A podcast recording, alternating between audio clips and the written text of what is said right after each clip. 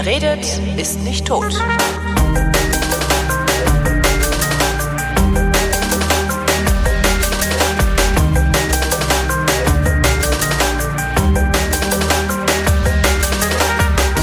Ich rede mit Helena. Helena lebt seit fünf Jahren in der Türkei, ist äh, Admin und irgendwann mal dahin ausgewandert. Hallo Helena. Hallo Holgi, ein Warum- fröhliches Merhaba aus der Türkei. Merhaba. Warum bist du in die Türkei ausgewandert? Also Du bist, du bist schon Bio-Deutsche, ne? Ich bin so richtig Kartoffeldeutsch, ja. Kartoffeldeutsch. Wie die Türken so manchmal zu mir sagen. Ja, also echt deutsch Also quasi. der ja. Türke wandert ja normalerweise zu uns ein und es ist ja eigentlich eher selten, dass der Deutsche äh, in die Türkei einwandert. Was ist passiert? Ähm, entgegen der Gerüchte, ich habe mich nicht verliebt. Also das ist der Hauptgrund, warum deutsche Frauen oft in die Türkei auswandern. Das Aha. ist die klassische Karriere. Man verliebt sich hier im Urlaub und äh, zieht dann dem Geliebten hinterher.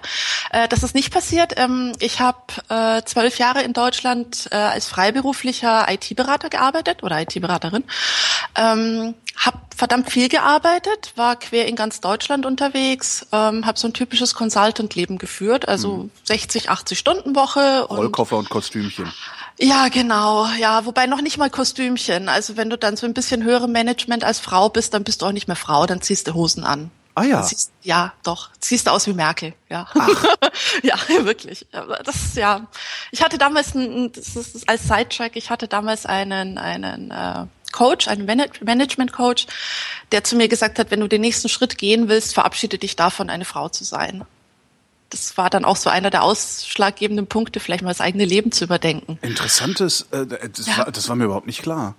Ja, wie viele Frauen hast du denn im Top-Management? Ich weiß nicht, was Top-Management, ich, ich arbeite halt bei den Medien. Ich weiß gar nicht, ob es da sowas wie Top-Management gibt. Naja, Vorstände.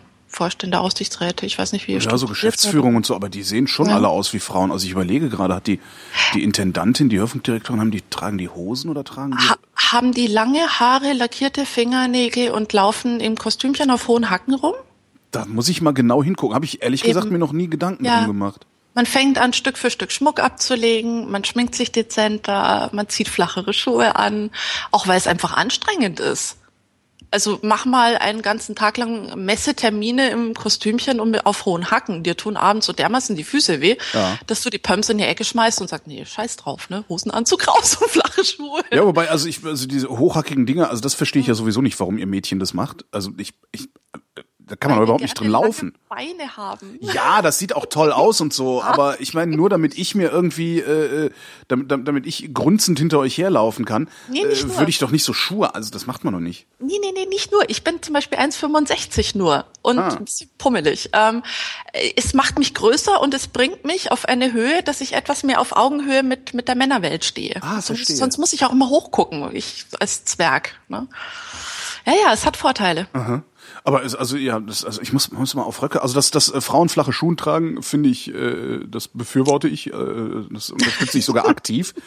ähm, aber das mit den Röcken, dass, dass, dass der dann auch Röcke auszieht und keinen Schmuck mehr und so, ist interessant. Ja, weniger schau die Merkel an. Also abgesehen von ihrer Frisur und ein Ja, bisschen dezentes Make-up sieht sie nicht und, und halt das dadurch, dass sie bunte bunte Sakkos trägt, dadurch fällt sie immer auf diesen ganzen Fotos auf, wo dann die Mhm. ganzen grauen, blauen und schwarzen Männer rumstehen und dann ist sie halt da mit einem grünen, roten Sakko in der Mitte. Aber sonst sieht die nicht aus wie eine Frau. Also nicht das, Stimmt, was ja. man sonst im, im Privatleben unter typisch weiblich angezogen definiert. Nee, nee, das ist, aber das ist ein, ein Phänomen, das habe ich primär in Deutschland gehabt, nicht in der Türkei. In der Türkei sehen äh, Geschäftsfrauen immer noch sehr weiblich aus, so ähnlich wie in Italien auch. Ja. Ne? Weiblicher einfach. ne? Ja, ja, es sind Deutsche. zwangsläufig dann auch besser angezogen, ne? weil Äh, sobald, du, sobald du nur noch, nur noch Hosen tragen kannst, bist du halt sehr eingeschränkt. Also das ist halt für, so, für, für mich ist das toll, weil ich muss mir nur einen Anzug kaufen und bin immer ordentlich angezogen, aber ich Ja. stelle mir das für Frauen total scheiße vor, weil Frauen ja dann doch viel stärker variieren können in ihrer Klamotte normalerweise. Das und wenn du weibliche, Fi- eine weibliche Figur hast, also weibliche Kurven, ähm, ist natürlich ein Rock vorteilhafter, der ist charmanter. Stimmt, das, äh, da kann ich, da kann ich ein Lied von singen. Ja. Kaschieren. Ach, echt? ja, doch. Wollen wir uns über Rocklängen unterhalten? Über die ideale Rocklänge bei Zellulite oder so? Es gab mal, es gab mal so eine Phase Ende der 90er Jahre, da fingen Männer auf einmal an Röcke zu tragen. Und ich habe gedacht, cool. Wie cool ist das denn? Weil ich finde Röcke total klasse. Also das, äh, aber, aber es hat sich nie so richtig durchgesetzt, leider. Naja. Ja, gerade hier bei der Hitze ist es sehr angenehm.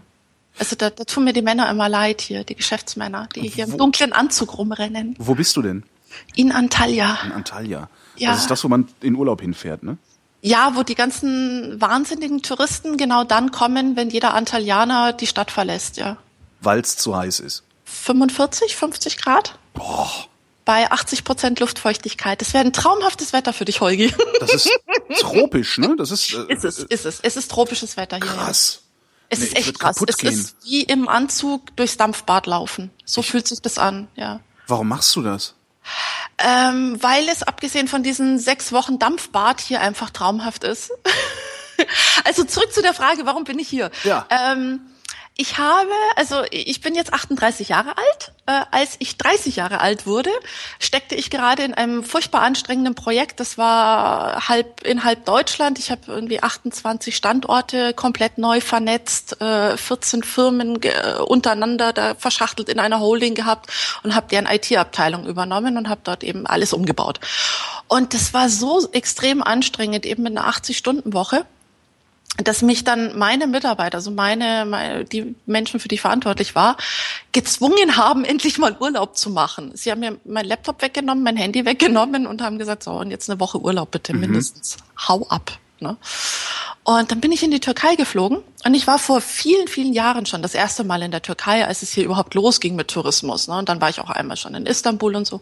Aber da lange Zeit eben nicht mehr, 15 Jahre nicht mehr Türkei und dann eben damals, vor acht Jahren inzwischen, und habe mich hier in ein Stadthotel eingebucht, also eben untypisch für den deutschen Touristen. Der deutsche Tourist geht eben in diese Touristenzentren, die außerhalb der Stadt liegen, ähm, so diese typisch touristischen Dörfer, wo aber auch sonst nichts anderes ist, außer Strand und Hotelanlage. Ich wollte gerade fragen, Strand gibt's da? Antalya liegt am Meer? Ja, ja, ja, direkt. Ja, es ist klar, direkt am Meer und hat auch eigene Strände. Hat also auf der auf der östlichen Seite einen Steinchenstrand, ja, was auch Vorteile hat, und auf der westlichen Seite einen Sandstrand.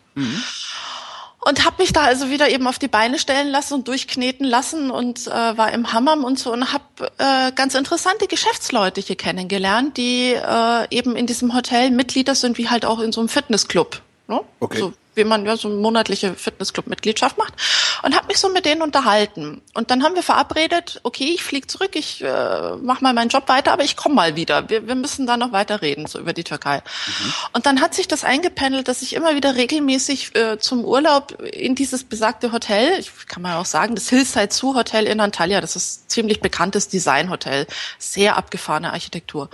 Und bin also eben in, immer in dieses Hotel gefahren, habe auch festgestellt, dass dort eben keine typischen Touris sind. Also eben nicht diese Sandalenträger und äh, Hawaii-Hemden und Hawaii-Hemd, Funktionshose. Hm. ja, ganz schlimm. Deutsche, deutsche Urlauber halt. Kariertes Kurzarmhemd, äh, abgezippte Funktionshose und äh, Trekking-Sandalen. Und Querstreifen. Frauen tragen quergestreifte T-Shirts. Ach. ist mir nicht so aufgefallen. Ich gucke immer nur, ich gucke immer nur auf schlecht angezogene Männer. Ja, Frauen sind aber auch furchtbar schlecht angezogen. Aber äh, okay, daran erkennst du die Deutschen hier übrigens. Also wenn du dann in so einem Urlaubsort wohnst, dann lernst du die, die ganzen Schubladen immer zu bedienen. Ähm, naja, jedenfalls hat sich das ganz gut entwickelt und ich habe hab halt einfach diese, diese Auszeiten, also mal zwei Wochen, dann auch mal zwischendurch drei Wochen, mir Auszeiten genommen und habe angefangen, mein Leben zu überdenken und habe mir halt gedacht, naja, so typisch Consultant, Singlefrau, über 30, kein Privatleben, keine Beziehung, keine Familie, woher auch? Ja. Äh, hätte ich irgendwie meinen Traumpartner auf der Autobahn irgendwo überfahren müssen oder so, um überhaupt einen zu treffen. Oder halt eben im Job, aber das ist auch immer irgendwie nicht so das Wahre für mich gewesen. Mhm. Naja, jedenfalls habe ich mir gedacht, also irgendwas muss sich ändern. Naja, und dann habe ich noch, ähm, habe ich beschlossen, ich brauche eine Auszeit. Also ich habe gemerkt, ich bin am Limit. Ich kann bald nicht mehr. Und äh, habe dann trotzdem noch zwei Jahre weitergearbeitet, habe aber schon da meine ganzen Kunden informiert, habe äh, ihnen gesagt, in zwei Jahren ne, äh, nehme ich mir eine Auszeit von mindestens sechs Monaten. Ja, und die haben dann noch gelacht und haben gesagt, ja, ja, weil das war gerade die Zeit, da ging es dann schon los mit der ersten Krise in Deutschland. Ne? So wenn du überlegst, vor sieben Jahren ungefähr, da gab es dann schon die ersten Gerüchte, dass die, die Wirtschaft einbricht und so. Und da haben viele darüber gesprochen, auszuwandern. Ich meine, das kennt man ja, ne? Das Ja, ja, sobald's- sagen viele sobald's- Leute. ja, genau. Ne? Ich, Naja, ja, aber ich ich ja auch dauernd. ja, ja, ja, ne? aber ich habe es gemacht. Ne? Und ähm, ja, und gesagt, getan. Also ich habe dann äh, Stück für Stück quasi mein Leben aufgelöst. Also ich habe meine Projekte abgewickelt, ich habe meine Möbel verkauft, äh, ich habe meine persönliche Habe beim Kumpel eingelagert, dann habe mein Auto voll gepackt und äh, ja, bin erstmal in die Türkei gefahren. Hatte natürlich hier Kontakte, habe das hier schon vorbereitet, habe mir hier eine Wohnung gemietet. Ich wollte gerade fragen, und die hast du alle Genau. äh, über die- deine Kontakte im Hotel dann auch? Genau, äh, ja, das hat sich alles so ergeben. Also in der Türkei ergeben sich solche Sachen Mhm. einfach. Ne? Man lernt jemanden kennen, der jemanden kennt, der jemanden kennt und so baut man sich hier langsam ein Netzwerk auf. Und doch, doch, also es war relativ unkompliziert und habe mir hier eben auch in Strandnähe, ne, zwar nicht direkt am Strand, aber in Strandnähe eine Wohnung gemietet und habe hier einfach mal sechs Monate die Füße hochgelegt. Geil. Und also wirklich, Auch in Antalya war das? ja, ja, auch Antalya Stadt eben. ne? Also man muss ja, man muss vielleicht dazu sagen, es gibt die Provinz Antalya. Ja, das ist dieses große Gebiet und die Hauptstadt der Provinz heißt eben auch Antalya. Deswegen kennt der Deutsche An der, der Deutsche fliegt immer nach Antalya und ist selten in Antalya. Ah, Ist okay. meistens in der Provinz, aber nie in der Stadt. ne? Das ist das Problem hier der Begrifflichkeit. Naja, und da, äh, für sechs Monate hast du dann hier eben auch ein Autovisum, weil du kannst hier mit einem mit einem deutschen Kennzeichen maximal sechs Monate rumfahren mit dem Auto. Dann muss das Auto raus. Das hat hier zollrechtliche Bestimmungen. Ja, das gibt's, glaube ich, in allen Ländern sogar, oder? Ja, ja, wobei Zoll in der Türkei ist nochmal was anderes. Ist halt nicht EU, ne? Das muss man immer bedenken. Also das sind hier, man, man merkt hier schon ganz große Unterschiede. Naja, jedenfalls nach sechs Monaten musste ich eben raus, weil das Auto raus musste primär. Ne? Ja. Und äh, bin raus, äh, rausgefahren wieder mit dem Auto, was ich übrigens auch jedem nur empfehlen kann, ma- mal mit dem Auto in die Türkei zu fahren. Das ist ein Erlebnis, weil ich bin auch alleine gefahren und hatte was. Also Wie es viele. Tage bist du da unterwegs? Ähm, von, ich komme aus München, also ich habe genau von München, von der Tankstelle bis Antalya waren es 3004 Kilometer. Okay. Und ich war drei Tage unterwegs. Also ich bin ungefähr 10, 12 Stunden gefahren mit Mhm. Pausen und allem und habe mich dann in ein schnuckliges Hotel eingebucht. Also ich habe schon entspannt an, angehen lassen. Aha. Hab ja klar, hat's ja, hat's ja auch ein halbes Jahr Zeit. Ist ja, Nein, nein, ich bin drei Tage nur gefahren. Also ich, ja gut, ich hatte klar, ich hatte jetzt keinen Termindruck, Genau. dass ich unbedingt. Aber ich würde es auch nur jedem so empfehlen. Also früher diese diese Transitfahrten, die die Türken oft gemacht haben, wo sie dann 48 Stunden durchgefahren Mhm. sind oder so, das ist Irrsinn. Es sind auch irre viele Unfälle passiert auf dieser Strecke. der Autoput war das, ne? Oder? Ja, genau, Autoput, ja. Ja. Kenne ich auch noch, weil ich komme aus Köln, äh, da stehen die Fordwerke. Und Mhm. da haben halt extrem viele Türken gearbeitet. Und immer wenn Werksferien waren, ist halt praktisch so eine, so eine Ford Transit-Karawane Ja. aus der Stadt raus Richtung, Richtung Osten gefahren, sozusagen. Und äh, da, daher kenne ich diese, diese ganzen Geschichten auch. Und äh, auch diese, diese, diese vollkommen aberwitzig beladenen Autos. Dagegen sind die Polen, die Polen in ihren kleinen Fiats sind dagegen ein Kindergeburtstag gegen das, was die Türken in den 80ern mit ihren Ford Transits gemacht haben. Also schon, Äh, ab und zu siehst du so beladene Autos hier immer noch rumfahren, wo du dir denkst, oh Gott, ob der je ankommt und die Achse hält. Ne? Es gibt eine nette Anekdote und zwar in äh, Serbien. In, wie heißt die Stadt? Nice, glaube ich. Nice. Ja, äh, ziemlich am, im, im Süden von Serbien hat die Hürriyet, die Zeitung, Ja. die türkische Zeitung Hürriyet, ein Hotel hingebaut. Irgendwann in den 80er Jahren. Genau für diese Transittürken weil es immer ein Problem war, wenn du mit so einem vollbeladenen Auto mit deinen ganzen Habseligkeiten runtergefahren bist. Wo lässt du dein Auto stehen? ja. Ja, das, das muss ja irgendwo ein bewachter Parkplatz sein. Ja klar, das Und sind ja jetzt auch nicht die, die Wohlstandsländer, durch die du da fährst. Äh, Da Genau. räumen sie die Karre aus im Zweifelsfall. Das war ein ne? Riesenthema, deswegen haben alle im Auto geschlafen, daneben gezeltet. Es waren also wirklich sehr chaotische Verhältnisse. Und um eben dieses, dieses Problem zu lösen, hat die Hürriyet ein Hotel gebaut. Und das ist sehr, sehr, es ist ein sehr schräges Erlebnis, weil du, das, erstens ist es so ein 70er-Jahre-Bunker. Also so richtig mit braun, grünem Interieur und diesem knallorangenen Telefon. Also es ist wie, wie, wie aus dem alten, wie aus einer alten Werbung. Und das andere ist, du kommst auf diesen Parkplatz gefahren, bist mitten in Serbien. Ja. Und plötzlich siehst du da eine türkische Aufschrift, Çöpfe atmayın, werfen Sie hier keinen Müll weg. Ja, das ist, ist das, äh, ja, warum aber Ja. auch nicht? Ich meine, ist doch eigentlich relativ normal, dass das, äh, weiß ich nicht.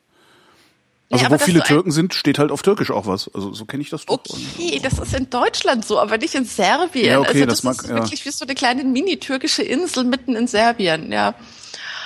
Und, ähm, Und das gibt's auch immer noch, das Hotel. das Hotel gibt's immer noch. Und das Lustige war, als ich also dann, ähm, ich hatte ja, bevor ich dann eben fuhr, hatte ich äh, alle meine Türken in meinem Umfeld in Deutschland, hatte ich natürlich interviewt, was ist die beste Strecke, wie rum fährt ihr, wo macht ihr Pausen, äh, was, ne, worauf muss ich achten? Und so weiter. Und mein, klassisch, ne, mein türkischer Gemüsehändler hatte mir dann aus der deutschen Hürriye so einen Coupon ausgeschnitten für dieses Hotel, Ja, damit ich da irgendwie, irgendwie, weiß ich nicht, 23 Euro die Übernachtung inklusive Frühstück bezahlt habe. Ne? So statt irgendwie 30 oder so. Ja, super. Ja, das fand ich total süß. Ja. Nee, und das, ja. Hast das du- war halt, ja, die Fahrt. Hast du irgend, ähm, na, wann hast du denn eigentlich entschlossen, ach so, nach, nee, du, du, du hast, warte mal, du hast deine Möbel eingelagert, um, um das halbe Jahr dort zu verbringen, oder? Äh, Ja, meine Möbel habe ich wirklich verkauft, aber meine Sachen eingelagert. Okay. Das hat sich eben gut ergeben, weil ähm, die Wohnung, in der ich gewohnt habe, sowieso general saniert werden sollte. ja, Sag mal, Holgi, wird's gerade laut? ja, aber macht nichts. Okay, das ist nämlich, das sind die Gärtner hier. Ja, Ich- lass mal, das ist natürlich, So laut wie heute war's noch nie. natürlich Ja. hat man Gärtner, wenn man äh, in Antalya residiert. Äh, ja, Natürlich. ja, ich, das erkläre ich dann auch noch. Na gut. Ähm, ähm, okay, ja, eh, nee, meine Sachen beim Kumpel eingelagert. Ja, ich hatte eben, ich, ich war mir nicht sicher. Ich, ich hätte jetzt nicht gedacht, dass ich wirklich hier bleibe. Ich hatte gedacht, naja gut, vielleicht mache ich aus sechs Monaten neun Monate, je nachdem, wie, wie ich Zeit und Lust habe, so ungefähr. Ne? Und was sich ergibt, was aus äh, irgendwelchen Kundenanfragen in Deutschland dann wird oder nicht. Ne? Das war halt offen. Meine Sachen sind immer noch eingelagert. Okay, da, da wollte ich hin. Also, ähm, Ja. Wie hast du das finanziert damals, das halbe Jahr von Ersparnissen? Ja, ja. Du hattest, du hattest ja. also so viel gearbeitet, dass du noch nicht mal mehr deine Kohle verjuxen konntest. Genau, ja. Ja, super. Es ist ja klassisch. Ich meine, wenn du viel arbeitest und viel Geld verdienst, hast du selten die Zeit, es zu verjuxen. Oder? Ja, ich habe, weiß ich, na, ich habe in den Zeiten, in denen ich viel Geld verdient habe, habe ich es immer geschafft, das auch zu verjuxen, eben dann teurer essen gehen als die anderen, solche Das, Sachen halt. Ja, okay, dann habe ich, dann habe ich zu viel verdient, weil ich, Ja, ich hab glaube mit, Wohlstandsspeck auch in der Zeit angefressen. ich glaube ja. mit so IT-Gelöte verdient man auch ein bisschen besser, als wenn man Medienspack ist. Ja, ja, Consulting halt. Ja, genau. Consulting ist immer noch am besten bezahlt, denke ich, weltweit. Ne? Was war der Moment oder das Schlüsselerlebnis, das dich hat sagen lassen, ach wisst ihr, leckt mich alle mal am Arsch, ich bleib jetzt einfach mal hier. Ähm, puh, ich weiß nicht, ob es nur ein Schlüsselerlebnis war. Es, es war so in den sechs Monaten, du hast verdammt viel Zeit, über dich nachzudenken, wenn du nicht arbeitest. Ja, Und das ist schmerzhaft. ja. Ne? Ähm, und ich, ich habe mir dann echt überlegt, das ist irgendwie nicht so das Leben, das ich führen will. Da waren ja auch nicht nur nette Erlebnisse dabei. Also egal wie viel Geld du verdienst, das tröstet dich über manche Dinge einfach nicht hinweg.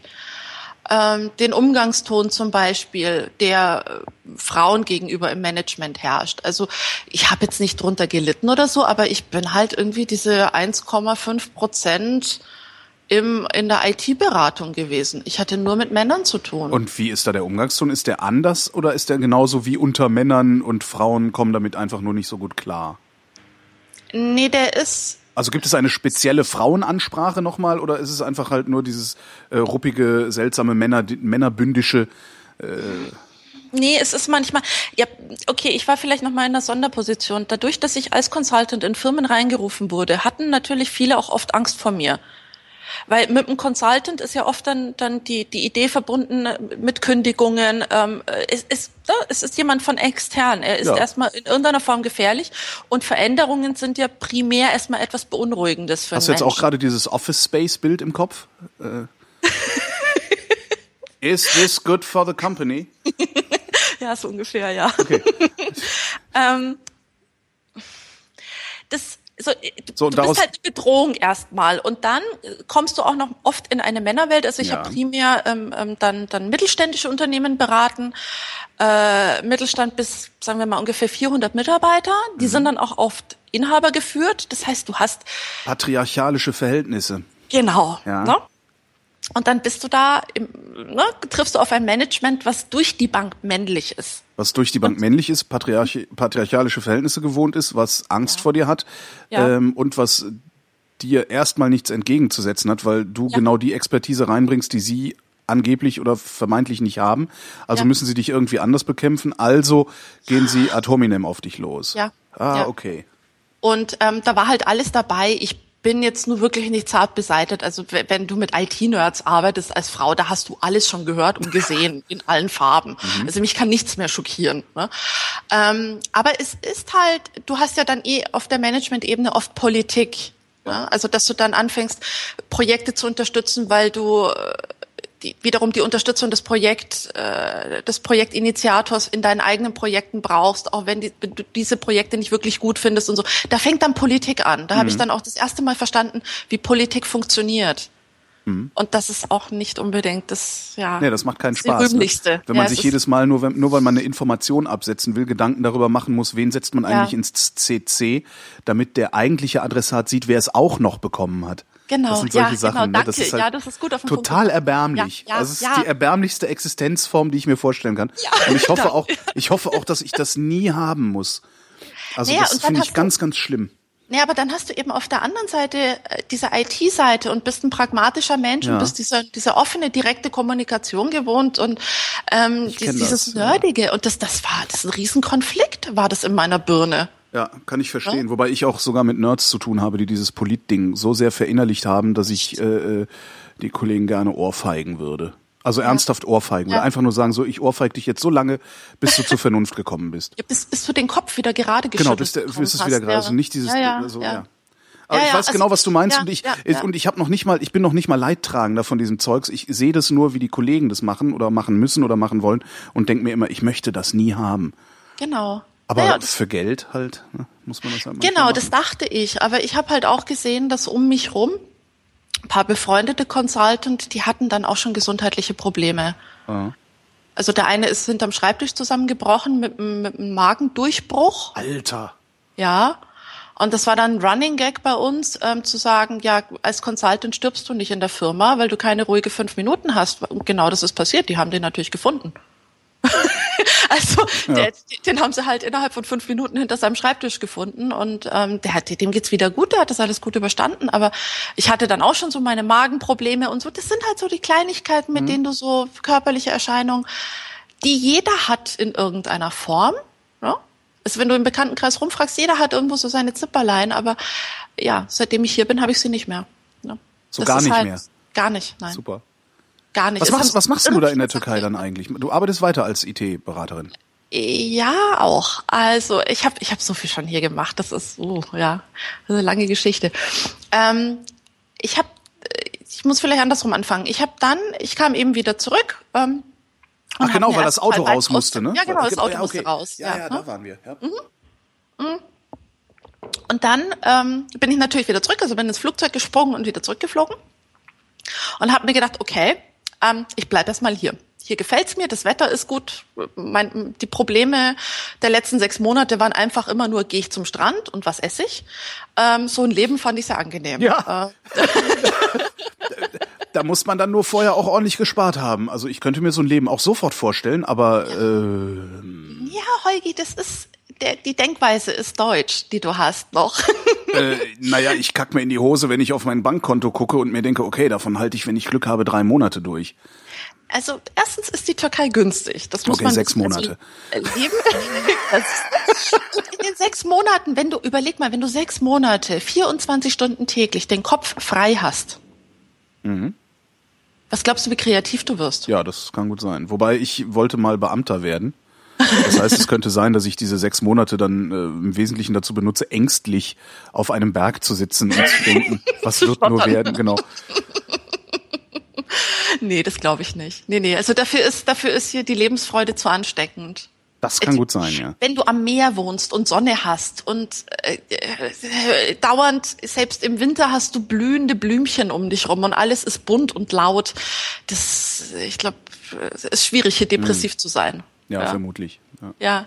Naja, jedenfalls ähm, habe ich, äh, okay, was ich auch noch dazu sagen sollte, ist, ich hatte im ersten Jahr keinerlei deutsche Kontakte. Was mir sehr wichtig war, weil ich natürlich auch die Sprache lernen wollte. Hat's geklappt? Ja, klar. Ist es schwer? ist Türkisch Äh, schwer? Es ist schwer, weil ich mit meiner Vorbildung nichts anfangen konnte. Also ich hatte ähm, das große Latinum, mhm. Bayern-Gymnasium, ja. ja. Was soll man tun? Schön. Ähm, ja, ja, furchtbar. Ja. Mhm. Nee, nee, nein, nein, nein, keine Zeitverschwendung. Fandst du nicht? Nee. nee. Ähm, äh, hat Vorteile. Äh, auf jeden Fall eben Latein und Englisch mhm. und ähm, das war's dann auch schon mit Fremdsprachen und eben äh, Türkisch hat halt rein gar nichts mit mit äh, indogermanischen Sprachen oder mit romanischen Sprachen zu tun. Mhm. Türkisch ist mit Finnisch und mit Ungarisch verwandt. Ah ja, sehr gut. Super, ne? Ja. Ähm, also eine sogenannte agglutinierende Sprache. Äh, das ist eine sogenannte Bandwurmsprache. Das Türkische besteht nur aus Endungen quasi. Also du hängst an dein, an dein Wort alle möglichen Endungen dran und regelst darüber die gesamte Grammatik.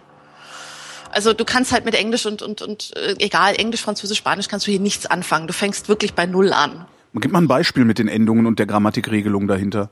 Okay, Antalya ne? Mhm. als Stadt. Ja. Antalya da heißt in Antalya. Antalya da. Mhm. Antalya dayım heißt ich bin in Antalya. Aha. Äh, merkst du das? Ja. Ähm, Aber was ist mit Antalya Yim wäre ich bin Antalya. ich bin Antalya. Okay, ja, das ist okay. eines meiner, meiner ersten, ersten. Antalya äh, Yim. Was? äh, ah, ich habe Arabayim gesagt. Ich bin ein Auto. Ah ja. Ja. Ähm, also das, ja, man muss sich halt daran Ist gewöhnen. das jetzt eigentlich ein Häcksler da draußen? Ähm, nee, das ist, der Gärtner kommt immer näher, glaube ich. Oh, je, ja, jetzt ist er genau unterm Fenster. Ah, es kann ja. eigentlich nur besser werden. Das Und von der anderen okay. Seite Nee. bohren die Handwerker, die ich darum gebeten hatte, eine Stunde Ruhe zu geben. Also, Naja, lass sie bohren, wir kriegen das hin. ja, tut mir leid. Ne? Ja. Ähm, okay, von der Seite ist Türkisch schwierig, besonders auch, weil Türkisch dadurch sehr kompakt wird. Du musst sehr hinten raus auf die Endungen hören. Ja. Und das deutsche Ohr ist es aber gewohnt, auf die, auf die Anfänge zu hören, weil wir ja, du kannst, also wenn du dir einen Satz anschaust, du könntest von jedem Wort die letzten, die letzte Silbe eigentlich wegstreichen, Ja. würdest oft, also fast immer noch verstehen, worum es geht. Und Türkisch ist dadurch sehr kompakt und du musst auf diese ganzen zusammengebastelten Endungen hören. Und das macht's fürs deutsche Ohr am Anfang sehr, sehr schwer. Wenn du es mal raus hast, geht's. Wie lange Klar. hast du gebraucht, um dich, äh, ja, um, um auf Türkisch durch die Türkei navigieren zu können? Also ich jetzt natürlich nicht irgendwie Verhandlungen führen oder so, sondern aber nicht verloren zu gehen und immer ein Dach über dem Kopf und was zu essen zu haben und so. Okay, was zu essen kriegst du hier auch, wenn du kein Wort Türkisch kannst. Ähm, Okay, Ja. das war jetzt auch nur so metaphorisch jetzt natürlich. Nein, nein, Also- wirklich. Also du kannst hier nachts um drei kannst du sagen Hunger und irgendeiner klemmt dich unter den Arm und schleppt dich irgendwo hin. E ehrlich. Woran, woran erkennst du, woran erkennst du, dass du jetzt nicht gerade einem jemandem auf den Leim gehst, der eigentlich nur irgendwie einen deutschen Touri abziehen will? Ah, da bin ich. Ich weiß nicht warum. Da bin, habe ich ein gutes Gefühl, also gutes, gutes Feeling dafür. Du, du lernst hier Stück für Stück wieder mehr auf dein Bauchgefühl zu hören. Aha. Weniger ähm, dich an irgendwelchen äußeren Reglements festzuhalten, was ja in Deutschland der Vorteil ist, dass einfach alles durchgeregelt ist und du dich darauf verlassen kannst. Hier ist es so, dass du viel mehr diese zwischenmenschlichen Töne erfühlen musst. Und du merkst es schon. Also du, du merkst doch Menschen an, ob, ob der vertrauenswürdig ist oder nicht. Also ja, ich er dir was verkaufen will oder ja, stimmt. worden. Also ich bin vielleicht eine der wenigen, die hier noch irgendwie kein Geld verloren haben an irgendeinen Aha. Betrüger. Ja. Ähm, naja, und der andere Vorteil ist der, du, also das ist ein großes Problem von vielen Deutschen, die hier sind, ähm, dass sie eben Türkisch, äh, du musst die Sprache lernen. Das alte Problem. Also Ja. wenn Auswanderer auswandern, sie sollten die Sprache lernen. Wenn sie sie noch nicht können, sollten sie sie schleunigst lernen. Ja. Und da ist es eben vorteilhaft, wenn man keine deutschen Kontakte hat, kein deutsches Fernsehen, keine deutschen Kontakte, gar nichts. Ach, du hast richtig auch dich von deutschem Fernsehen ferngehalten und, und deutsche Welle Radio und sowas alles. Ja, unbedingt. Okay. Naja, also ich habe ich hab wirklich, ich bin in der Wohnung angekommen und der erste Handgriff war, fupp, türkisches Fernsehen an. Kein Wort verstanden. Aber wenigstens die Melodie gehört, das ist ja schon mal Genau, wichtig. die, die Tonmelodie gehört. Und dadurch kriegst du ein Gefühl, so ein bisschen wie, wie so ein Kleinkind, ne, Ja. das, das auf eine Sprache trifft und die dann lernt. Und das ist eigentlich die beste Methode, meiner Meinung nach, Sprachen zu lernen. Einfach rein und nachmachen. Anhören, Situationen lernen und nachmachen. Ja, so, so mache ich das auch. Also so gehe ich auch an Genau. Sprachen ran. Ich Ja, höre ich hör mir einfach an und wenn ich dann, ich, das, das, das dauert ein paar Stunden, dann bin ich in der Lage, jede beliebige Sprache so nachzuäffen, dass sie Mhm. für einen Nicht-Muttersprachler sich anhört, als könnte ich diese Sprache. Das ist immer wieder ein schöner Spaß. Also, Der ist aber hervorragend. Das ist eben etwas, was, was, was viele hier eben nicht lernen, weil die sehr verkopft an, an eine Sprache rangehen, was ja, denke ich, auch unserem Schulsystem geschuldet ist. Ne? Wir gehen ja sehr verkopft an Sprachenlernen ran. Ach ja, Muss wir gehen verkopft an alles ran. Ne? Das ist wahrscheinlich so kulturelles. Ja. Wobei Schule gehört ja zur Kultur. Letztlich ist ein, ein Brei. Ja. ja. Ja. Naja, jedenfalls, also dieses eine Jahr war ganz gut. So um, ich hatte halt auch Kontakt zu meinen türkischen Nachbarn, habe dadurch so ein bisschen türkisches Leben kennengelernt und so und bin dann auch von einem, von einem lieben Freund von mir, der hier ähm, Abteilungsleiter in der Firma ist und eben viel unterwegs ist, der hat mich dann immer mal eingepackt und hat mich irgendwie so ne, auf seinen ganzen Geschäftsreisen durch die Gegend geschleppt und ich war also wirklich hier auf Dörfern unterwegs und habe Bauern gesehen und Landleben und so. Das war wirklich toll.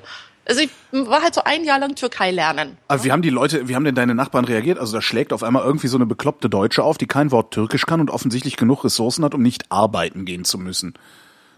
Hast du die mal gefragt, was die gedacht haben, was da jetzt los ist? So ziemlich das, was du sagtest, eine bekloppte Deutsche, ja. Die fanden das äh, merkwürdig, um es mal vorsichtig auszudrücken. Nein, klar, äh, total, totaler Alien, ja. Ja. Also Antalya hat wahnsinnig viele, äh, nicht nur Touristen, sondern auch Auswanderer, also auch eben sehr, sehr viele Deutsche. In der Provinz Antalya, so viel ich weiß, wohnen inzwischen 30.000 Deutsche. Das ist richtig viel. Das ist eine Kleinstadt. Was machen die da? Rentner, also primär Ah. Rentner. Ganz, ganz, ganz viele Rentner, die natürlich eine gute Rente in Deutschland haben, die aber in Deutschland eben nicht so gut ist. Und hier kann man von der, von der Rente gut leben. Ja. Äh, mit besserem Wetter und äh, besserem Essen und, ne? Was, was, was heißt gut leben? Also was hast du so für Lebenshaltungskosten? Lässt sich das irgendwie, weiß Ja, ja, ähm, Miete ist sehr günstig. Ähm, ich zahle hier 550 Lira Miete, das sind 200 Euro. Äh, Miete muss man dazu sagen, also eine durchschnittliche Wohnung hat hier 100 Quadratmeter. Ja. das ist normal. Ne? Ich habe eine kleine Wohnung, ich habe 80. Da meinten dann schon die Nachbarn, als ich hier einzog, "Ah, mit wie vielen Personen ziehen Sie denn ein? Sag ich, ich und eine Katze. Und dann haben die schon gelacht, sagen, ja, okay, das dürfte reichen. Ach krass.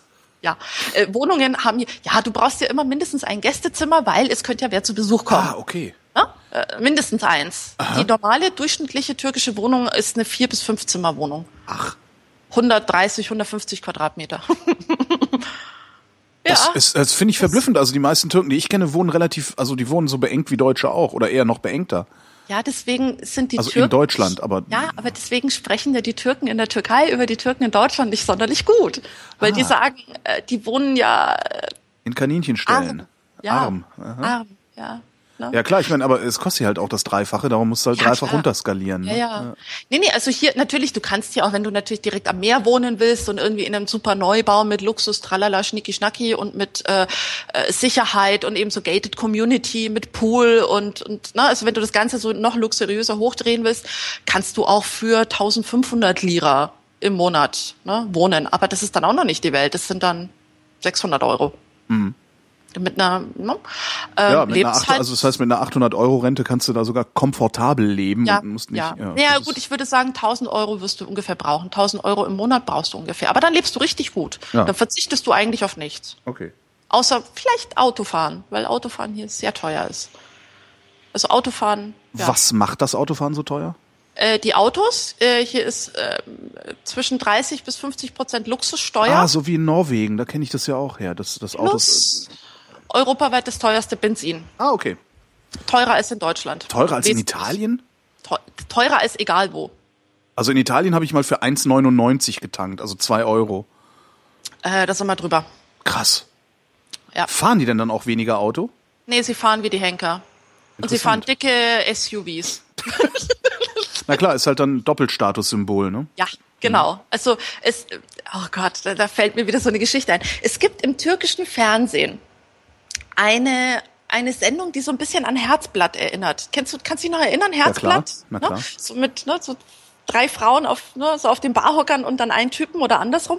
So was Ähnliches gibt's hier im türkischen Fernsehen und das wenn du Türkisch lernen willst, zappst du dich natürlich durch die Kanäle und bleibst bei den Dingen hängen, die du einigermaßen nachvollziehen kannst. Und als ich das dann so die ersten paar Mal gesehen habe, war es dann immer so, da, in dem Fall war es immer so, dass es eine Frau war und ein Mann und dann haben die die Männer immer interviewt und unten hast du da dann diese Banderole, ne, wo dann immer irgendwelche Informationen eingeblendet sind. Und da stand dann da Mustafa, äh, 43 Jahre alt, ähm, Lehrer, ein Haus, ein Auto. Klasse. Das, das kann ja wohl nicht wahr sein.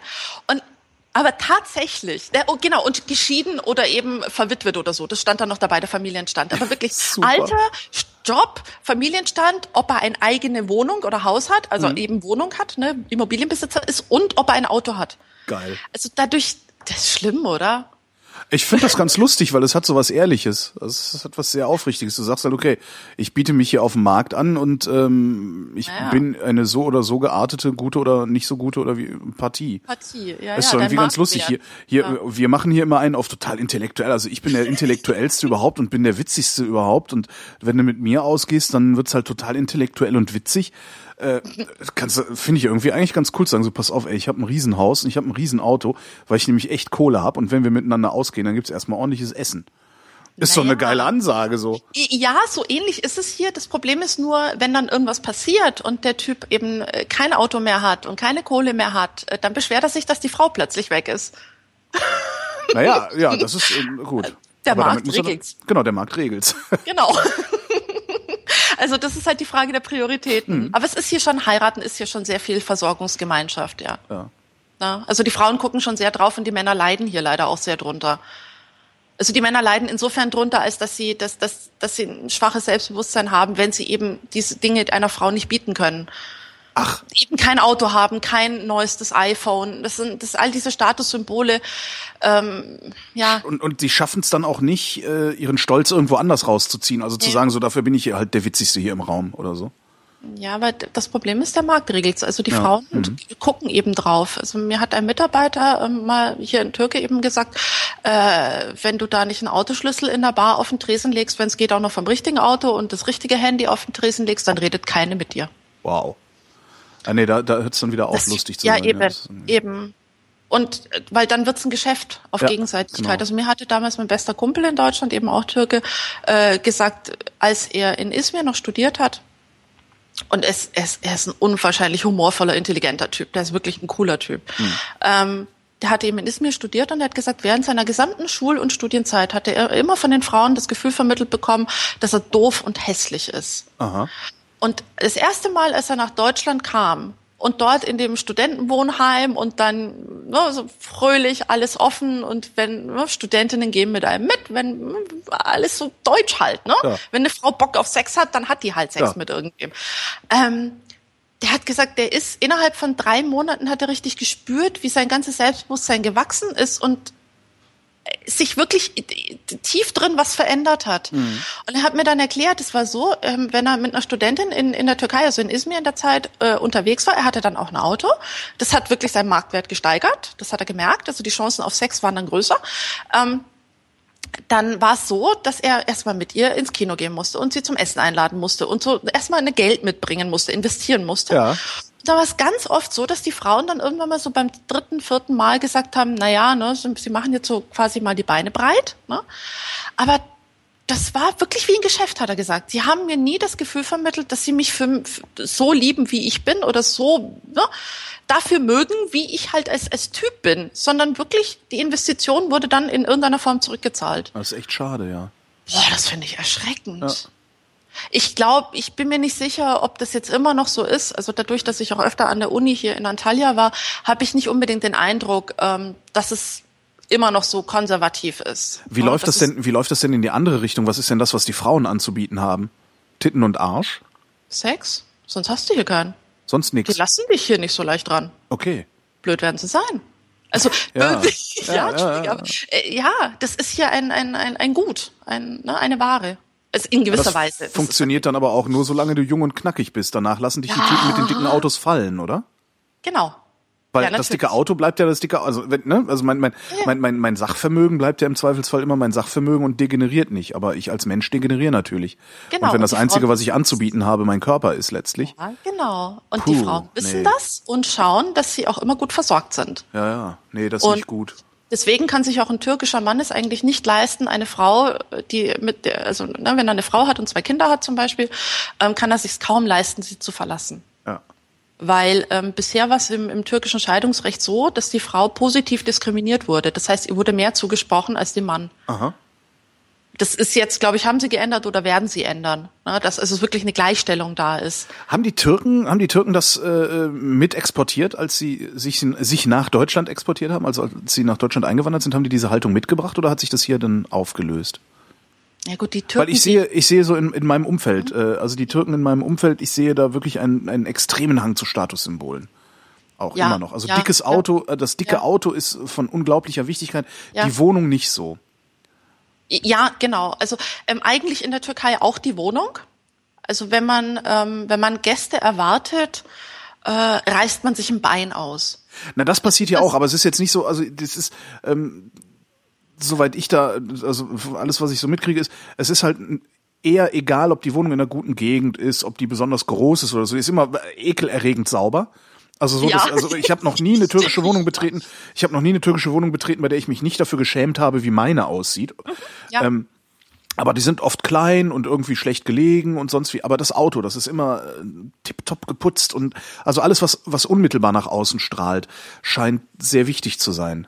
Ja, weil sie mit dem Auto in die Türkei fahren. Weil sie dann hier Aha. zeigen, wer sie sind. Ähm, äh, zum, ich, ich muss dazu sagen, ich habe, bevor ich in die IT gewechselt bin, habe ich in der Bank gelernt. Und da habe ich auch immer so kleine Verbraucherkredite Ja. ähm, betreut. Und da habe ich genau immer im, im Juli, äh, Anfang August die ganzen Türken gehabt, die einfachen Arbeiter, die das ganze Jahr über gespart haben und dann ihr Geld rausgezogen haben, plus noch einen kleinen Kredit beantragt haben, um sich ein Auto zu kaufen, um sich Geschenke zu kaufen, um sich Statussymbole zu kaufen und um damit dann in die Türkei zu fahren. Und die haben dann wieder ein ganzes Jahr lang dafür arbeiten müssen, um das, um diese Löcher wieder zu stopfen, die sie aufgerissen haben, um hier in der Türkei angeben zu Boah, können. ist das ätzend. ja, es ist, es ist nicht, ich, ich, es ist bemitleidenswert. Ja. Ne? Ja, Ja, ja. Es, es ist schade, ja. Ähm, das hat sich, das kommt drauf an, wo du bist. Also wenn du auf dem Land bist, das, ja, du hast hier in der Türkei einen Riesenunterschied zwischen Stadt- und Landbevölkerung. Vom Bildungsniveau her, vom kulturellen Niveau, vom, das, das sind zwei verschiedene Welten. Also wenn du nach Istanbul fliegst, denkst du, du bist irgendwo in Europa. Du hast definitiv weniger Kopftücher als in Deutschland. Das hast du generell hier in der Türkei, weniger Kopftücher als in Deutschland. Ähm, wenn du aber irgendwo aufs Land fliegst, also irgendwo außerhalb von Diyarbakir, irgendwo im Osten, ne, auf, aufs Dorf gehst, da hast du komplett an, eine andere Welt. Das Da ist du- Agrargesellschaft, ne? Also Ja, aber auch patriarchal, da, da, da haben die noch Stammesdenken. Da, da werden, da werden äh, die Kinder, also die Töchter wirklich verkauft. Echt? An einen Onkel, ja, das ist definitiv. Äh, du hast in, in, in Hatay zum Beispiel, das ist die Provinz, die direkt da an Syrien grenzt, hast du einen Analphabetismus unter Frauen von 60 Prozent. 60 Prozent der Frauen können nicht lesen und schreiben. Und ähm, du hast aber gleichzeitig in Hatay die höchste Geburtenrate mit durchschnittlich 10 oder 11 Kindern. Also, äh, ne, dann gehst du nach Izmir, die haben 1,1 Kinder. ja. Ich weniger als, glaube ich, in Deutschland. Und ne, höchstes Bildungsniveau und totale andere Welt. Ne? Ähm, das, das ist so eines der Probleme hier in der Türkei, dass der Unterschied einfach enorm ist. Gibt's Bestrebungen oder, oder äh, Anzeichen dafür, dass sich das ausgleicht? Schwierig. Bildungssystem ist hier ein großes Problem, denke ich. Wie funktioniert denn das Bildungssystem in der Türkei? rottig. ähm, äh, okay, Sie haben ein landesweites Bildungssystem, also kein föderales System, sowieso nicht. Ne? Äh, Die Türkei lebt davon, zentralistisch regiert zu sein. Ja. Es ist generell ne, alles zentralistisch. Ähm, äh, das Bildungssystem, gut, Sie haben es jetzt erst vor kurzem wieder geändert, ne, gab auch wieder großer Aufschrei. Ähm, Sie, du hast deine Grundschule bis zur vierten Klasse. Sie haben es jetzt an Deutschland angeglichen. Danke Deutschland. Vorher war es nämlich so, dass es bis zur achten war. Ne?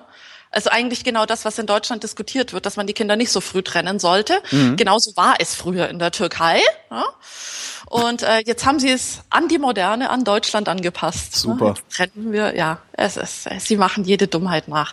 Ähm, na, jedenfalls werden die Kinder, also dann kannst du eben äh, auf die Mittelschule gehen und kannst, es gibt eben verschiedene Mittelschulen.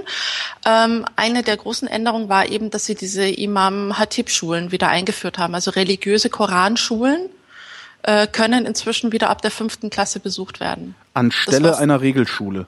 Ja.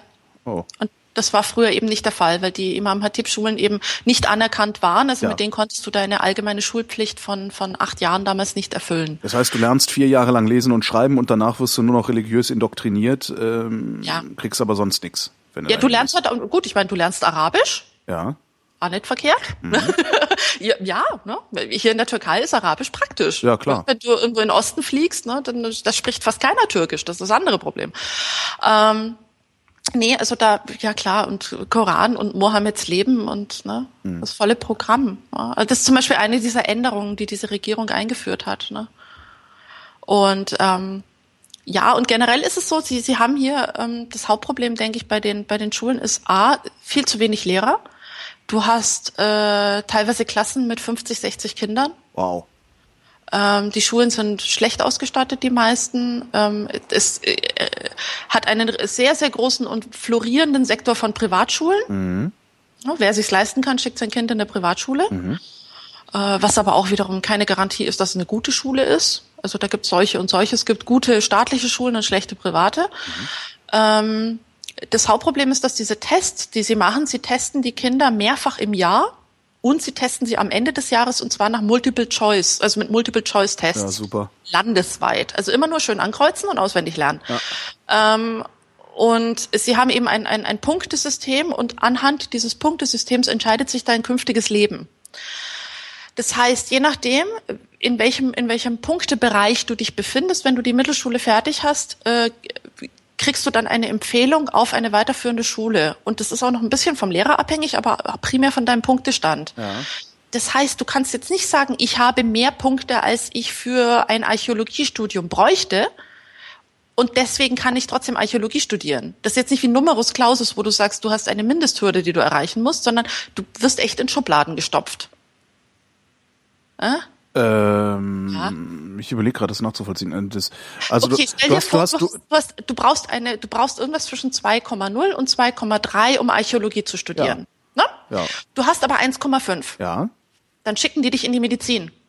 Ach, selbst wenn du Archäologie studieren Genau. willst. Ah, Ja. okay. Und ähm, du Das hast ja bescheuert. keine Chance, wenn du 3,0 hättest, dich irgendwie hochzuarbeiten per, so wie in Deutschland, Taxi fahren. Ne? Äh, das geht auch nicht. So, das ist das eine Problem, dass die Kinder sehr früh schon schon in eine Richtung geschoben werden. Und da ist auch viel Politik dabei, was gerade benötigt wird, so ungefähr. Es ist ein bisschen kommunistisch hier manchmal. Ähm, das andere Problem ist, dass du eben dieses reine Punktesystem und auswendig lernen hast. Ja, also die Kinder lernen wirklich wie so kleine Roboter auswendig zu lernen, alles. Das ist aber nicht machbar in der normalen Schulzeit. Ne? Das heißt, die ganzen Kinder, die ich bisher kennengelernt habe, die dann, also oder die, die, die, die ich an der Uni kennengelernt habe, die haben alle parallel zur, zur normalen Schulzeit auch noch Nachhilfeunterricht genommen. Und der Nachhilfeunterricht ist hier ein Riesensektor. Da, da schiebt die Regierung sämtliche arbeitslose Lehrer rein. Also es ist mindestens ein Sektor, der genauso groß ist wie das gesamte staatliche Schulsystem. Das heißt, du gehst vormittags in die Schule, hast eine kurze Mittagspause und gehst danach bis abends noch in die Nachhilfe. Und das zahlen dann Plus aber die Eltern. Samstag, Das ist natürlich. okay. Und das sind paar hundert, also das kann locker die Summe einer Monatsmiete sein Mhm. pro Kind. Ähm, und das Problem ist, dass Kinder dadurch auch keine Hobbys mehr haben. Du, Ja. äh, ein befreundeter Psychologe von mir hat das mal ganz gut ausgedrückt, der hier auch Deutscher ist eben und hier zwei Kinder in der Schule hatte. Der hat gesagt, bei uns war Kind, war, war, war, war Jugend ein, ein Lebensabschnitt. Hier ist Jugend oder Kindheit ein Vollzeitjob. Aha. Die sind halt permanent unter Druck. Durch dieses Punktesystem auch. Du kannst ja landesweit, du kannst dein Kind mit dem anderen Kind vergleichen. Ja? Du kannst sagen, mein Kind hat so und so viele Punkte, dein Kind hat aber nur so und so viele Punkte. Das heißt, dieser Druck ist enorm. Wenn du ein ne, Messsystem über das ganze Land drüber kippst. Naja, Naja. das, das haben wir ja theoretisch auch. Also letztendlich, ähm, wir haben ja auch unsere, unsere Zeugnisnoten. Naja, also gut, ich habe halt auch ein 3-3er-Abi und andere haben auch ein 3-3er-Abi. Okay, aber wo, wo hast du dein Abi gemacht? Das ist Gut. dann nämlich auch die Frage. Okay, aber das sollte ja, das sollte ja eigentlich nicht die Frage sein, weil letztendlich führt das ja, Ja. auch nur wieder zu Disqualifikation. Natürlich, ja. Nee, hier ist es also wirklich, es ist ein Gesamtpunktestand. Ist ne? die, ist die Gesellschaft, ist die türkische Gesellschaft stärker durchhierarchisiert dadurch? Mhm. Ja, ähm, es ist, wenn du nicht studiert hast, bist du nix. Das ist wirklich diese, diese Denke hier. Du musst, du musst ein abgeschlossenes Hochschulstudium haben, um hier irgendwie etwas zu sein. Ja. Ich hatte in einer, in einer Firma gearbeitet jetzt die letzten sieben Monate in Istanbul, ähm, auch eben ne, als Berater. Das gesamte Management hatte als Einstellungskriterium mindestens ein abgeschlossenes Hochschulstudium. Egal was. Egal was, ja. Ah ja, es äh, gibt's hier ja auch in, sinnlos, ja. ja, es gibt's ja auch in einigen äh, äh, äh, Ecken. Also der öffentlich-rechtliche Rundfunk Ja, ja. Äh, erwartet ja auch ein abgeschlossenes Hochschulstudium, ohne konkret zu sagen, welches Fach. Ja, wie du, ja, ja, ja, ja. Also. Ne. Naja, ähm, Und du hast doch überhaupt keine Chance, dich, dich da irgendwie hochzuarbeiten durch mehr Know-how oder, oder sonst was. schwierig. Also du musst dann, wenn zu den wirklich obersten ein, zwei Prozent gehören, dann kriegst du ein Stipendium. Ja. Ne? Es gibt halt viele private Universitäten auch von, von Industriellen finanziert, die, die dann eben, ne, so ähnlich bisschen wie das englische System, dann die Kinder eben durchfinanzieren, wenn sie gut sind. Nee, ich dachte jetzt eher, dass wenn du, wenn du schon, schon erwachsen bist, also du hast keinen Hochschulabschluss, du hast aber trotzdem irgendwie dir Know-how angeeignet, äh, von dem will dann niemand wissen. Im, Zweiter Bildungsweg. Ähm, im, genau. Bedingt. Mhm. Du kannst dich natürlich in Firmen hocharbeiten und aufgrund deines Lebenslaufs hocharbeiten. Aber was die gesellschaftliche, weil du gefragt hast, äh, gefragt hast nach der gesellschaftlichen Stellung durch Ja. Hierar ne, die Hierarch Hierarchien hier, ähm, da wirst du dich nicht hocharbeiten, wenn du keinen, wenn du nicht studiert hast. Weil sie werden dich immer fragen, ähm, was machst du beruflich? Und äh, wenn du das sagst, dann, dann implizieren sie ja automatisch und fragen, wo du studiert hast, weil ja auch die Universitäten untereinander so unterschiedlich sind. Du kannst auch auf einer schlechten Uni studieren zum Beispiel. Das geht auch. Also das sind alles so. Es ist halt. Und das ist so, ich bin, Besi ich, ich, ich bin äh, Besitzer von 5000 Wohnungen in Istanbul. Zählt überhaupt nichts, solange ich nicht studiert habe? Ja, unter den Reichen schon. Okay. Na, ne, wenn du dann das entsprechende Auto hast und dann in den entsprechenden Okay, Kreisen unterwegs ja, okay. bist, mit der entsprechenden Frau an deiner Seite geschmückt bist, ähm, natürlich zählst du dann. Aber bei den Intellektuellen zählst du halt trotzdem nichts, weil du bist halt ein neureicher Trottel mit einem dicken Auto. Na, das ist bei uns ja genauso. Äh, gut, aber ich meine, das sind die, die in der Türkei das Geld haben, ne? Ja. Die neureichen Trottel mit dem großen Auto. Ja. ist das, das ist, das klingt insgesamt, als wäre das eine eher frauenfeindliche Gesellschaft. Ist das so? Würde ich nicht sagen. Also äh, der, der Anteil an Professorinnen ist äh, verdammt hoch. Mhm. Also an den Hochschulen hast du viel mehr Frauen als in Deutschland. Viel mehr. Und die lassen sich aber trotzdem als Schmuckstück äh, missbrauchen oder Nee, weil gebrauchen. die, die machen ja ihre eigene Karriere, die machen ja ihr eigenes Ding. Das sind ja nicht die Okay. Hippies, die, die sich so einen reichen Macker suchen. Das sind, es ist halt eine gespaltene Gesellschaft. Die einen setzen aufs Geld und Mhm. auf die Statussymbole und die anderen gehen halt diesen akademischen Weg. Aber das sind zwei wirklich unterschiedliche Welten.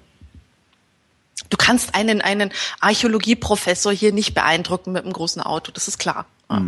Ja, weil der hat die Welt gesehen. Ne? Der- Mhm. Stoßen, der, stoßen diese beiden Welten aneinander? Also äh, gibt's da Reibung oder existieren die so einfach friedlich nebeneinander und jeder verachtet den anderen so gut er kann? so ungefähr, die haben miteinander nichts zu tun. Außer halt jetzt, ne, so wenn dann, wenn es um Politik geht, dann stellt man halt fest, welche, we- welche gesellschaftliche Gruppierung welche Partei wählt. Ne? Wer, wer, wer hat denn Erdogan gewählt? Die Neureichen. Die Neureichen. Die Armen und die, die, die, die Neureichen. Die Neureichen profitieren von seiner Politik. Die hat er reich gemacht, Bauunternehmer. Ne? Baubranche ist immer noch die Branche, die die Türkei so wachsen lässt. Und äh, die Intellektuellen, die leiden. Weil Erdogan selbst ist so ein Auf Empörkömmling. Das ist auch was, was ich mich, ich habe, ich, ich, ich habe bei keinem anderen Politiker momentan so sehr das Gefühl, es mit einem Vollidioten zu tun zu haben, wie bei Ja. Erdogan. Danke, Das, ja. das tut mir, das, das ist immer so, ich denke immer so, oh Gott, nein, Holger, das ist ein böses, mieses Vorurteil, Nein. das du da hast. äh, Und ich Nein. habe wirklich jedes Mal, wenn ich Erdogan sehe, frage ich mich, ob der Mann überhaupt lesen und schreiben kann. Ja, das Problem ist, er ist schlau. Er ist das, was man halt ähm, Bauernschleue. Ja, Bauernschleue natürlich. Ähm, er ist, du musst es sehen. Du hast in der Türkei ähm, über über lange Zeit, also erstens hast du hier nie wirklich echte demokratische Strukturen gehabt. Ja, klar. Ne? Also diese, dieser, dieser demokratische Gedanke, den du eben eher in Europa hast, die, der ist hier noch nicht so in der Gesellschaft verwachsen, weil hier die Systeme alle sehr autoritär sind. Ne? Von der Mhm. Ja, aber das ist es Familie, halt in Russland auch. Und Schule, ne? Das ist es in Russland auch. Und bei Putin habe ich aber nicht das Gefühl, einen Vollidioten vor mir zu haben. Ja, okay. Naja, das, was noch dazu kommt, ist, okay. Ähm, okay. Was du dann hast, ist über die Jahre hinweg ist eines passiert, die große, große Landflucht Ja. in der Türkei. Vielleicht hast du davon schon gehört, dass also ganz viele eben aus dem Dorf immer in die großen Städte gezogen Mhm. sind. Deswegen ist ja Istanbul inzwischen bei 15 Millionen. Ja. Ja, das muss man sich mal vorstellen. Und die sind, das sind, ist das die offizielle Zahl oder ist das die inoffizielle Zahl? ich, allein, das ist eine deutsche Frage, ja. So, so. Ja, klar, das aber- kann ich fragen, weil es keine wirklich offiziellen Zahlen gibt. Okay. Ähm, ja, gemeldete Leute heißt ja nicht, es ist Meldesystem ist ja auch hier Kuddelmuddel. Also, Alles klar, okay. Mhm. ähm, ne, 15 Millionen, sagen sie. Vielleicht sind es 12, vielleicht sind es 16, keine Ahnung. Na, in der so. Regel ist es ja so, dass äh, wenn, wenn so eine, so eine äh, riesige Stadt sagt 15 Millionen, wohnen eigentlich 25 Millionen da und die, äh, Nee, die fehlenden nee, 10 Millionen haben sich nur nicht gemeldet oder sowas. Nee, nee, also so schlimm ist es nicht. So, So groß nicht, ist okay. Mhm. Istanbul noch nicht. Ist es schon schlimm genug. Ne? Ähm, naja, und dann hast du eben ganz viel Dorfbevölkerung, die eben ihr Glück in der Großstadt gesucht haben. Mhm. Und Erdogan kommt aus so einer Familie. Der ist in, in einer armen Gegend groß geworden, hat dort Simit verkauft, diese Sesamringelchen. Das ist Mhm. so auf der, äh, in der Hackordnung sehr weit unten. So Mhm. ein Simit-Verkäufer, also Simit kann halt jeder verkaufen. Da musst du nicht lesen und schreiben können dafür. Und hat sich halt so Stück für Stück, äh, hat halt eben auch eine Imam Hatib-Schule besucht, ne? so eine Koranschule. Und ähm, hat sich halt so Stück für Stück in seinem Netzwerk, in seinem religiösen hochgearbeitet. Und ähm, das ist alleine das ist schon so für die Intellektuellen in der Türkei. Ähm, die haben Das natürlich ist eine Beleidigung für die. Ne? es ist äh, ja natürlich und es, es äh, stört natürlich auch ihre Spießigkeit, weil Erdogan Ja. hat natürlich kein Hochschulstudium abgeschlossen. Ja, verstehe. Ne? Das, ist, ne? das kratzt ja schon mal. Und das Problem ist, dass Erdogan sich halt echt immer noch benimmt, als wäre er so ein Vollhakan von, ne? so, weißt du, so ein, Ja. so ein äh, ne, Kaya Jana-Hakan. ja, genau. Ja? Ja, Ja. So, ja. Ja, so äh, Prolet. Ja, der sieht, der sieht, genau, Erdogan macht so den Eindruck, genau, das stimmt, das, wo du es sagst, genau. Erdogan es- wirkt, es- Erdogan wirkt wie ein türkisch, äh, türkischstämmiger äh, deutscher Kabarettist, der einen türkischen Proll Genau, das- nachäfft. Das habe ich mir auch schon So- gedacht. so wirkt der, der ja, nicht, das ist- weiß, ob der nicht irgendwie eigentlich tief drin ein hochintellektueller türkischer Kabarettist ist, so, der einfach seit elf Jahren die Türkei trollt. Genau, oder es ist Harpe Kerkeling, das kann ja auch sein, da, da ist man ja nie sicher. Ja, also es ist, ist wirklich, wenn es nicht so tragisch wäre, wäre es sehr lustig. Ja. Ähm, nee, das Problem ist auch, ähm, was du in den... In Warum, der- warum, warte, ja, warum wählen ja. die Armen Erdogan? Also, dass die Neureichen den wählen, ist Weil klar. er aber- ne? ihnen Hoffnung vermittelt. Er ist ja einer von ihnen. ah, Mit okay, mir klar. schaffst ja, ja, du's. ja, ja, ja. Ich hab's geschafft, also schafft ihr das auch. Mit den anderen haben sie es nicht geschafft. Genau, und wenn einer aus der intellektuellen Kaste äh, Regierungschef ist, äh, der blickt sowieso auf die Armen herab und lässt sie das sch- wahrscheinlich auch spüren. Ne? Der spricht ein Türkisch, das die, das die Das die einfache nicht Landbevölkerung nicht versteht. Du hast hier ein drei, Türkisch ist so unterschiedlich. Das ist wie wenn du, okay, schau dir Tagesthemen an und frag Ja. einen, oh, jetzt wahrscheinlich, wenn, wenn, da, wenn du das ausstrahlst, dann hast du Krieg im Chat. Frag einen Bildzeitungsleser, ob er die Tagesthemen versteht.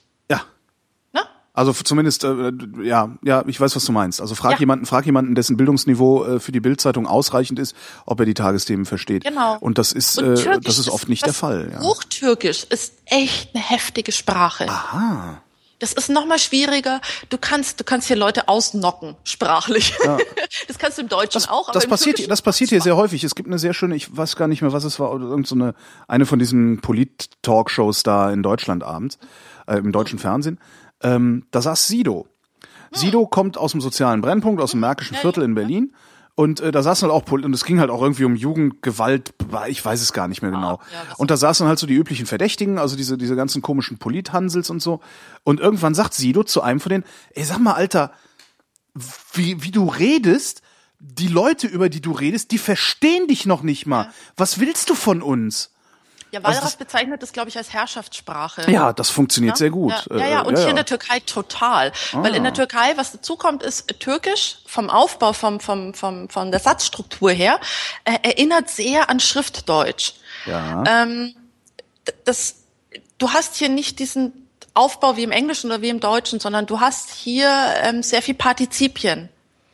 Puh, Beispiel. Ähm, okay, wir haben Relativsätze im Deutschen und im Englischen. Der Mann, der bei mir arbeitet, ist heute krank. Hm? Auf Türkisch wäre das, der bei mir arbeitende Mann Ja. ist heute krank. Das ist Schriftdeutsch. ja. Ne? So redet niemand. Akademiker Schriftdeutsch. genau. Und so redest du im Türkischen.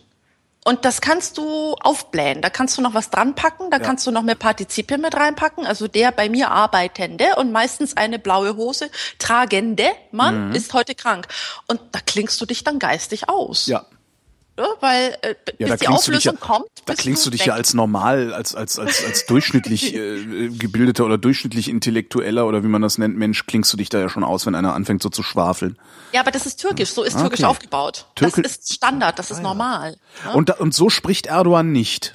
Na, Erdogan spricht ja A, nicht so verschachtelt Ja. und B hat, hat Erdogan eben so eine Prollo-Rhetorik. Also er hat, er hat eine wahnsinnig gewaltvolle Sprache. Also der, der, der müsste mal so, so, so ein Seminar zum Thema gewaltfreie Kommunikation machen. Es ist aber trotzdem, ich finde, was ich, was ich gerade bemerkenswert finde, ist, ähm, Erdogan spricht nicht so wie der äh, Bildungsschwafler, sage ich mal. Genau. Und Ja, er wirkt aber sofort, er wirkt aber sofort, obwohl ich seine Sprache nicht verstehe, wirkt er dumm auf mich. Was sagt das eigentlich über mich? dass du ein gutes Bauchgefühl hast. Oder aber, dass ich selber so ein herablassender Bildungsschwafler bin, der intuitiv mitkriegt, dass Erdogan nicht dazugehört. Könnte auch sein, Muss oder? ja nicht ausgrenzend sein, auch, auch Ja, ich mache mir da jetzt auch keine Sorgen. Erkennen. Ich finde mich auch total super so, ne? Aber, aber ich fand das gerade sehr interessant. Ja, aber Also, auch ein Doofer unter den Doofen kann die Doofen erkennen, denke ich. Das stimmt, ja. Das sind ja die besonders reflektierten Doofen. Das sind Genau. ne? Also ich, ich nein, das, es muss ja nichts Ausgrenzendes sein, aber das ist, was es fast noch schlimmer macht, ist, wenn man Türkisch kann, ist, wenn man dann eben Erdogan im Original versteht. Da ist, das, das gibt noch viel mehr Schmerzen, als wenn, wenn man dann eben die, die deutsche Übersetzung liest. Also, weil das andere ist im Türkischen, hier ist es, hier ist die Gesellschaft in sich schon etwas spießig. Ähm, es gibt zum Beispiel so Sachen, ähm, man flucht normalerweise nicht. Das kann man jetzt einem Deutschen, der so dieses, dieses Kanaken-Deutsch ne, auf der Straße erlebt, so mit na, na Berlin, äh, das habe ich nur in Deutschland gehört, das habe ich hier noch nie gehört.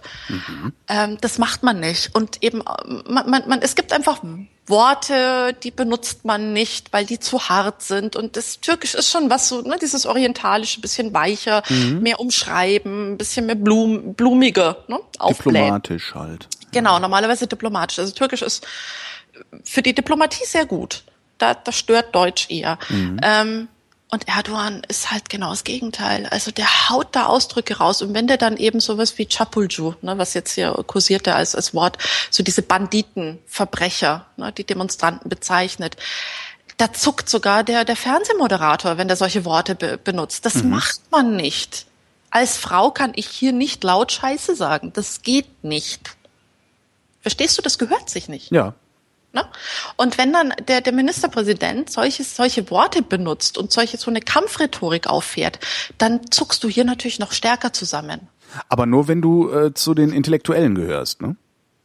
Oder zuckt auch das einfache Volk, dessen Sprache er da imitiert, dann auch zusammen? Naja, die, die, die finden das halt toll, dass sich so einer äh, Endlich ja, mal Klartext redet, so. Ja, genau, endlich mal Klartext. Nein, Okay. das ist ja so ein bisschen so Franz Josef Strauß mäßig, wobei Ja. Strauß rhetorisch besser war.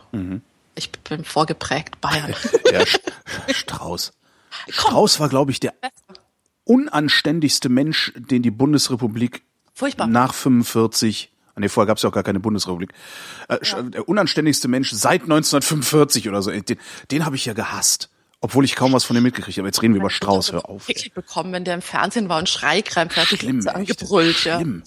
Aber Na gut. Obermafioso, er hat, er hat, er hat's hinbekommen irgendwie. Der Franz Josef. Ja. Ja, der hat, äh, wie viel, wie viel, gab's, gab's denn nicht irgendwie neulich sowas von wegen, äh, unerklärliche 300 Millionen Euro äh, Vermögen hätte diese Familie irgendwie? Ich weiß, ich weiß es nicht mehr. Irgendwas habe ich da. Ich will jetzt keine Gerüchte in die Welt setzen. Naja, aber aus Bayern ist was geworden. Aus Muss- Bayern muss ist was man geworden, lassen. ja. Ist Muss richtig. man ihm lassen. Ne? Ja. Die Methoden, über die, ne, da braucht man nicht reden, weil die waren mafiös, aber er hat nicht nur was für sich getan. Das ist vielleicht der große Unterschied zu Erdogan.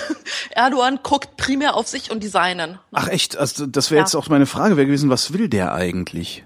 Der benutzt, ja, das ist, das ist eine gute Frage. Das fragt sich die ganze Türkei. Ähm, also ich denke, der ist so eine wilde Mischung eben aus Emporkömmling mit einem angeknacksten Selbstbewusstsein, ähm, gepaart mit leichten Größenwahn, weil wenn du hier mal wer bist, ne, dann hast du nur noch so Arschkriecher um dich rum. Du wirst hier keinen mehr erleben, der irgendwas gegen dich sagt. Ähm, ich habe es auch eben in Firmen gesehen. Ich habe meine, äh, meine, meine, meine Untergebenen prügeln müssen, damit sie mir mal offen die Meinung sagen. Also verbal natürlich geprügelt. Aber d- das, hier muckt keiner auf. das ist ein autoritäres, eine autoritäre Gesellschaft. Das heißt, mhm. in dem Moment, wo du eine gewisse Position erreicht hast, hast du keinen mehr, der dir auch nur annähernd äh, die, die Meinung sagt. Die ehrliche umso, Meinung. Umso, umso bemerkenswerter ist es doch eigentlich, dass die Leute auf die Straße gehen, oder? Ja, ja, natürlich. Hurra! ich bin in euphorischer Stimmung deswegen. Deswegen wollte ich ja mit dir reden. Ne? Weil es bewegt sich was, natürlich. Also, dass die Leute auf die Straße gehen und äh, sagen, dass es reicht, ne? das passiert hier nicht so oft. Was genau reicht den Leuten da denn eigentlich? Ah, das ist eine, das ist eine Mischung. Das, also prinzipiell ist es so, dieser, dieser Auslöser mit dem Park, der Gezi Park in Istanbul am mhm. Taksim, das ist eigentlich nur ein Pipifatz. Das ist nichts Besonderes. Dieser Gezi Park ist winzig. Der ist wirklich ein kleiner Park. Okay, er ist am Taksimplatz. Taksimplatz ist wirklich so das zentrale, der zentrale Platz in Istanbul und der Taksimplatz hat auch eine Geschichte. Also das sind, da ist damals die, die, das sind die Kommunisten aufgelaufen zusammen mit der Gewerkschaft und so. Also da jede Revolution so ungefähr ähm, start, ich möchte nicht sagen startete am Taksimplatz, aber ne, der war immer wichtig, so ein Versammlungsplatz fürs Volk. Ne? Mhm. Ne? Und den haben sie bereits beschlossen vor zwei Jahren, dass sie, dass sie den umbauen wollen. Ne? Und das Problem ist, dass dann im Mai, ne, also wir haben jetzt Juni, im Mai diesen Jahres hat Erdogan verkündet, nicht beschlossen, äh, diskutiert. Er hat ja. es verkündet, dem Volk, ne, dass der Park platt gemacht wird und dass er dann Einkaufszentrum drauf baut. Ja. Und das Problem ist, in Istanbul hat's über 80 Einkaufszentren und das ist so das Einzige, was es ist halt sehr amerikanisch. Wenn wir vom Einkaufszentrum sprechen hier in der Türkei, dann meinen wir so eine echte Shopping Mall nach amerikanischem Vorbild, Aha. wo du Kilometer drin laufen kannst. Mhm. Das ist so ein Riesending, so ein, so ein Konsumtempel. Und das Problem ist, dass die Istanbuler halt gerne diesen Taximplatz haben und das ist halt auch so ein sehr touristischer Punkt. Du hast das ARD, ZDF-Studio dort, du hast die ganzen Korrespondenten dort. Also Taximplatz ist wirklich so der, der Nabel, ja. ne? der Nabel der Türkei. Und dort wieder ein Einkaufszentrum hinzustellen, da, das hat den Leuten einfach gereicht. Ne? Das ist einfach so. Hat den Leuten das Einkaufszentrum gereicht oder die Art und Weise, wie es äh, Die Art und Weise natürlich, die Art und Weise und, und halt die Kombination einfach so was Sinnloses. Ich meine, wenn er da irgendwas Sinnvolles hinbauen würde, äh, in so einer Hauruck-Aktion, dann hätten die Leute vielleicht noch eher äh, gesagt, okay, passt. Ne? Mhm. Aber also wirklich noch ein Einkaufszentrum, wirklich die, das, was, was die Türkei dringend braucht, sind Einkaufszentren. Ne? Ja. Das war irgendwie so der Punkt. Und das andere ist, dass Istanbul sowieso schon verkehrstechnisch tot ist also tot im Sinne von, ich bin dort irre geworden in den sieben Monaten. Wenn du von einer Seite auf die andere willst, dann kannst du für 20 Kilometer drei Stunden brauchen, wenn du mhm. Pech hast. Und du hast oft Pech. Mhm. Äh, das ist Nahverkehrssystem funktioniert nicht, es ist viel zu wenig. Ähm, deswegen diese dritte Bosporusbrücke und so. Und in letzter Zeit hat er einfach so wirklich in, in, in so einer Art Sultansmanier gesagt, ja, wir bauen jetzt die dritte Bosporusbrücke, den Zuschlag haben die und die Firmen bekommen. Punkt. Ausschreibung? Keine Ahnung, wo die war. Ne? Welches Auswahlverfahren wurde zugrunde gelegt? Keine Ahnung. Äh, dritter Flughafen, genauso. Und dann hat er noch sein, sein Kanal, äh, Projekt äh, verkündet und Ach ja genau der wollte die Schiffe um um äh, um die Stadt drumherum leiten irgendwie ne? ja ja mhm. ja also da irgendwie einen riesen Kanal graben und also was so Umwelt interessiert hier eh nicht so nach dem Motto also mhm. da da wurde noch nie drauf Rücksicht genommen wir haben hier aber auch keine große Umweltschutzpartei oder sowas. Also hier gibt's keine Tradition wie in Deutschland mit der Grünen, mit den Grünen seit 40 Jahren irgendwie Umweltschutz, also null. Ne? Ja, es gibt ja auch, glaube ich, wenig Industrie, oder? Also die Türkei hat ja auch keine Industrietradition, oh, oder? Nicht. Ja, Tradition nicht, aber wenn du da so vom äh, östlich von Istanbul nach Izmit, Kocaeli fährst, das, äh, da kannst du die Gasmaske dort aufsetzen. Also da ist viel Industrie und Schwerindustrie Aha. und Petrochemie und alles. Also das stinkt, sondern es ist eklig. Ist, ist, die, ist die denn alt genug, um sowas wie die Grünen überhaupt hervorzubringen? Nee, nee. Das ist halt, ist nicht groß genug, denke ich mal. Oder nicht groß genug, ja. ja. Und äh, die Türkei ist einfach riesig. Du musst dir überlegen, wir haben hier 72 Millionen Menschen und die verteilen sich auf einer Fläche, die ungefähr dreimal so groß ist wie Deutschland. Okay, dann werden die Probleme natürlich auch nicht so sehr sichtbar. Ja, ja, ja und sie konzentrieren sich einfach nur auf die Städte, weil wenn du von 72 Millionen 15 alleine in Istanbul hast, mhm. ne, dann hast du dann ganz viel Luft noch dazwischen. Ja. Ne, Im Rest. Naja, jedenfalls, also das waren so seine Großprojekte, die er da dann einfach so verkündet hat. Also es gab keine Frage, äh, ob die Leute, die momentan in den Gegenden, die dann betroffen werden, dort wohnen bleiben oder wie die entschädigt werden und so. Das ist überhaupt nicht. Ne? Mhm. Einfach, ich mache das jetzt, weil ich will. Ja?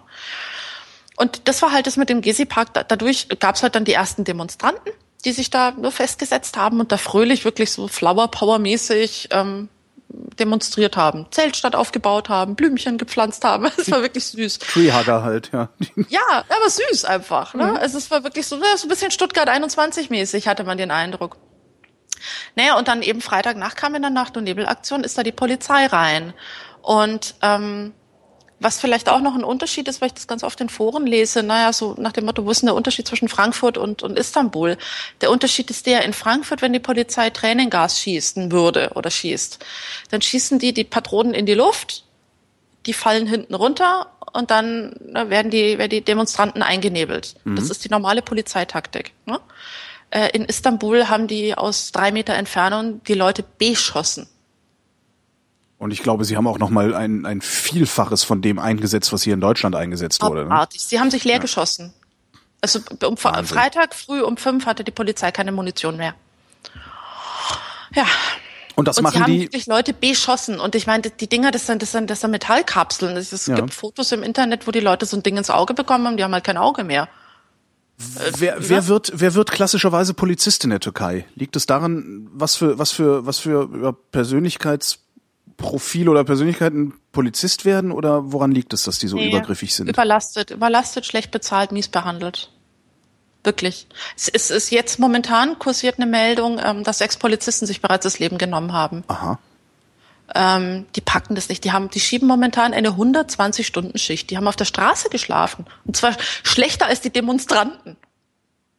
Einfach auf den Gehsteig hingelegt, Helm unter den Kopf und gepennt. Warum meutern die nicht? Tun sie langsam. Naja, meutern in einem autoritären System, hm? ja, wenn du es nicht gewohnt bist. Wenn du die Waffe hast. Aber die, die tragen ja, ja, die Waffen, also die, die müssen ja, ja eigentlich. Sie, ja, das ist, es gibt schon so die ersten Anzeichen. Also eben die, es, sie haben vor, vor kurzer Zeit, noch nicht lange her, ich glaube vor einem Jahr oder zwei Jahren, haben sie eine Polizeigewerkschaft gegründet. Mhm. Hey, das ist eine Revolution. Gewerkschaften hier in der Türkei sind schwer unterdrückt und ne, schwierig. Mhm. Ähm, und äh, ja, mal weißt du, Polizisten, das Problem ist, der Polizist hat, ist, hat hier auch in der Türkei ein sehr mieses Ansehen, weil die waren halt früher korrupt und mhm. haben überall ihre Finger mit drin gehabt. Ich weiß nicht, wie viele Polizeichefs ich hier schon in Antalya erlebt hat in den fünf Jahren.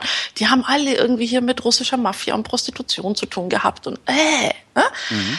Ähm, Freund von mir ist bei der Polizei gewesen äh, lange Zeit und der hat mir erzählt, er war sieben Jahre ähm, in Izmir Polizist und hat keinen einzigen Tag Urlaub gehabt.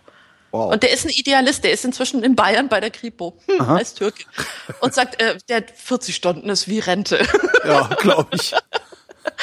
ähm, ja, die, die sind eigentlich arme Schweine, die wollen halt ihre Familie ernähren. Ich meine, du wirst halt hier Beamter, weil du halt einigermaßen dann einen festen, sicheren Job hast und versorgt bist. Und mhm. du hast halt, gerade die Polizei und überhaupt generell Beamte haben hier ein bisschen Sonderstatus. Äh, die zahlen dann im öffentlichen Nahverkehr weniger oder gar nicht. Und äh, die kriegen die Wohnungen billiger äh, und, und solche Sachen. Also da, ne, der, der Staat unterstützt seine eigenen Leute. Ja, klar. Normalerweise. Aber es reicht halt nicht. Es ist, es passt halt nicht. Ne? Die, die Investitionen in staatliche Institutionen passen nicht zu dem schnellen Wirtschaftswachstum auf der wirtschaftlichen Seite und da ja, geht die Kluft immer weiter auseinander. Ist der Erdogan, ist der Erdogan, äh, ist der ein religiöser Fundamentalist oder kann der nur nicht anders denken, weil er auf so eine äh, Fundischule gegangen ist? Naja, das ist fast eine philosophische Frage. Inwieweit bist du selbst verantwortlich für deine eigenen Gedankengänge? Äh, ich, ich, erwarte tatsächlich, erwarte ich von Spitzenpolitikern, dass sie Verantwortung für ihre eigenen Gedankengänge übernehmen können und das auch in Bahnen lenken können. Aber kann es, wie gesagt, ich billige auch jedem zu, ein Idiot zu sein. Also es ist ja. Nein, ich denke, also ich halte ihn nicht für intelligent. Ich halte ihn für eben bauernschlau mhm. und ähm, für inzwischen schon leicht größenwahnsinnig. Aber ich habe dieses Verhalten, ich hatte, ich hatte gestern eine Diskussion, ich habe dieses Verhalten auch ähm, bei, bei türkischen Firmenchefs erlebt. Da kann die Hütte brennen und alle deuten vorsichtig an, man sollte vielleicht mal den Kurs wechseln, ne, so mhm. von der von der Strategie her und er stellt sich hin nö und sagt nö, weil ich bin der Chef. Aber ah, dann brennt halt die Hütte irgendwann ab. Brennt ja. dem Erdogan die Hütte irgendwann ab oder hält er sich? Ja, das ist das Problem, dass die meisten ihn halten. Es ist definitiv eine Minderheit, die auf der Straße ist. Es sind viele verschiedene kleine Minderheiten, die momentan sich zusammenrotten und auf die Straße gehen. Aber unterm Strich ist es wie bei jedem Protest eine Minderheit. Mhm. Es ist die, die, die Landbevölkerung, denke ich, wird ihn halten und stützen. Was sagt die Presse? Mhm. Ist das ein Witz? Pinguine? Was? Wie Pinguine? Was? Pinguine? Hast du das nicht mitbekommen? Nee, okay. ich kriege überhaupt nichts mit. Ah, okay. Ähm, die Presse hat, als es am Freitag, also Freitagabend von vor einer Woche, ne, wir sprechen nicht von vor drei Tagen, sondern ne, da, da ging es los auf dem, auf dem äh, Platz mit, mhm. den, mit den Polizeiausschreitungen. Da hat die gesamte, äh, die, die, die, sämtliche Fernsehsender haben nicht berichtet. Es hat kein einziger Fernsehsender darüber berichtet. Sie haben Pinguin-Dokumentationen gezeigt wow. und Koch Kochsendungen und sowas. Und, also noch nicht mal in so einer, ich meine, ich, es gibt ja gerne mal so eine sehr, wie ich finde, auch eine sehr halbstarke Kritik äh, an der Berichterstattung der deutschen Medien, wenn irgendwie sowas passiert. Also in, ne, in, in Istanbul äh, ist gerade Demonstration und es wird Tränengas verschossen. Wenn dann die deutschen Medien nicht binnen sechs Stunden äh, ebenfalls Berichterstattung machen, heißt es direkt, die würden das ignorieren und wären ferngesteuert mhm. und all so ein Scheiß. Ich Na, kann schon nachvollziehen, dass, dass, dass so eine Redaktion sagt, wir gucken uns das jetzt erstmal 24 Stunden mhm. lang an. Und ja, dann, dann entscheiden, genau, dann entscheiden wir, was wir damit machen. Da, genau. ne? Und wer Aber ist denn da wer? Ne? Wenn jetzt nee, nee, also, hier in Berlin, wenn jetzt hier in Berlin so eine heftige Demonstration losgehen würde, würde ja immerhin schon mal die Regionalnachrichtensendung ein Team hinschicken. Selbst das ist nicht passiert bei euch? Äh, vergiss es. Also sie Krass. wussten davon. Ich meine, du, du hast hier, du hast hier sehr, sehr abgefahrene Verhältnisse. Du hast zum Beispiel CNN Türkei. Mhm. Ne? Ähm, CNN, also das, das ist der, der, der Hauptfeind der Protestanten inzwischen, äh, der, der Protestierenden geworden, ähm, weil CNN Türkei hat eben diese besagte äh, Pinguin-Dokumentation gezeigt ja. und CNN International hat Bilder vom Taximplatz gezeigt. Wow. Und das Problem ist, die gesamten Medien ne, mhm. haben die letzten Jahre einen so massiven Druck erfahren seitens Erdogan. Ähm, es wurden sehr, sehr viele Journalisten verhaftet es sitzen inzwischen 72 Journalisten im Gefängnis, darunter Chefredakteure von großen Zeitungen. Weil sie es gewagt haben, die Regierung zu kritisieren, oder? Genau, aber äh, weil sie halt, da kannst du die wildesten Gründe anführen. Also es, es gibt halt hier Antiterrorgesetze und da, es findet sich immer was. Ja. Wenn du ein System hast, ne, das für dich arbeitet, findest du immer was. Ähm, also die, von, die Jumhuriyet zum Beispiel ist eine eher linke Zeitung ähm, die, da haben sie auch die Leute inzwischen seit, ich weiß nicht, 800 Tagen oder so in Untersuchungshaft ohne Verfahren. Wegen Antiterror. Die haben halt über irgendwas berichtet und das hat halt nicht gepasst und dann haben sie gesagt, sie würden durch die Berichterstattung die ja, Terroristen also, unterstützen und zack, einkassiert. Gibt's ja nicht, gibt's ja, es gibt ja auch irgendwie so ein, so, so ein hirnrissiges Gesetz, Verunglimpfung des Türkentums oder irgendwie genau, sowas. Genau, 301. Ne? Mhm. Wenn ich, das ja, das ja. Ja, aber das kommt nicht von Erdogan, das kommt von den anderen. Ach, das kommt noch nicht mal von Erdogan. Ich hätte gedacht, das wäre von. Ah, okay. Nein, also Gott, das ist. Man muss, man das muss heißt, die, die Tradition, die Tradition, äh, ein, ein, ein autoritären Staat mhm. äh, zu haben, ist schon schon viel älter. Okay. Okay, wir müssen mal zurückgehen in die türkische Geschichte. Die, die türkische Republik ist vor äh, warte mal, 26 wird's dann 100 Jahre, ich glaube ungefähr 1926, 24, hm, ungefähr sowas, mhm. von Atatürk gegründet worden. Atatürk war ein Militärgeneral, ja. der sich verdient gemacht hat im Ersten Weltkrieg bei der Schlacht um Çanakkale, Gelibolu.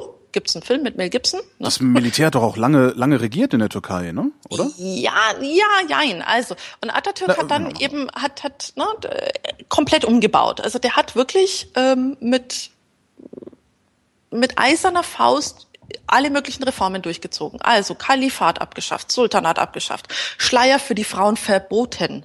Ja? Mhm. Ähm, den Fes, diesen lustigen Hut für die Männer verboten, äh, lateinische Schrift eingeführt, arabische Schrift abgeschafft, Frauenwahlrecht eingeführt. Ja? Ähm, also wirklich umgebaut. Der wollte aus, aus, diesem, aus diesem osmanischen Staat, der all seine Kolonien verloren hatte nach dem Ersten Weltkrieg, wollte der wirklich ein europäisches Land machen. Ja. Und das aber mit der Brechstange. Weil, ne, eben nicht demokratisch gewählt, sondern mhm. ein Militärgeneral. Das hat aber dazu geführt, dass er eben ein paar Minderheiten unterdrückt hat. Mhm. Ja. Und Ach, die Armenier damals, ne? Äh, zum Beispiel Armenier, ist egal. Armenier, Kurden, äh, Griechen, Christen, nimm, nimm alle Minderheiten, die hier so rumturnen, ist egal. Äh, ne? Die wurden alle in den großen türkischen Topf gesch geschmissen und gesagt, unsere einzige Chance in dieser Region zu überleben ist, wir müssen zusammenhalten, wir sind alles Türken. Mhm. Und um diese ganzen sogenannten separatistischen Strömungen ne, äh, wegzudrücken, hat er gesagt, ich will das nicht mehr hören. Jetzt wird, wir machen hier eine Türkei, wir machen hier ein Land. Ne? Mhm. Ähm, ich überlege gerade, worauf wollte ich hinaus? äh, darauf, dass es ein autoritäres, ein autoritäres ja, genau. Land ist und Erdogan eigentlich auch nur in einer Tradition steht diesbezüglich. Okay, genau, so. Und ähm, da äh, was er eingeführt hat, ist diesen sogenannten Kemalismus. Vielleicht hast du irgendwo mal in der Presse äh, von Kemalisten gelesen, ja. die dann auf die Straße gehen. Genau. Dieser sogenannte der Mustafa Kemal, ne? mhm. Kemalismus. Ähm, und der besagt eben, dass die Türkei ein Einheitsstaat ist, äh, der eben auch mehr autoritär und zentralistisch ist. Das ist so die Staatsform und das ist, Kemalismus ist eine Ideologie. Und mhm. Ideologien sind immer ein bisschen problematisch. Mhm. Weil, ne, bei Ideologien kannst du schwer diskutieren. Immer ein und, bisschen Willkür drin, ja. Ja, absolut. Ähm, die Idee war so voll nach Europa ausgerichtet, aber schon ein sehr starker Staat, der alles lenkt, der auch die Wirtschaft stark lenkt. Das ist sogenannter Etatismus, nennt man das. Mhm. Ähm, erinnert so ein bisschen auch an Planwirtschaft, ne? Ja. Okay, ganz so extrem war es nicht, aber äh, daraus und eben äh, durch Atatürk entstand diese CHP-Partei, Cumhuriyet Halk Partisi, also diese G, ne, die die Gegenpartei quasi zu Erdogan ist. Mhm. Und das sind diese Verfechter Atatürks. Deswegen ist ja Atatürk immer noch bei den Türken großes Thema, auch eben in der Türkei, äh, in Deutschland, die dann immer vom großen, großen Atatürk sprechen. Die lernen hier auch zum Beispiel die Schulkinder von der türkischen Geschichte so gut wie nichts, außer die Zeit ab Atatürk von der osmanischen Zeit wissen die nichts. Mhm. Hm, hier fährt gerade einer Macht auch nix. mit einem aufgemotzten Motorrad rum. Türkische Lebenseindrücke, ja. Ähm, na jedenfalls ähm, hat dann eben Atatürk und dann seine Nachfolger und so weiter haben dann eben ne, so Stück für Stück dieses Land versucht umzubauen und aufzubauen. Äh, das Problem ist, dass Atatürk halt auch die Religion komplett aus dem aus, aus, aus der Regierung rausgeschnitten hat. Also es war eben dieser laizistische Gedanke zu sagen, Staat und, und Religion sind komplett getrennt. Was ja Vorbild eigentlich jeder Frankreich. vernünftige Mensch will, ne? Aber ja, es scheint nicht wirklich ist, zu funktionieren. Ja, das Problem ist aber, wenn die Leute, du kannst den Leuten nicht von heute auf morgen verbieten, ähm, in die Moschee zu gehen oder so. Du kannst den Leuten ja nicht einfach ihre, ihre Religion nehmen, wenn sie daran glauben. Naja, hat er das gemacht? Also man will ja den Leuten nicht verbieten, in die Kirche zu gehen. Also wenn ich fordere, dass das äh, Staat von Religion getrennt sein soll, naja, beziehungsweise Religion von Staat, dann sollen die Leute gerne weiter in die Kirche gehen, aber die sollen das, was sie in der Kirche erzählt kriegen, nicht als Basis für allgemeingültige Gesetze hernehmen. Das ist die Idee, die ich dahinter sehe. Äh, haben die Türken eine andere? Äh, ja, ähm, das Problem ist, dass A, der Islam natürlich stärker in deinen Alltag eingreift als ja. zum Beispiel das Christentum. Ja. ja. Also wenn du hier Ramadan hast, Fastenzeit hast, dann merkst du das. Na, weil wenn jemand fastet dann und nicht isst und nicht trinkt tagsüber, dann, dann merkst du das im Geschäftsleben. Du merkst ja. es einfach im Arbeitsalltag, du merkst es an vielen anderen Dingen. Ja, ja. Ähm, wenn jemand fünfmal am Tag beten möchte, dann musst du in deiner, in deiner Geschäftsplanung darauf irgendwie Rücksicht nehmen. Das heißt, du hast mehr Reibungspunkte. Mhm. Und wenn jetzt dein Staatsführer, dein Oberpapa, ne, Atatürk, Vater aller Türken, Papa, ne, mhm. ähm, wenn, wenn der dir auf äh, diktiert, dass du jetzt gefälligst nach Westen zu gucken hast und ähm, die Religion mehr und mehr aus deinem Alltag tilgt, mhm. dann hast du einen zu harten Schnitt. Ja. Ne? Und du musst ja auch sehen, wo war denn die Türkei? Das war reine Landbevölkerung zu dem Zeitpunkt. Da war noch nicht viel von Wirtschaftswachstum. Mhm. Und du kannst zum armen kleinen Bauern irgendwo auf dem Land nicht alles wegnehmen. Seine, seine Sprache, seine Schrift, äh, seinen Hut, den Schleier seiner Frau. Seine ja? ganze Identität. Und seine Religion, genau. Das war too much. Ja. Und dadurch brodelt es. Dadurch brodelt es seit, seit Atatürk schon. Ist ne? Erdogan, bei den Minderheiten. Ist Erdogan der Backlash zu Atatürk? Bis, äh, Oder ginge das zu weit? Naja, was die, was, was der Teil der Religiosität betrifft, ja, vielleicht, ja. Also dadurch, dass sie die, den Islam immer wieder unterdrückt haben, kam immer wieder Islam, also nicht unterdrückt, aktiv unterdrückt. Das wird jetzt auch wieder, wird der Chat aufschreien. Ähm, sie wurden nicht aktiv unterdrückt, aber es war halt so nicht mehr Mainstream. Ne? Und dadurch hast du einen gesellschaftlichen Druck. Ja. Und, und wenn es dann nicht gefördert wird und da, da, du dort kein Ventil hast, wo die Leute raus können, dadurch entstanden halt auch immer wieder religiöse Parteien, die dann wieder verboten wurden. Dann kam sie an die Macht, dann gab es chaotische Verhältnisse, dann haben, haben, die Linke, haben die Linken protestiert, dann gab es Bürgerkrieg, dann kam das Militär, hat wieder aufgeräumt, alle einkassiert, alle eingesperrt, Neuwahlen ausgerufen. Und so ging das immer hin und her. Ne? Also die, die Islamisten sind immer hochgeblubbert. Dann gab es irgendwelche anderen Umstände und Proteste. Dann gab es Chaos in dem Land. Ne? Und dann kam das Militär und hat erstmal wieder mit Gewalt ne, per Militärputsch hier wieder für Ordnung gesorgt, mhm. aber halt natürlich auf die falsche Art und Weise. Ne? Und so blubbert es immer rauf und runter. Das ist immer so eine Wellenbewegung hier in der Türkei. Momentan blubbert es halt wieder hoch. Ne? Ähm, ist davon auszugehen, dass sich das irgendwann mal beruhigt? Also dass der Schaum irgendwann zu einer ruhigen Oberfläche wird, um in dieser Blubbermetapher zu bleiben? Das, das Problem, was ich sehe, ist eben in diesem, in diesem, in diesem Kampfgeschrei. Also Erdogan hätte die Möglichkeit gehabt, am Freitagabend oder Samstag früh äh, nach diesen ersten Ausschreitungen das sofort zu beenden. Sofort. Der hätte einfach sagen müssen, okay, liebe Umweltschützer, verstehe ich, ihr habt ein Problem damit. Wir mhm. machen eines, wir machen was weiß ich, ein, ein, ein Referendum, eine Umfrage. Ich lade euch ein, liebe Demonstranten, zu mir nach Ankara. Lasst uns reden. Wir mhm. finden eine Lösung. Puff, da hätte er wirklich den Stöpsel gezogen.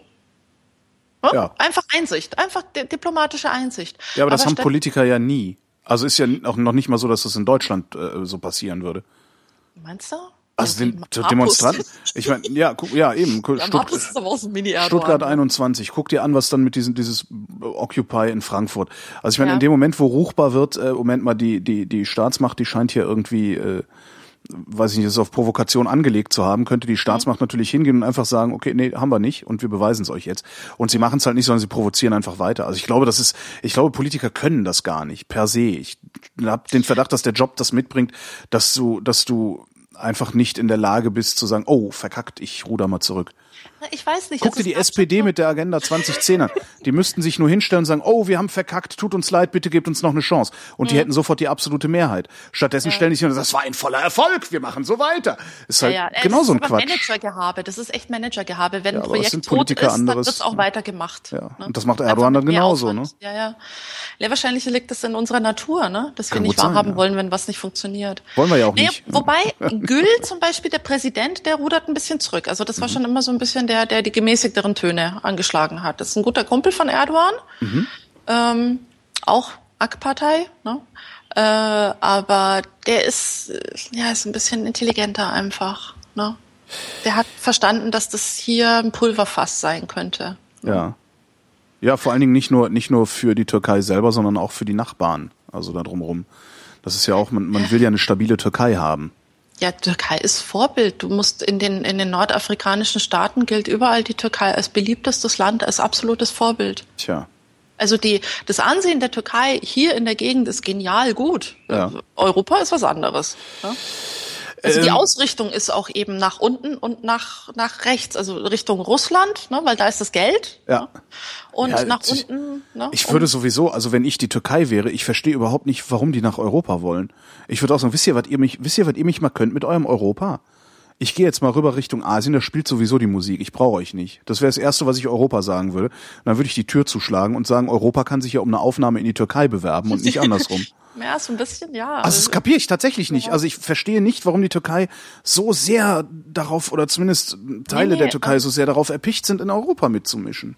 Schau, durch diesen, durch diese Beitrittsverhandlungen, hm? Beitrittsverhandlungen zur EU, ähm, da hat es eben diese berühmten Kapitel, also verschiedene Bereiche ähm, eines Landes, äh, und da, da ist definiert, wie die geregelt sein müssen. Und mhm. Erdogan hat wegen dieser Beitrittsverhandlungen äh, das Militär entmachten können. Weil eben einer der Kritikpunkte der EU war, dass das Militär zu mächtig ist, dass das Militär Ermächtigungsgesetze quasi hat. Die Verfassung ist noch aus der Zeit des Militärputsches und darin werden einfach dem Militär zu große Rechte eingeräumt. Also sagt Erdogan, wir wollen in die EU, aber ah. leider, liebes Militär, ich muss euch erstmal entmachten. Jetzt hat genau, die EU die Militärregierung entmachtet und hat dafür einen merkbefreiten genau. Muller da sitzen. Genau, danke. Ja. Jetzt verstehst Super. du Zusammenhang.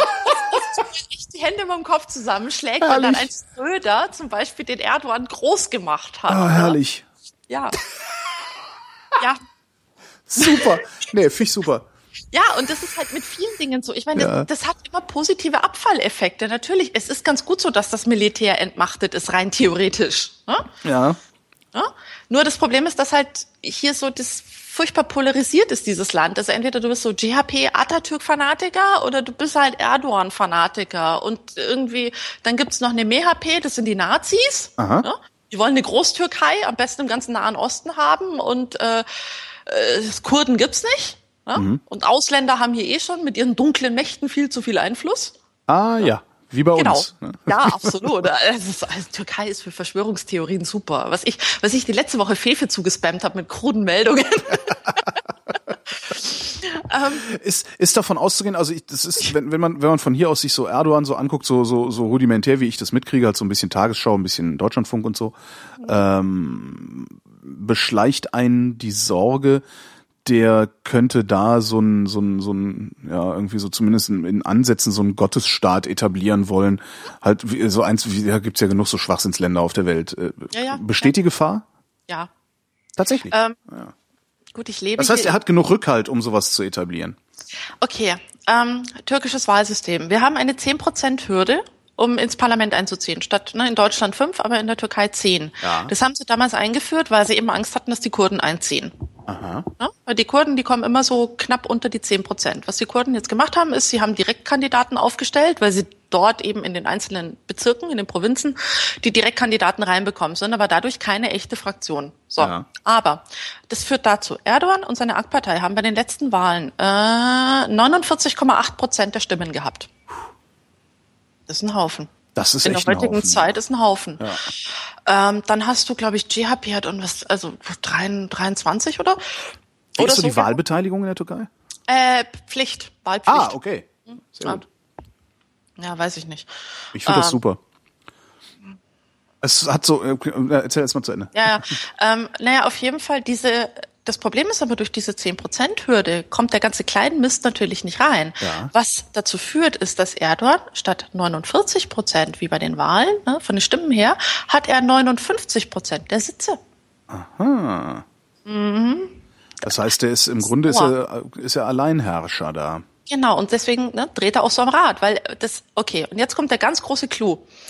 Äh, Erdogan hat jetzt die dritte Amtszeit. Der ist das dritte Mal eben, ne? Äh, elf Jahre regiert er, das zwölfte Jahr ist dann nächstes Jahr und danach kann er nicht wiedergewählt werden.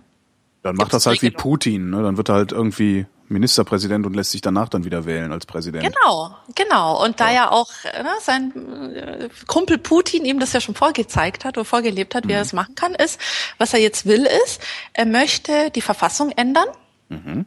damit er Präsident werden kann und den Parteivorsitz behalten kann. Weil was nämlich normalerweise nicht geht, ist, dass der Präsident ein Parteivorsitzender äh, ist oder irgendwie mit einer Partei ver verbandelt ist. Ja.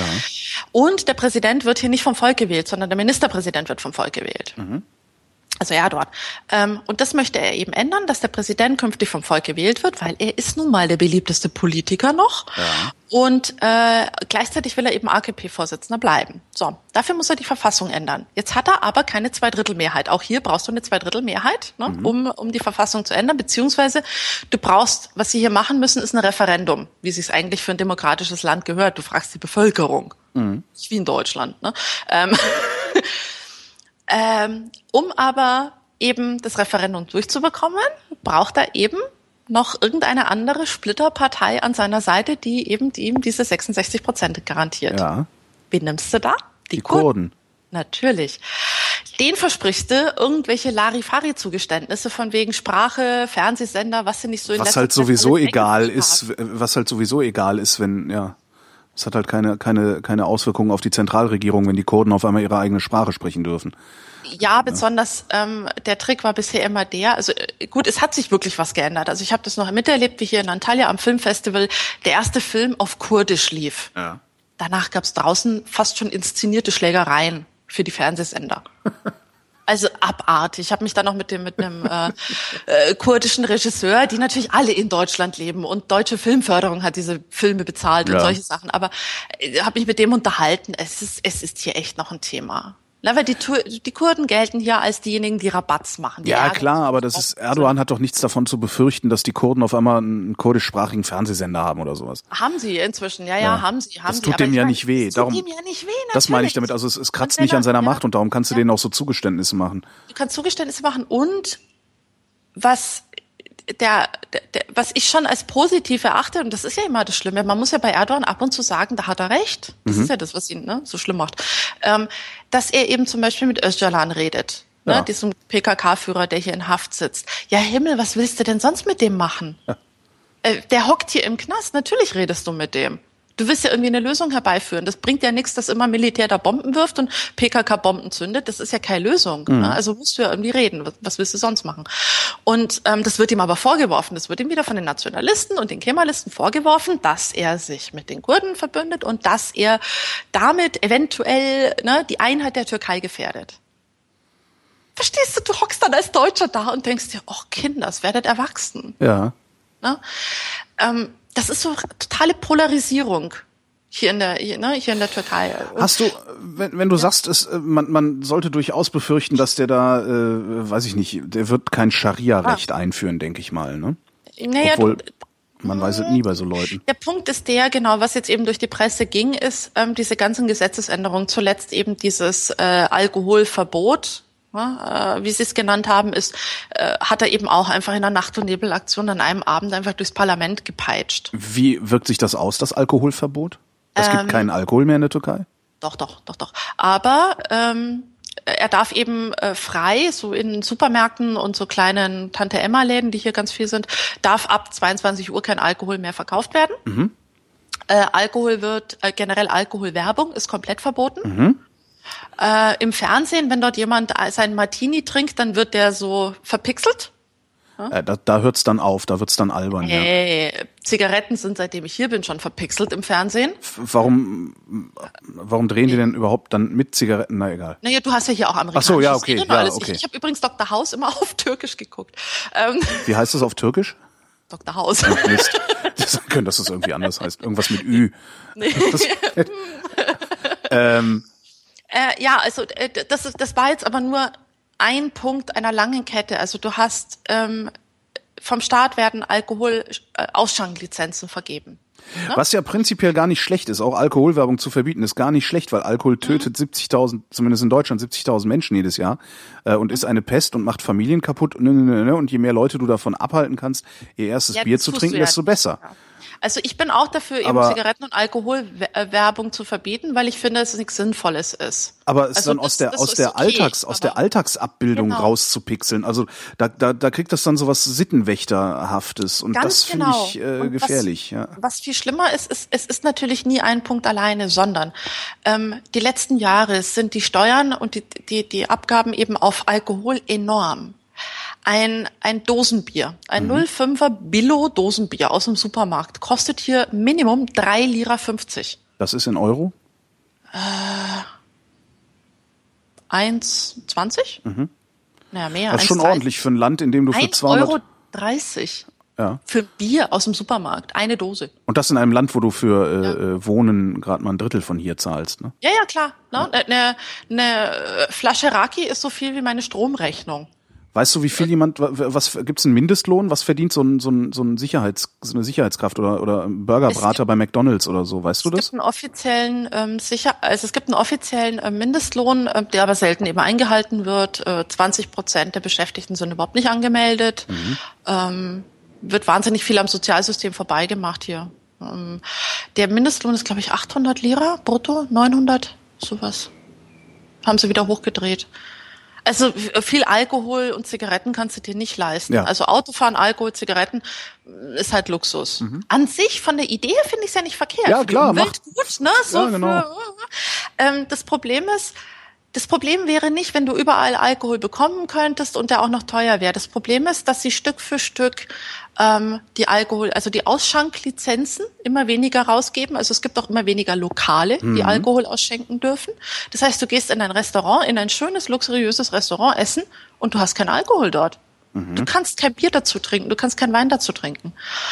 Ähm, und was auch passiert ist durch diese, durch diese restriktive Politik ist, du baust halt auch so ein, so ein, so ein Spießer, wieder Ja. so eine Spießerkultur auf. Ja, das meine ich mit Sittenwächterei. Ja, ja, und was Erdogan jetzt wirklich auf die Spitze getrieben hat, war ähm, bei der Rede zu diesem Alkoholverbot hat er gesagt, dieses Gesetz, ne, das eben Alkohol erlaubt ist, wurde von zwei Säufern erlassen und ich werde es ändern. Und mit Säufer hat er Atatürk gemeint. Alter. Und Okay. genau, jetzt merkst du es mit der Vorgeschichte, mit diesem Okay. idolenhaften Atatürk, den als Säufer zu bezeichnen. Und Säufer, wie gesagt, Säufer im Sinne von Säufer im Ja. Deutschen, also Schimpfwort. Das sagt man nicht. Ja. Ne? Ähm, und man bezeichnet nicht den, den, den Gründer einer Republik als Säufer. Das macht man einfach nicht. Ne? Ja, nicht doch. mehr in der heutigen kann man, Zeit. Ja, genau so. Also und vor allen Dingen Ja. jetzt ist er halt auch der Gründer einer Republik. Also Adolf Hitler würde ich als alles Mögliche bezeichnen, Okay, weil das ein ja, Arschloch aber, war. Ja, natürlich, aber, aber, er ist ja nicht idolbehaftet und aber klebt auf Kon dem nur, Geld. nur weil Konrad Adenauer Nazis in sein, sein Kabinett geholt hat und äh, wen äh, prinzipiell auch ein Drecksack war, Ja. würde ich aber trotzdem den nicht, den nicht in einer solchen Weise, äh, ja. beschimpfen. Und eben Atatürk zum Und vor allen Dingen würde ich das nicht tun, wenn ich der, wenn ich Bundeskanzler wäre. Das ist ja dann auch nochmal was anderes. Also wenn ich in dem Land lebe und das Land regiere, was der Ja. Mensch gegründet Ja. hat. Also das genau, ist schon. dass ne? sich ein Bürger hinstellt und sagt, du bist ein Säufer, das ist ja nochmal eine andere Qualität. aber genau, das ja. war genau die Wortwahl. Dieses, dieses Wahnsinn. Gesetz wurde von so, zwei Säufern erlassen und ich ändere es jetzt. Nicht wir, ich. Ja. Und das ist diese Rhetorik. Starker Mann. Ja, ja, genau. Und der Türke sagt, hurra, endlich mal einer, der, der, ne, Tacheles redet. Und die Intellektuellen sitzen da und sagen, Leute, wollt ihr wirklich so ein Prollo?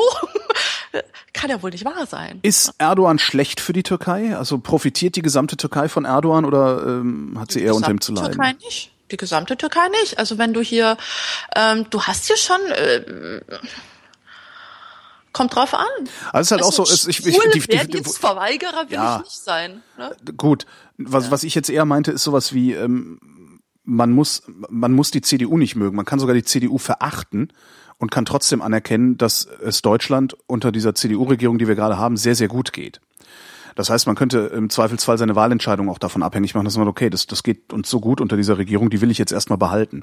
Ja, ja, ähm, und das, und das kann man halt, das kann man aber für alle, für alle gesellschaftlichen Bereiche der Bundesrepublik, glaube ich, äh, postulieren. Bis auf natürlich wie immer die eine oder andere Minderheit. Ähm, das meine ich so. Also ist Erdogan, ma- macht der was, ist der gut für die Türkei oder ist der schlecht für die Türkei und sie hat es nur noch nicht gemerkt? Das ist eine gute Frage, Holgi. Danke. Bitte. Ähm, er ist für. Huh. Ich überlege gerade, ist er gut für mich? Die, die hier in der Türkei lebt. Ja. Ähm, die Wirtschaft wächst, ja. Ist aber auch keine Kunst, aus dem Schwellenland ein besseres Schwellenland zu machen. Nee, tatsächlich, könnte sogar ich. Ja. Äh, ja, ne? Du kannst äh, Tropico spielen und Ja. üben. Ähm, äh, äh, besonders da du ja, da, da sie hier alles privatisieren. Ne? Also wenn du alles verkaufst, dann äh, kannst du natürlich auch damit Geld machen. Ähm, ja, in gewisser Weise, mein Gott, der, der Mann ist nicht doof, der nutzt halt einfach diese Beitrittsverhandlungen mit der EU für seine Zwecke. Dadurch passieren hier Dinge. Ja, dadurch wurde eben zum Beispiel Militär entmachtet, weil wenn das Militär jetzt nicht entmachtet wäre, ähm, hätte es hätte es die Gefahr gegeben, hier wieder Militärputsch zu haben. Den will natürlich auch keiner haben, weil das auch ein rechtsfreier Raum dann erstmal ist. Und es ne? ist anstrengend. Ja, und es wurden beim letzten Militärputsch irgendwie 6000 Leute immer noch vermisst und so und Oh, umgebracht. okay. Und ja, ja, also das ist nicht so ideal, wie das mancher darstellt. Ähm, da, weil die machen, die fahren halt auch wieder ihre eigene Agenda. Ne? Äh, da ist keiner sonderlich ne, äh, nett. Ne? Ähm, er ist, was äh, Designen profitieren, ja. Was nicht profitiert, okay, ich gebe dir ein Beispiel. Große Diskussion momentan in der Türkei ähm, in, unter den Intellektuellen. Erdogan, du, okay, andersrum. Du hast hier sehr gut vom Staat gesponserte staatliche Theater- und Opernhäuser. Das war eine Idee von Atatürk. In der Türkei gab es früher keine Oper. Oper kommt aus Europa. Ähm, hier Opernhäuser zu bauen und, und eben ne, diese, diese europäische Musikkultur eben zu, zu unterstützen und halt eben Theater zu bauen und so weiter. Und die sind voll durchsubventioniert vom Staat. Ein Opernticket in Antalya kostet mich 10 Lira. Das sind drei Euro. Ja. Oder? Und wenn ich ganz vorne sitzen will, 15. Ne, dann gönne ich mir was. Dann sind es halt irgendwie fünf oder zehn, sechs Euro. Ne? Also es, ist, ne, es sind keine Summen. Ähm, Bisher war es so, dass diese Opern und, und Theater äh, der, der, dem Tourismus- und Kulturministerium unterstellt waren. Dann ist Erdogan auf die Idee gekommen und hat gesagt, mir wird an unseren staatlichen Häusern äh, zu wenig Türkisches gespielt. Ja. Äh, zu viel, weiß ich nicht, Puccini oder so. Äh, na, zu, zu wenig Türkisches. Ähm, dann haben natürlich die ganzen Leiter der Opernhäuser aufgeschrien und gesagt, ja, hallo, ne, äh, wir, wir bestimmen unseren, unseren Spielplan selbst in Rücksprache eben mit dem Ministerium. Ja. Äh, dann hat Erdogan gesagt, okay, ich gründe jetzt eine neue Struktur, eine Verwaltungsstruktur ähm, aus Ankara heraus, also wieder zentralistisch, entsende ich dann Beamte, die wiederum türkeiweit die Spielpläne koordinieren Ach, und bestimmen. Scheiße. Genau. Ähm, na, dann natürlich große Proteste, alle Das- Künstler auf die Straße, Wie in der Plakate DDR, ne? Ja. Ja, pass auf, das wird noch besser, ist noch nicht Ende. Ähm, also es ist wirklich eine Anleitung für, wie wird man Diktator. Hier, das kann man so live miterleben. Ähm, naja, so, dann haben natürlich alle protestiert, weil sie gesagt haben, wir lassen uns doch nicht vorschreiben, was wir sehen wollen. So, dann hat Erdogan gesagt, okay, dann machen wir das nicht so, dann privatisiere ich euch einfach. Dann bestimmt das Volk, was es sehen will. Ja. Na bravo. Ja? Ja, das, ja. Na? Und so trollt er, so macht er's. Ja. Und, ne? Und das ist der Trick. Mit den Medien hat das ähnlich gemacht. Die einzige, also es war zum, es gibt vier große Mogule, die die ganzen Medien unter sich haben. Es gibt kaum freie Medien. Mhm. Also es, wenn dann sind die marginal und das Volk guckt die nicht. Und Ich, das, also, wo das gibt's waren- die denn? Also dieses, äh, ne? Ja, und ähm, das Problem war, der, der vierte, ne, der die Hürriyet, also Doan-Gruppe, die die Hürriyet unter sich haben, also auch ein großes Sprachrohr in Deutschland, die hatten noch zu der Zeit, vor ein paar Jahren, Erdogan noch kritisiert. Und plötzlich hatten die für, ich glaube, 1,5 Milliarden Euro oder türkische Lira, völlig egal, eine Steuernachforderung. Das heißt, es hätte den gesamten Konzern zerrissen. Aha. Dann haben die sich irgendwie im Hinterzimmer geeinigt und seitdem ist Hürriyet auch ein bisschen Erdogan-freundlicher. Ja. Und die Doan-Gruppe gibt's noch. Ja, ja, so, so so, läuft's. so funktioniert das halt. Also so funktioniert Ja. das überall. Also das Ja, ist aber du hast, du hast eben dadurch, du, du nimmst halt einzelne Bereiche oder du Ja. nimmst halt eben sowas, entweder du privatisierst sie, dadurch gehen sie kaputt, ne? weil das Volk, die breite Masse wird, wird nicht in Opernhäuser laufen. Die haben vor allen Dingen hat die Masse keine Meinung, sondern der, Ja, die Masse, eben. der Masse sagt man, was sie meinen soll und dann meint sie das. Ja, die Masse ähm, guckt sich Bum-Bum-Musik an, ne? Tarkan und sowas, natürlich. Ja. Das, Die Masse ist jung, die geht Ja, und nicht vor allen in Dingen, es ist halt, ja, und das ist halt auch, ähm, das ist auch das, das gute Recht, ich sage, das gute Recht des Plebs ist es äh, eben nicht die Kultur, äh, das kulturelle Erbe hochzuhalten. Dafür gibt's dann halt die Spezialisten. Ja, ähm, aber man muss halt nicht. auch begreifen, man muss halt eben auch begreifen, dass das äh, auch Geld kostet, das sich nicht unmittelbar in äh, lustigen Theateraufführungen auszahlt, sondern vielleicht einfach nur, ja. Ja. so wie die, das ist das immer bei so Diskussionen um so, um so Kultursubvention, Mhm. wie äh, ja Opernhäuser, öffentlich-rechtlicher Rundfunk ist dieselbe Mhm. Diskussion im Grunde, wo du auch sagst, ja, du guckst vielleicht kein Fernsehen, aber du profitierst mittelbar davon, dass wir ein solches Fernsehsystem haben. Ansonsten hättest du nämlich Verhältnisse wie in Italien. So, das Ja. sind so diese, ähm, ja, naja. Aber das ist wirklich, es ist sehr subtil. Ja. Du hast hier ein, ein internationales Opernfestival in Aspendos, in dieser schönen alten, 2000 Jahre alten antiken Arena. Mhm. Das wurde jedes Jahr normalerweise im TRT, also im Staatsfernsehen übertragen, im öffentlich-rechtlichen quasi. Ähm, und plötzlich wurde es halt nicht mehr übertragen. Und plötzlich ähm, war das nicht mehr sonderlich international. Und es ist halt inzwischen immer weniger international. Und inzwischen ist es nur noch Izmir, äh, Istanbul, Ankara Oper. Ne? Verliert die Türkei ihre Internationalität dadurch? Ja, ja, definitiv. Also im, im, in solchen Bereichen ja. Die ziehen sich mehr und mehr auf sich selbst zurück und ziehen sich halt eben mehr in diesen, in diesen äh, Nahostbereich Ja. zurück. Weil sie dort auch den Rückhalt haben und ein Vorbild sind. Der wird ja gefeiert. Erdogan, wenn, wenn der, wenn der rumfährt, der wird ja frenetisch gefeiert. Mehr als hier zum Teil. Denkst du, dass das der Türkei irgendwann auf die Füße fallen wird? Lässt sich das überhaupt absehen?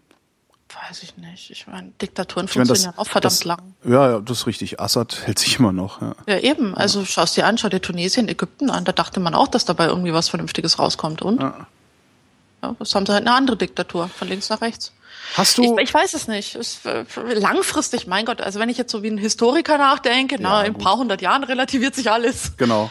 Ja. Hast du, ähm, hast du irgendwelche, irgendwelche eindeutigen Zeichen für dich schon gefasst, äh, die dazu führen, dass du das Land verlässt? Also äh, Ulbrichts, ähm, niemand hat die Absicht, eine Mauer zu errichten. Spätestens dann hätte eigentlich die gesamte DDR aufstehen und gehen müssen. Gibt's sowas bei dir, dass du schwierig. sagst, okay, wenn das nicht mehr geht, bin ich weg? Naja, ich, okay, für mich ist natürlich auch noch ein großer Pluspunkt, dass ich in Antalya lebe. Also ich habe schon den Unterschied zwischen Antalya und Istanbul gemerkt. Ich habe Istanbul als wesentlich spießiger erlebt als Antalya. Also wenn ich ähm, dort im Röckchen auf dem Fahrrad unterwegs war, in Istanbul fiel ich auf. Hier in Antalya bin ich halt eine von vielen Ausländerinnen Ja. ja, und werde hier eher respektiert. Ähm, Antalya ist so ein bisschen eine Insel. Also selbst wenn außenrum der Krieg toben würde, sie würden Antalya in Ruhe lassen, weil hier einfach unfassbar viel Geld durch den Tourismus verdient wird. Und das mhm. hält die Türkei am Leben.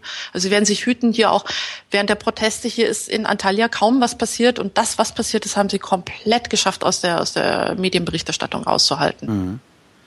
Ähm, dadurch werde ich hier weniger belästigt, denke ich.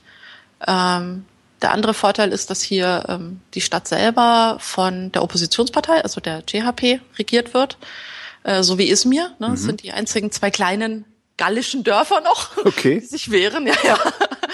Äh, die, die haben übrigens, glaube ich, Zulauf. Also wir, es war sehr klar, dass wir nächstes Jahr diesen Bürgermeister nicht mehr wählen werden. Ne?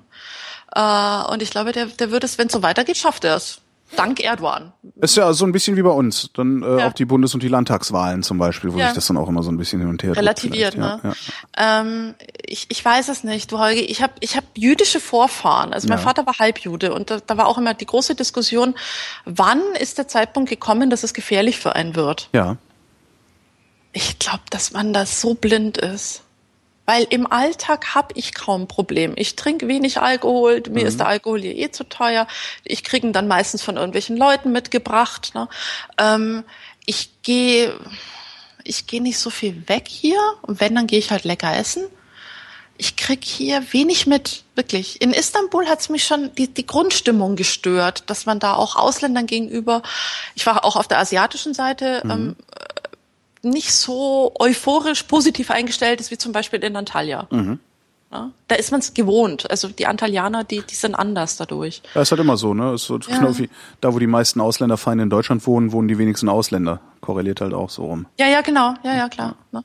Ähm, dadurch, wann? Weiß ich nicht. Wenn, wenn ich ein Kopftuch tragen muss oder so. Also dann wäre für mich. Wenn es Zwänge gibt, also staatlicherseits. Ja, aber die, das Problem ist, das ist so subtil. Ja. Das ist ja nicht so, dass es von heute auf morgen so genau. ist, dass ich von heute auf morgen nur noch lange Röcke tragen darf. Nee, nee, das Sondern, wird zuerst wirst du verpflichtet sein, ein Kopftuch zu tragen, wenn du ein offizielles Gebäude betrittst, eine Behörde, ein Gericht. Ja gut, das wäre das genaue Gegenteil von dem, was bisher äh, Gesetz war. Also bisher ja. war es ja so, dass öffentliche Gebäude, in öffentlichen Gebäuden Kopftücher verboten waren. Ja, aber also, damit kommst du ja gut ja. klar, weil du ja sowieso keins trägst. Also in dem Moment, wo du ja, aber gezwungen ich würdest. ich da auch ein Problem hatte, weil ich sagte, also ich meine, die Freiheit, also ich bin nur wirklich kein Freund von Kopftüchern, das ja. ist eine eigene Debatte, aber äh, jemandem zu verbieten, das Kopftuch zu tragen, ist auch nicht der richtige Weg. Meiner Meinung nach. Also weder in die eine noch in die andere Richtung finde ich es richtig. Tja ähm, weil das viel auch zu Protest geführt hat, viel so Anti-Amerikanismus mhm. und viel Hallo, ich bin gegen gegen alle möglichen Verbote und man will mir die Religion verbieten, jetzt binde ich mir den Kopf rum. Also mhm. das habe ich viel an der Uni miterlebt. Ne? Ja, das Problem ist, wenn du wenn du ähm, das, das Problem ist, dass die Leute ja in ihrer Entscheidung gar nicht wirklich frei sind. Ähm, und, und ob, ob du ja. jetzt ein Kopftuch trägst oder keins trägst, das ist ja nicht, im Zweifelsfall ist das nicht deine autonome Entscheidung, sondern. Weil du indoktriniert bist, natürlich. Deine Erziehung. Zu Hause. Genau. Ja, aber das, das sind halt, die andere Seite aber auch. Die Kopftuchhasser sind genauso indoktriniert. Stimmt, ja, stimmt die Kemalisten hier sind auch total indoktriniert. Also wenn ich Deutsch-Türken hier im, im, im, im, Interview auf dem Taksim sehe und die dann schreiend brüllen, Atatürk hat uns die Rechte gebracht und Erdogan will sie uns nehmen. Und ich mir denke, Himmel, Kinders, Atatürk hat uns die Rechte gebracht. Ja, ihr habt sie euch nicht selbst erkämpft. Vielleicht wird's mal Zeit. Ja. ja? Ähm, das ist, die kapieren das noch nicht mal. Also, dass es, dass es genau um diesen dritten Weg geht. Ja. Also diese, diese pluralistische Gesellschaft, die fehlt hier halt noch. Und die, das ist so ein kleines Pflänzchen, was momentan aufpoppt. Ich weiß es nicht. Ich ähm, habe zumindest die Hoffnung, was letzt, letztlich ist, was was was was Atatürk gemacht hat, ist eigentlich auch nichts anderes als ein religiöser Fundamentalismus, nur dass Klar. die Religion eine ganz andere ist. Ne? Klar. Ne, Ideologien halt. Zwangsaufklärung, ja. Mhm. Natürlich, natürlich. Zwangsaufklärung, Zwangseuropäisierung. Ne? Mhm. Und im, mit den Kurden halt Zwangsturkisierung. Ne? Die dann alle Türkisch lernen mussten, die kleinen Kinder, die nur Arabisch und Kurdisch können. Und der Trick war dann der, ne, dass man halt keine, keine Lehrer aus der Gegend genommen hat, sondern man hat die ganzen äh, Lehrer, die, also die ganzen Studenten, die auf Lehramt studiert haben, hat man nach Ankara gekarrt. Die haben dann in Izmir unterrichtet und die ganzen Izmirer, ne, die westlich eingestellten Liberalen, gingen dann ab ne, in die Kurdengebiete, besonders die, die so ein bisschen in Ungnade fielen, und haben dann da eine Klasse mit 50 kleinen kurdischen Kindern, die alle nur Kurdisch und Arabisch können. Und da kommt dann der westlich aufgeklärte Izmiraner mit seinem Hochtürkisch. Gott. Den versteht keiner, die verstehen den nicht, er versteht den nicht fertig. Und dann wird da ne, Unterricht durchgezogen. Und das ist, das ist diese subtile Art, wie du, wie du Dinge hier mit der Brechstange durchziehst. Du kannst denen alle möglichen Rechte den Menschen geben, aber wenn es in der Praxis nicht funktioniert, ne? ja, ja, schwierig. Ich weiß es nicht. Ich, Im Moment ist noch alles gut. Also äh, im Moment vielleicht eben auch durch Antalya ist meine persönliche Freiheit nicht groß eingeschränkt, aber ich hoffe halt, dass jetzt diese Proteste dazu führen, dass zumindest diese Verfassungsänderung nicht funktionieren wird und dass er nicht Präsident werden kann und dann ist er vielleicht erstmal weg. Dann muss er eine, eine Legislaturperiode aussetzen und dann darf er wahrscheinlich wieder, oder? Ich, ja, genau, aber mhm. ich, ich, ich glaube, ich bin mir da nicht so sicher, aber ähm, ich fürchte, dass er es einfach schaffen wird mit der Brechstange. Die, die letzte Hoffnung wäre eigentlich, dass in der eigenen Partei ihm die Leute wegbrechen, weil der schlimmste Feind ist ja der Parteifreund. Ja. Ähm, darauf baue ich noch, weil so die, es kommen schon so leisere Töne. Ne? So Gül und Erdogan spielen so ein bisschen Bad Cop, Good Cop. Mhm. Ne? Der Gül ist immer so ein bisschen der Präsident so für die sanfteren Töne und ne? und Erdogan. Du, wir werden es sehen. Also nächstes Wochenende ne, wird wird's, wird's, wird's spannend, weil Erdogan ähm, angekündigt hat, zwei Veranstaltungen zu machen, eine in Istanbul und einen Tag später in Ankara. Mhm. Und dann werden seine Leute auf die Straße gehen. Und das ist ja das, womit er immer gedroht hat dass er seine Anhänger mobilisiert. Ja, ja, ich weiß nicht, ob du es mitbekommen nee, hast. Nee, überhaupt nicht. Oh, okay. Ähm, als die Proteste losgingen am Samstag dann, ne, am Samstag darauf, ähm, hat er wieder mal so eine intellektuellen Rede gehalten und äh, Haupt, Hauptaussage war, wenn ihr 100.000 Leute auf die Straße bringt, bringe ich eine Million. Also Schwanzlängenvergleich ja. auf gut Deutsch. Ähm, dann stellt sich der Oppositionsführer äh, äh, hin ein sanfter Mann und sagt, äh, wenn er eine Million bringt, bringe ich auch eine Million. Mhm. Und dann sitzt du da als Deutscher und sagst, ach Kinder, das kann auch wohl nicht wahr sein. Das ist eure politische Diskussion, ja Himmel. Das ist echt ein bisschen ja. lächerlich, ja. Das ist irre lächerlich, besonders wenn du es dann noch im Original verstehst. In der deutschen Übersetzung, die ist dann doch irgendwie wohlwollend, weil man das kaum übersetzen kann, wie furchtbar es manchmal ist. Ähm, na, jedenfalls, was aber versteckt da drin ist, ist, wenn Erdogan seine Leute auf die Straße schickt, dann schickt er die mit Knüppeln auf die Straße. Ja. Und dann hast du hier Bürgerkrieg dann hast du hier abends, wenn es dunkel wird, bist du besser zu Hause, weil sonst prügelt da jeder jeden. Ne, so weiß, Land, weiß Erdogan das? Also ja, ja, ja. Also ja, der meint ja. das auch so. Das ist eine offene Drohung mit Bürgerkrieg, ja. Ja, definitiv. Das wusste der sofort. Blöd ist er ja nicht. Ne? Das kapiert er. Und das ist die große Frage. Ähm, will er das wirklich riskieren? Weil das Problem ist, was ich sehe, ist, das Ausland reagiert wird, wird, nicht, wird nichts unternehmen. Da wird nichts großartig passieren. Also außer du, du, du und Westerwelle sagt, na ja, ne, für freiheitliche Rechte mhm. und also dieses ganze Gesülze, diplomatische, so außer erhobener Zeigefinger kommt da nichts. Dafür ist die Türkei zu wichtig für die meisten. Für die Amerikaner ist es furchtbar wichtig, ist ein NATO-Partner, ne, der einzige stabile NATO-Partner hier in dieser, in diesem Dampfkessel. Hier wird sich keiner mit Erdogan komplett ne, verscherzen. Das heißt, das heißt es kommt darauf an, ob die, ob die Opposition sagt, okay, dann lassen wir uns jetzt auf den Bürgerkrieg ein und dann wollen wir mal sehen. Ja, aber das bringt ja auch nichts. Ist die Frage. Das, naja, er hat ja immer noch die Mehrheit. Verstehst du? Äh, äh dann, dann gibt's halt hier Mord und Totschlag. Okay, und dann? Wer übrig bleibt, darf regieren? Genau. Ja, das werden die sein, wir sind mehr. Ja. Äh, das heißt, also die Lösung hoffe ich, dass die echt nicht eintritt, mhm. weil sonst bin ich nächste Woche in Deutschland. Da kann ich echt meine Koffer packen. Ja. Was ich echt, also das, das wäre echt schlimm. Wobei Antalya wäre wahrscheinlich immer noch ruhig. Antalya wäre der letzte Ort, aus dem man noch rauskäme, irgendwie. Ja, also ganz so.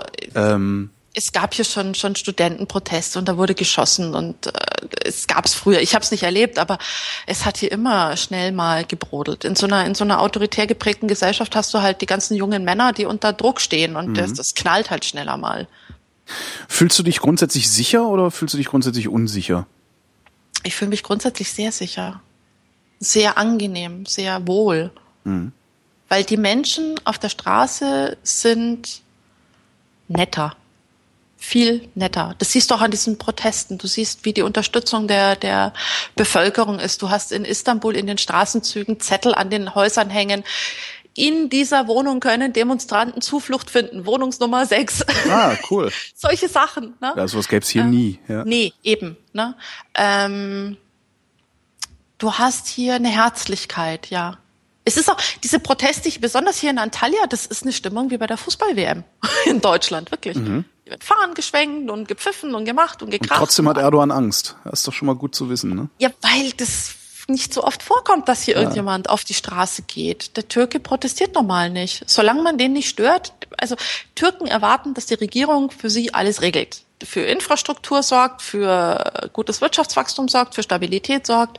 Aber sie soll sich nicht zu so sehr ins Privatleben einmischen. Und das Aha. ist, glaube ich, der ausschlaggebende Punkt gewesen, dass Erdogan sich ins Privatleben eingemischt hat. Der hat den Frauen gesagt, sie müssen mindestens drei Kinder kriegen. Er erwarte von jeder guten ne, ja, das, das ist aber dann wirklich so ein Sultan-Gehabe, ne? Ja, total. Also das so, so Ansagen total. macht wirklich ja, nur jemand, ja. macht nur, nur ein Diktator. Ja, ja. Ja, ja, das, ja, äh, ja. Und das macht er und parallel dazu musst du dann immer sagen, hm, aber die Wirtschaft wächst und dem Land geht's besser und die Investitionen sind da hm. und die Löcher in der Straße werden geflickt und ja, der Kapitalismus, immer besser, der Kapitalismus braucht die Demokratie nicht, um zu funktionieren. Das ist so ein bisschen das Problem an dem Ding. Genau, guck dir China an. Genau. Ja, und das ist, glaube ich, auch so die Richtung. Ne? Erdogan geht so ein bisschen in diese China, chinesische Richtung. Ja, russische gelenkte Demokratie. Genau, ja. Naja, gut, die Russen können sich wenigstens ihr Land schön saufen. Ne? wir, wir haben, uns nimmt da auch noch den Alkohol. Ne? Ja, dafür habt ihr also ja tropische ist, äh, Verhältnisse, das ist doch auch schon mal was. Ja, das grillt ja auch die Birne, ja. ja. nee, es ist schwierig. Ähm, willst du da eigentlich, ja, willst ja? du da eigentlich alt werden oder willst du da irgendwann noch wieder weg? Ja, eigentlich will ich hier schon bleiben. Vielleicht nicht unbedingt Antalya im Sommer, ne? also schon irgendwie eine, eine Situation schaffen, dass ich halt hier im Sommer immer abhauen kann eine oder Sommerfrische. so. Mhm. Ja, viele. Also gerade so die Rentner, die die fliegen dann oft nach Deutschland und wie im August, ne, wenn die ganzen Deutschen hier runterfliegen, fliegen wir weg. Ja, perfekt. Ähm, ja, natürlich. Ähm, Vermietest deine Wohnung an irgendwelche deutschen Touristen und hast dann die äh, das restliche Jahr die Wohnung bezahlt. So ungefähr, ne? Du bringst mich auf Ideen. ja, wieso? Also so würde ich das machen. Ja, ja. Ich, ich kenne genug Leute, die, die äh, auch in Feriengebieten wohnen, die hauen einfach zwei Monate im Jahr ab und mhm. vermieten ihre Wohnung dann. Ja, mein Vermieter müsste mitmachen. Ja, der hat natürlich Angst. Ne? Ja, klar. Dann ja. kaufst du sie halt. Äh, ja. Darf man das eigentlich? Dürfen Ausländer einfach so Immobilien Oh ja, kaufen? ja, ja, so einfach ist ein bisschen schwierig, aber ähm, schwierig im Sinn von, die Prozeduren sind einfach länger. Aber inzwischen ist es kein Problem. Du kannst hier ähm, als Ausländer also hast, du, hast du auch Rechtssicherheit, also oder nicht oder ja also, ja Grundbuch. Nein nein, die Osmanen hatten schon Grundbücher. Das waren diejenigen, die Grundbücher. Ja, das hast, das haben die Leute, die in Spanien Immobilien kaufen, äh, stehen auch im Grundbuch und dann stellt sich hinterher heraus, dass ihnen das Ding gar nicht gehört hat, weil die Nachbarin sagt, äh, dass es eigentlich ihr gehört und nee, so. Nee nee sowas Ganz nicht. Also wenn du im Grundbuch stehst, Grundbuch ist eine Rechtssicherheit definitiv. Okay. Das Problem ist eher früher gewesen, dass die Grundbucheintragung für Ausländer so unfassbar lang gedauert hat, dass dann viele ähm, sich von irgendeinem Türken haben breit quatschen lassen, das auf den einzutragen. Oder kenne ich viele. Und der war dann ähm, weg. Der war dann weg oder die Wohnung war dann schon dreimal wiederverkauft und oh. also solche Sachen gibt's halt. Aber ähm, inzwischen, also das sind halt alles so Sachen, die unter Erdogan-Regierung immer besser werden. Ne? Hm. Solche Verwaltungsstrukturen funktionieren immer besser. Und in, in, im kleinen Bereich, auch in der Polizei zum Beispiel, die Korruption ist besser geworden. Hm. Es ist nicht mehr so schlimm. Ähm, Wobei das ja dann auch wiederum Anlass zur Hoffnung gibt, weil ähm, ja, ja. Ne, wenn das bei Brecht, also dieses Brecht-Zitat, erst kommt's Fressen, dann die Moral. Ja. Wenn man das umdreht, äh, dann muss es einfach nur der Türkei gut genug gehen, bis sie möglicherweise von selbst darauf kommen, dass äh, ja ihr, genau. ihr quasi Gottesstaat oder ihr, ihr Teil Gottesstaat eigentlich eine schlechte Idee ist, weil das letztendlich doch äh, den Menschen im Weg steht. Also was ich glaube ist, ich habe ja auch an der Uni ein bisschen Deutsch unterrichtet nebenbei. Mhm. Ähm, ich habe festgestellt, wenn die Türken ihr Land verlassen können für einen Auslandsaufenthalt, kommen sie als andere Menschen zurück. Dadurch, dass sie hier so nationalistisch geprägt sind, ja. ist, hast du sehr oft diese Meinung bei, bei Türken, ähm, die Türkei sei der Nabel der Welt. ja. ähm, was ja so als Außenstehender immer sehr lustig ist. Ja, ja so. okay, ich meine, es ist ein schönes Land und so und kulturell und ja, und Wiege der Menschheit mag alles sein, aber äh, guck mal auf die Wirtschaft, wie guckst du? Ne? Ja, genau. Es gibt immer noch keinen Busfahrplan. Ähm, Echt nicht? Der Bus kommt einfach irgendwann?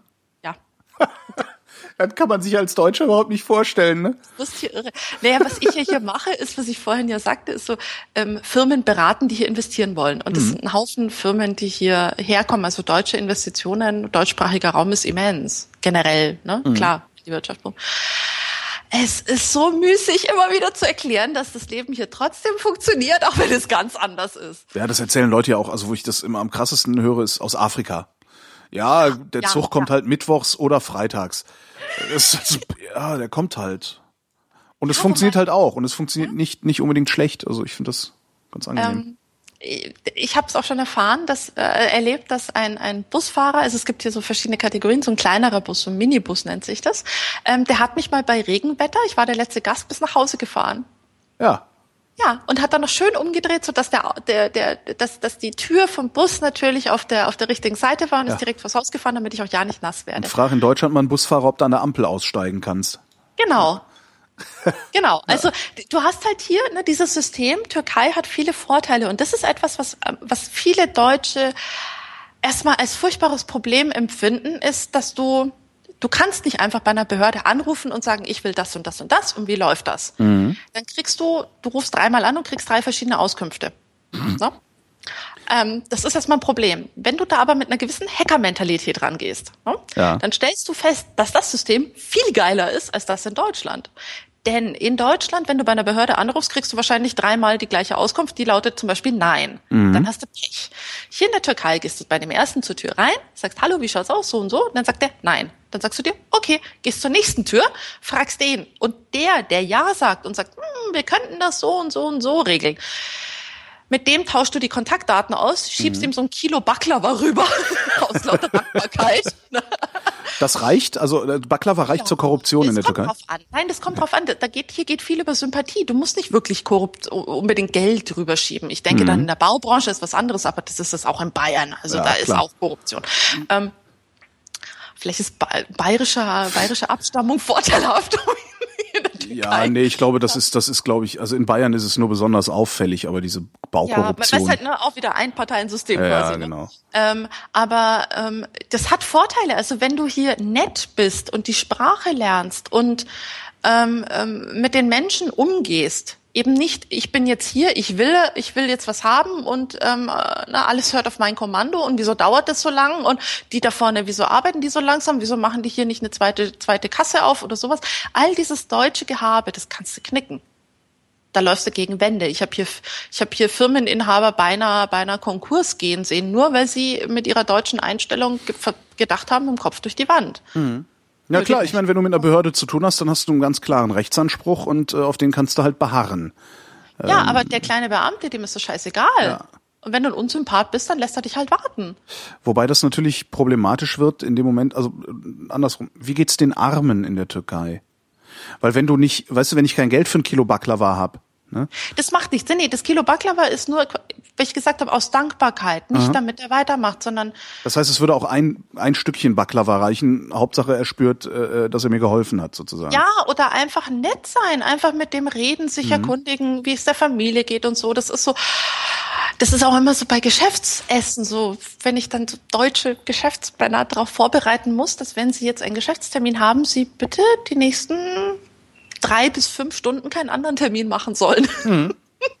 Denn wenn das so ein Anbahnungsgespräch ist, dann äh, Man will ja, man will ja seinen Geschäftspartner kennenlernen. Genau, ja, weil ja eben Sympathie wichtig ist. Und hier in der Türkei ähm, ist ja auch die Definition, die, die Selbstdefinition innerhalb der gesellschaftlichen Strukturen anders.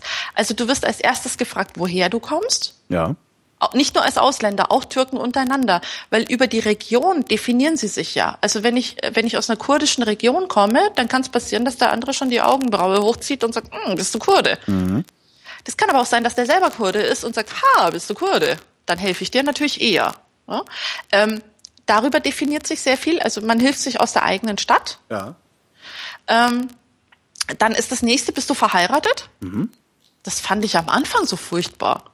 Stell dir mal vor, du als Frau alleine, Deutsche, kommst hierher und die zweite Frage ist immer, und bist du verheiratet? Wo ich mir denke, warum willst du mich heiraten? Ja, genau. Hast du Angst davor, wenn du mich entführst, dass mein Mann dich suchen kommt? Was, was passiert hier? Ich hätte dann ja direkt wieder so komische, äh, ich bin im Nee, wilden Kurdistan ja. gefangen. Genau, ja. nee, nee. Ähm, man kann schon hier mit großen Brüdern drohen und so, das geht schon. Ah, ja. Nee, aber das, äh, das definiert deinen dein, dein, dein Status auch innerhalb der Gesellschaft, auch an welchem Punkt du in deinem Leben bist. Wenn du natürlich verheiratet bist und Kinder hast und dein Gegenüber auch verheiratet ist und Kinder hat, dann habt ihr ein Thema. Dann mhm. habt ihr, du musst es so aus diplomatischen Gesichtspunkten sehen. Man sucht, man sucht Gemeinsamkeiten. Mhm. Ja? auf die man dann eben eine Vertrauensbasis aufbauen kann. Dann kann man eben über die Frauen lästern, über die Kinder, über die Probleme, über ne, wie, wie teuer die Schule ist und ne, der ganze Sums. Ja. Oder eben und dann erst ist wichtig, so eben beruflich, was macht man so. Aber das Wichtigere ist eben, woher kommt man und wie ist der Status. Mhm. Also ich erlebe das immer wieder auch Frauen, die mich, die ich irgendwo, ich stand letztens hier am Aufzug und da kamen Gäste für meine Nachbarn und wir standen da und der Aufzug kam nicht und die fragten mich, woher ich komme und dann haben die schon Akzent gehört und dann habe ich schon zugegeben, dass ich aus Deutschland komme. Dann kommen da drei Brocken Deutsch, ne, ich, ne, 20 Jahre Bitte, danke. Darmstadt, Düsseldorf, wo auch immer. Ne, Bitte, Dortmund. danke, Scheiße. Ja. Nein, nein, so, Scheiße sagt man Ach nee, ja Scheiße nicht. sagt man ja nicht, stimmt. Das geht gar nicht, das wäre ja, hm. ähm, erst recht keinem Fremden gegenüber, ne? Äh, auf jeden Fall, ne, man unterhält sich so und dann kommt sofort die Frage, und, na, ist Ihr Mann auch Türke? Ja.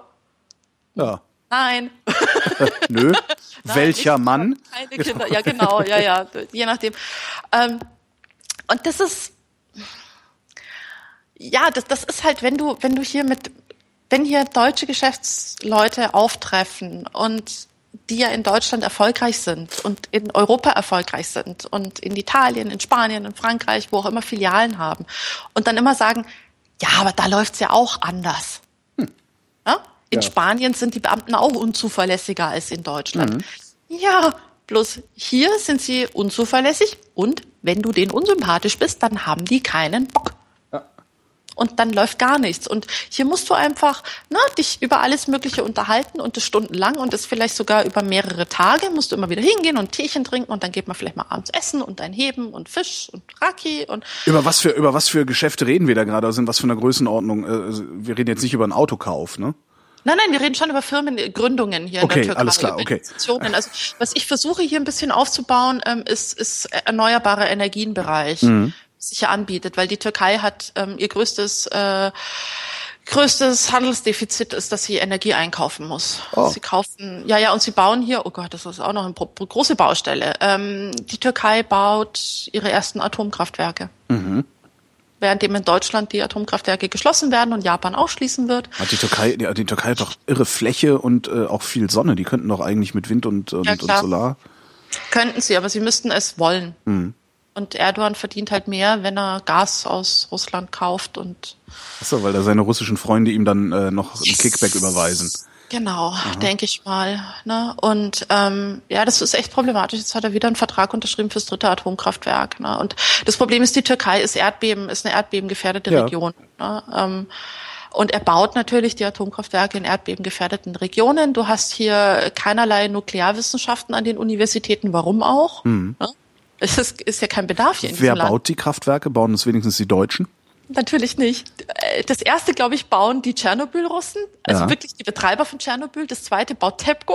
Oh Gott. Also er hat sich die blindesten unter den Einäugigen gesucht. Ne? Na, super. Ähm, ich weiß nicht, äh, und das Beste ist, sie haben ja äh, bei den, bei den russischen Verträgen, also jetzt beim dritten Vertrag hat das wohl besser gemacht, aber bei den russischen Verträgen ist es wirklich so, die Russen kommen, sie bauen es, sie betreiben es, sie verkaufen den Strom an die Türkei und alles andere interessiert sie nicht. Ja. Wo der Müll bleibt, ja. was passiert, wenn irgendwas ist, ähm, was passiert, wenn die Laufzeit zu Ende ist, wird es an die Türken übergeben und, und null. Nichts geregelt. Das ist super. Und das ist natürlich in der Gegend. Greenpeace war mit der Rainbow Warrior hier in Antalya auch und so. Also sie versuchen hier schon was zu bewegen, aber der Türke sagt, hey, wenn ich hier keine Stromausfälle mehr habe, ich bin glücklich. Mhm. Ja? Wobei es inzwischen ja schon gut ist hier, hier in den Ballungszentren. Aber ja, natürlich, ne? Also Solarenergie bietet sich an, natürlich bietet sich das an. Wenn du viel Fläche hast, bietet sich das immer an, ja. Äh, Nochmal noch mal die Frage von ihm, wie geht's eigentlich den Armen in der Türkei? Also in Deutschland geht's den Armen sehr gut. Wie geht's denen in der Türkei? Also sehr gut im Sinne von, äh, man hat hier ein Dach über dem Kopf, man hat ausreichend zu essen, man hat äh, medizinische Versorgung okay, und man hat sogar ein bisschen äh, gesellschaftliche Teilhabe, wenn man sich seine Kohlen ein bisschen einteilt. Ähm, du hast zwar ein Sozialsystem hier in der Türkei, du hast sogar auch eine Arbeitslosenversicherung, die relativ neu ist, die sechs Monate einspringt, aber minimal, also wenig Geld, aber immerhin. Ähm, du hast in dem Sinn keine Sozialhilfe. Ja. Du hast eine gesetzliche Krankenversicherung, in der inzwischen alle sind, also auch Selbstständige. Ja. Es gibt zwar eine, es gab früher eine Unterteilung zwischen ähm, Rentner, Angestellte und Selbstständige ähm, von den Versicherungen her und die hat unter Erdogan wurden die äh, zusammengebaut. Die haben zwar immer noch die unterschiedlichen Namen, aber die, die, du hast die gleichen Leistungen. Ne? Die Preise sind gleich und die gleichen Das Leistungen. zahlt jeder separat ein oder wird das über das Steuersystem abgewickelt dann? Es wird bei den Angestellten über Steuersystem abgewickelt und der Selbstständige zahlt ein. Jeder, der rumläuft, kann einzahlen und hat in staatlichen Krankenhäusern kostenlose Leistung und was eine große Errungenschaft ist, in privaten Kliniken, die hier sehr viele sind und sehr gut, äh, werden die gesetzlichen Leistungen abgewickelt. Was früher nicht ging. Du konntest in eine Privatklinik gar nicht mit deiner quasi Versicherungskarte rein, weil du, du hättest eh alles selber zahlen müssen. Selbst Und jetzt das, hast du, jetzt hast du dann so ein Zweiklassensystem in den Privatkliniken, die sagen, okay, Minimalleistung für die Versicherten. plus Overhead. Plus ne? Du musst Overhead. halt, ne, wa- du musst halt die Zusatzleistung selber bezahlen. Also das war schon immer hier so. Ne? Man ist es hier gewohnt, dass wenn man krank ist, ist das erstmal finanzielle Vollkatastrophe gewesen. Ne? Ähm, ist es immer noch, denn ähm, du hast ja keine, keine Sozialversicherung und damit auch keine Krankenversicherungspflicht. Also es ist nur der, es sind nur ähm, Angestellte, Selbstständige, freiwillig Versicherte und Rentner und Beamte in der Krankenversicherung. Jemand, der kein Geld hat, hat keine Krankenversicherung. Ah, okay, okay, jetzt Ja. habe ich's. Äh, ja, Ja. da war, Ne? war der Parser verharzt. Äh, okay, das war also, zu, zu viel. Zu viel. Ähm. Okay, also ich, ich bin, ich habe keine Versicherungspflicht wie in Deutschland, das heißt, ja, Ja. gut. Ja, dadurch versichert dich der Staat auch nicht und dadurch, ähm, wenn du es dir nicht leisten kannst, bist du einfach nicht versichert. Äh, aber wenn du nur dann selbstständig, krankenversichert, wenn, wenn du arbeitest in irgendeiner Form. Ne? äh, dann aber mit einer Kopfpauschale oder wie machen die das? Also weil wenn ich jetzt selbstständig bin und hier Sesamkringel verkaufe, da verdiene ich ja nicht genug. Es ist ein Problem. Ähm, Also, okay. Also Kopfpauschale für die Selbstständigen Ja. ähm, äh, und abhängig vom Gehalt bei den Angestellten. Also die, die, die, die Lohnnebenkosten äh, sind gigantisch. Deswegen wird so viel getrickst beim Sozialsystem. Also du hast sogar bei großen, renommierten internationalen Unternehmen oft die Situation, dass du ein offizielles Gehalt bekommst, was viel niedriger ist als das, was sie dir inoffiziell bezahlen. Damit sie die, die Sozialversicherungsbeiträge drücken und die Steuerlast. Du hast hier ein, äh, ein quasi lineares Steuersystem, also du hast Steuerstufen, du hast keine Progression, Ja. was sehr gut ist. Also du hast irgendwie, die unterste Grenze ist irgendwie von 0 bis 15.000 Lira Jahreseinkommen zahlst du, oder nee, 0 bis 20 zahlst du 15 Prozent, dann hast du 20 Prozent, weiß nicht, 25, 28, 32. Der Spitzensteuersatz ist 32. Das Und- ist niedrig. Ja, ja, ist es. Wow. Ist es. Und äh, wer, wer, wer bei 32 ist, zahlt eh keine Steuern, weil es gibt hier tausend Tricks. Selbstständigkeit ist hier, ähm, äh, du hast hier paar echt geile Benefits, wenn du Freiberufler bist. Also in dem Moment, wo du als Freiberufler ein Gewerbe anmeldest, erstens geht das rucki zucki. Ne? Ähm, das ist kein großer Akt, das kannst du sogar alles selber machen. Ähm, ich schreibe gerade an so einem Leitfaden auf Deutsch für Freiberufler. Ja, weil für Firmengründung gibt's das von den Kammern, aber halt nicht für die Kleinen. Ne? So Künstler und Das heißt, so. das heißt, wenn ich mich mit meiner Podcast, äh, Ja. Podcast-Produziererei in die Türkei absetze, äh, dann geht's mir dann da rufst du besser. Mich an. Sehr dann gut. rufst du mich besser an und dann kriegst du auch eine kostenlose Consulting-Leistung, wenn ich ein Kilo Baklava bekomme. Na gut, das kriegen wir geregelt. ja, und dann vertilgen wir das beide und rollen wahrscheinlich Genau. danach. Ähm, nee, ähm, du hast solche Sachen wie zum Beispiel äh, in dem Moment, wo ich mein Gewerbe anmelde zu Hause, also als Freiberufler, als Mini-Privatfirma, ähm, kann ich sofort die Hälfte meiner Miete bei der Steuer angeben. Cool. Tada! Und da kommt keiner und, und misst hier mit dem Zollstock aus, ob die Couch auch noch im Arbeitszimmer ist und diese ganze Detailscheiße hast du nicht, die du sonst in Deutschland hast, die dich in der Selbstständigkeit einfach zum Wahnsinn treibt. Ähm, das ist hier alles ein bisschen pauschaler und simpler geregelt, ja. Ähm, Aber um den Preis halt auch, dass äh, das Sozialsystem nicht funktioniert, ne? Ja, es ist halt im Aufbau, ne? Schwellenland. Es ist alles Okay, noch nicht ja. perfekt und man muss, halt, man muss halt hier bei vielen Prozeduren Geduld mitbringen. Aber immerhin, ich meine, es geht. Das ist ja das, was, was der große Unterschied vielleicht zu Europa ist. Wenn du hier lebst, du weißt, es geht vorwärts. Es Ja. geht nur vorwärts. Es gibt eigentlich keine Schritte zurück. Du siehst immer eine Verbesserung. Es wird jedes Jahr besser. Antalya, das äh, Nahverkehrssystem, jedes Jahr tut sich was. 40 neue Busse gekauft, neue Straßen gebaut, äh, alte Häuser abgerissen, Parks gebaut, wird schöner gemacht. Es, es, ist, es ist irre dynamisch, dieses Land. Ist das was für Abenteurer oder ist es schon so sehr durcheuropäisiert, dass man äh, einfach dahin fährt, ohne verloren zu gehen? Nee, du gehst nicht verloren. Nee, nee. Das ist schon durcheuropäisiert. Und, ähm, Oder nennen wir es durchzivilisiert, also an jeder Ecke eine Telefonbude. Ja. Das ist ja so das, was man auch, wenn man so in Südostasien unterwegs ist, beobachten kann. Da gibt's halt auch so Ecken wie, weiß ich nicht, Thailand, äh, äh was komplett durchzivilisiert ist, dass an jeder Ecke gibt's Telefon.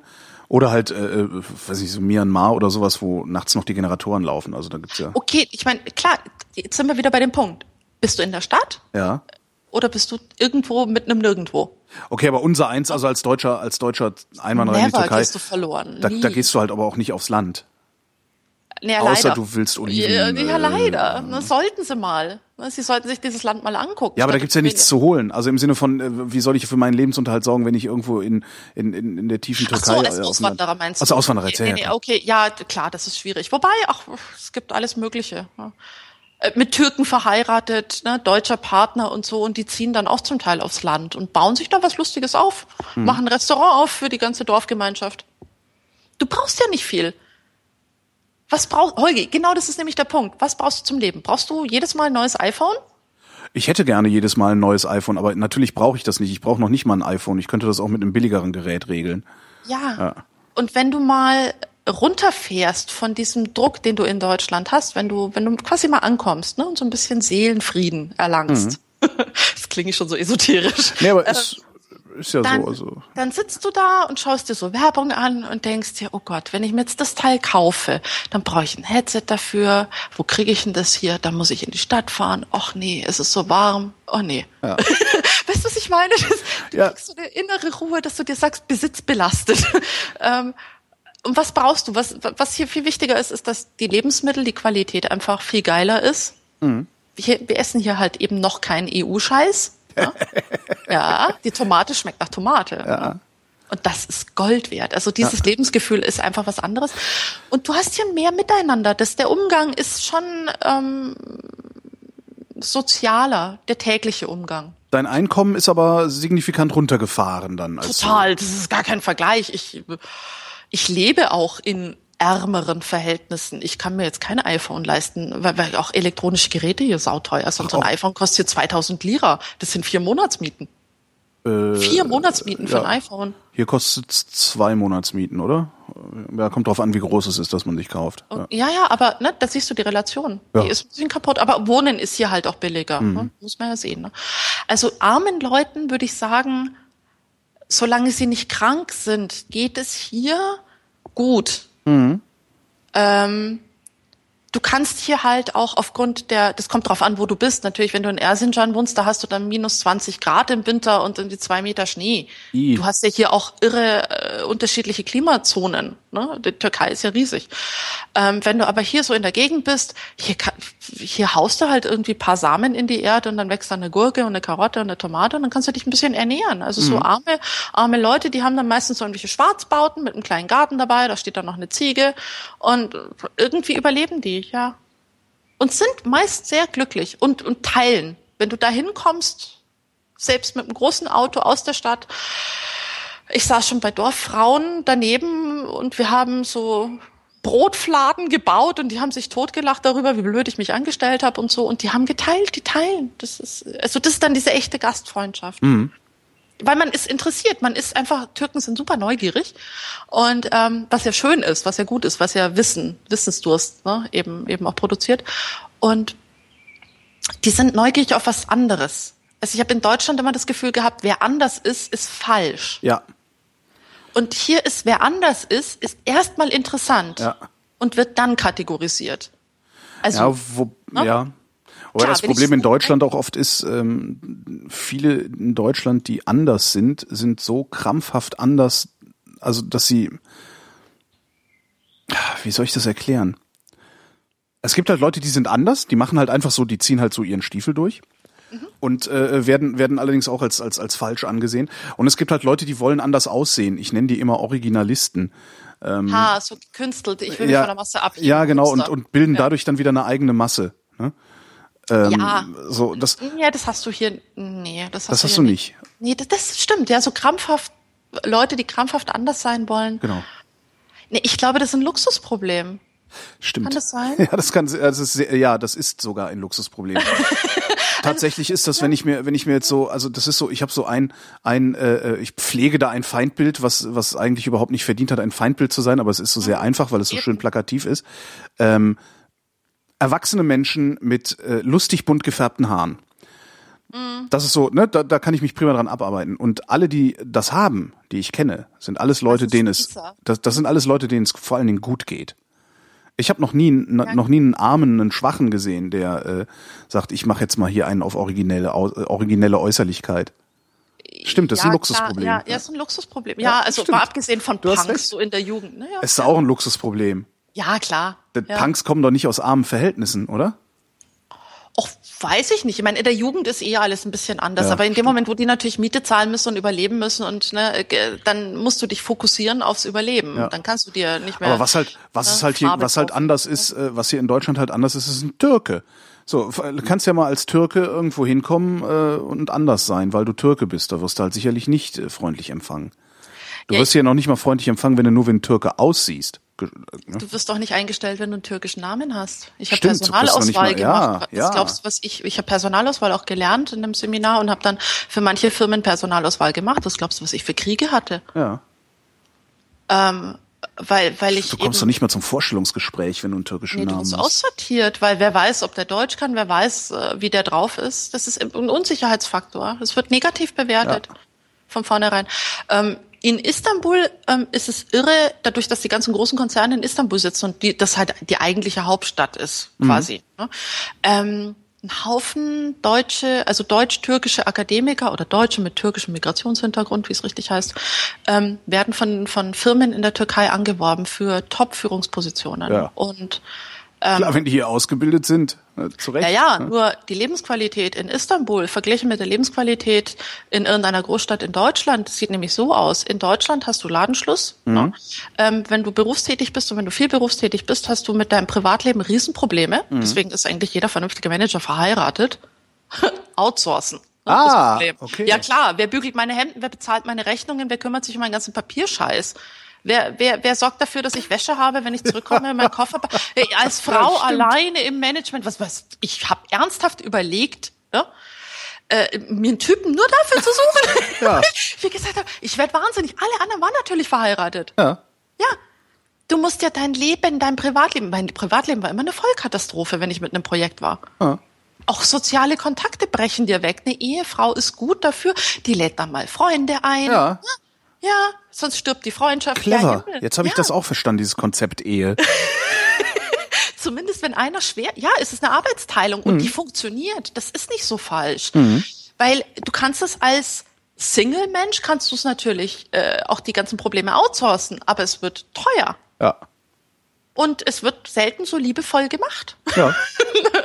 Also dir backt halt nicht unbedingt auf Zuruf einer einen netten Kuchen an deinem Geburtstag, wenn du heimkommst von, von der Geschäftsreise. Ne? Ähm, und wenn, wenn du dann guckst, wenn du als Führungs, äh, wenn du in eine Führungsposition in Istanbul gehst, bei einem, bei einem großen Konzern, du hast einen Chauffeur, du musst nicht dich durch den, durch den Berufsverkehr in Istanbul quälen, was Gold wert ist, ähm, weil du durch bist nach einer halben Stunde. Danach springst du durch die Scheibe schreiend. Ähm, du hast ein, der Chauffeur ist wirklich dem, ich habe dem Chauffeur der Firma, für die ich gearbeitet habe, habe ich meine Stöckelschuhe in die Hand gedrückt und gesagt, besol sie mir bitte neu, weil die Absätze durch waren. Ja. Und eine Stunde später kam er lächelnd und hat gemeint, äh, sie passen mir leider nicht, aber sie haben neue Absätze. Wow. ja, du hast diese, du hast. Man hat Diener. Ich will auch Diener. Diener. Du hast Diener Ich will hier. sofort in die Türkei. Ich will Diener. Schatzi, ich hab, äh, Entschuldige, Bitte. ich hab viel mit Österreichern zu tun, deswegen Schatzi hat sich eingebürgert. Ich brauche Ich habe einen Bekannten hier, der ist ehemaliger UNO-Diplomat. Ja, der hat bei der UNO gearbeitet. Verrentet, cooler Typ, totaler Anarchist eigentlich. Der hat einen persönlichen Hausangestellten. Geil. Einen Diener, der für ihn einkaufen geht, der holt sein Geld von der Bank. Das ist die totale Vertrauensposition. Der Typ ist echt cool, ist ein junger Türke. Den hat er von einer deutschen Hausfrau quasi ausbilden lassen. Ja. damit die ihm so beigebracht hat, wie, ne, wie so Wie der man- typisch ja, Deutsche das so alles man, gerne genau. hätte. Ja, genau. Ne, und wie, wie, ähm, die zwei sind ein super lustiges Gespann, weil das eben nicht so diese strengen Hierarchien hat, Mhm. ne, so, ne, sondern das ist ein gutes Team. Und das ist eine, es ist traumhaft, weil du hast jemanden, der für dich einkaufen geht, der dir ein leckeres Essen kocht. Ich hab der vor vielen sorgt, Jahren mal- Wohnung sauber ist. Ich habe vor ja. vielen Jahren mal eine Putzfrau beschäftigt. Ja, ja. Das war schon der totale Knüller. Ja. Und die kam wenn- nur alle 14 Tage und das war schon, Ja. das war ich, ich erzähle immer, wenn ich Frauen erzähle, wie das ist, also wenn, wenn so Frauen dann sagen so, ah ja, nee, Putzfrau, das braucht man ja nicht, sage ich immer, doch, das brauchst du. Putzfrau, eine Putzfrau zu haben, ist so, als würdest du frisiert und geschminkt aufwachen. Ja, ja, genau. Nee, hier hast du Putzfrauen. Also das hast du einfach. Äh, wenn du äh, arbeitest und keine Zeit hast, ist es egal, ob Frau oder Mann, hier hat man Putzfrauen. Die ist dann mal einen Tag die Woche da und schrubbt alles von oben bis unten durch, inklusive Teppiche waschen und die sind, die sind ja wahnsinnig mit dem Putzen hier. Ne? Da wird ja wirklich der letzte Staubkrümel noch irgendwo aus der Ecke gepopelt. Ähm, hast du hier, du hast hier schon eine Servicegesellschaft. Du hast zum Beispiel auch eines. Ähm, ich habe das jetzt in Antalya nicht, aber in Istanbul, da habe ich, ähm, gibt es einen Kapıcı, nennt sich das. Das ist ein, eine Art Concierge. Weißt Ja. du noch das alte ja. System, wo du unten so Ja, gibt's hier, gibt's hier auch, ja, ja, klar, so Doorman heißt es auf Deu- Neudeutsch. ja, Doorman ist es ja genau. Kapıcı wäre eigentlich Doorman, weil Kappe ist die Tür, Kapıcı der der Tür, naja, Türsteher ist es nicht, Türmensch.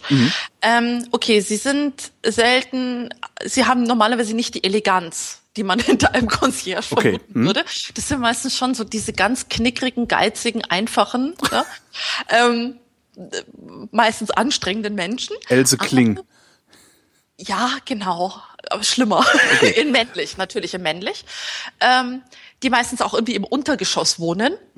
So eine Kellerwohnung haben, so eine Souterrainwohnung. Furchtbar. Die, diese Kapıcı Kaste ist wirklich nicht arm in der Türkei. Ja? Aber das sind so richtig geizige. Ne? Die halten das Geld zusammen. Und den, der, der, der sammelt dann noch immer so die monatlichen äh, Abgaben für die Nebenkosten ein und er sammelt Müll ein. Das heißt, wenn du in so einem Hochhaus wohnst, wie ich gewohnt habe, im neunten Stock, dann hängst du jeden Abend deine Mülltüte an, an die Tür, an die Türklinke von außen. Und, Und morgens immer, ist die weg. ja, Geil. Weißt du, wie geil das ist? Allein dieser Müllservice. Und das Coole ist, wenn du in der Früh möchtest, der kauft für dich ein. Du sagst dem jungen Mann oder dem älteren Mann, sagst ihm, pass auf, ich hätte gerne jeden Morgen meine Zeitung, die und die Zeitung, ein Brot Ja. äh, und einmal die Woche irgendwie ein Stück Käse. Warum haben wir sowas eigentlich nicht? Ist das, ist das so, Personalkosten. Ich denke, das ist alles zu teuer, zu viel Geld. äh, Alles, der Deutsche verkopft das dann auch ganz schnell. ja, aber ich meine, bei uns arbeiten die Leute für, weiß ich nicht was, für fünf Euro die Stunde an einer, ja. an einer, an einer äh, Biomüllsortieranlage oder sowas. Da kannst du doch auch für fünf Euro die Stunde einkaufen gehen für Leute, die sich darüber freuen, dass du für die einkaufen gehst. Nee, ich verstehe es eben nicht, weil früher gab es ja auch dieses System dieses Hausmeisters. Das war ja meistens der, der die Kinder weggescheucht hat vom Genau. Hof und irgendwie so ein Arschloch war, ne? so mit Dackel und Blaumann, ne? so wie man sich Ja, das genau. vorstellt. Ähm, warum man dem, weil die hatten ja auch diese vergünstigten Wohnungen und haben ne, dafür eben Reparaturen im Haus gemacht. Warum dieser Servicegedanke nicht da ist, weil dieser dieser Kapıcı hier in der Türkei, den kannst du zum Einkaufen schicken, dem kannst du sagen, pass auf, ähm, ich brauche von dort und dort und dort brauche ich ein paar Einkäufe. Natürlich musst du denen noch irgendwie Trinkgeld geben. Na Ne? klar. Aber dann flitzt er. Ist das, äh, ist der irgendwie so ein, so ein, so ein, also wird, wird auf den herabgeblickt? Oder ist der ein vollwertiges Mitglied der Gesellschaft?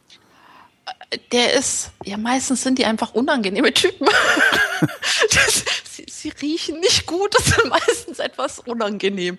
Es wird schon ein bisschen auf ihn herabgeblickt, aber der ist trotzdem wichtig. Er ist halt eine Servicekraft. Er ist natürlich nicht jemand, den du zum Abendessen einlädst.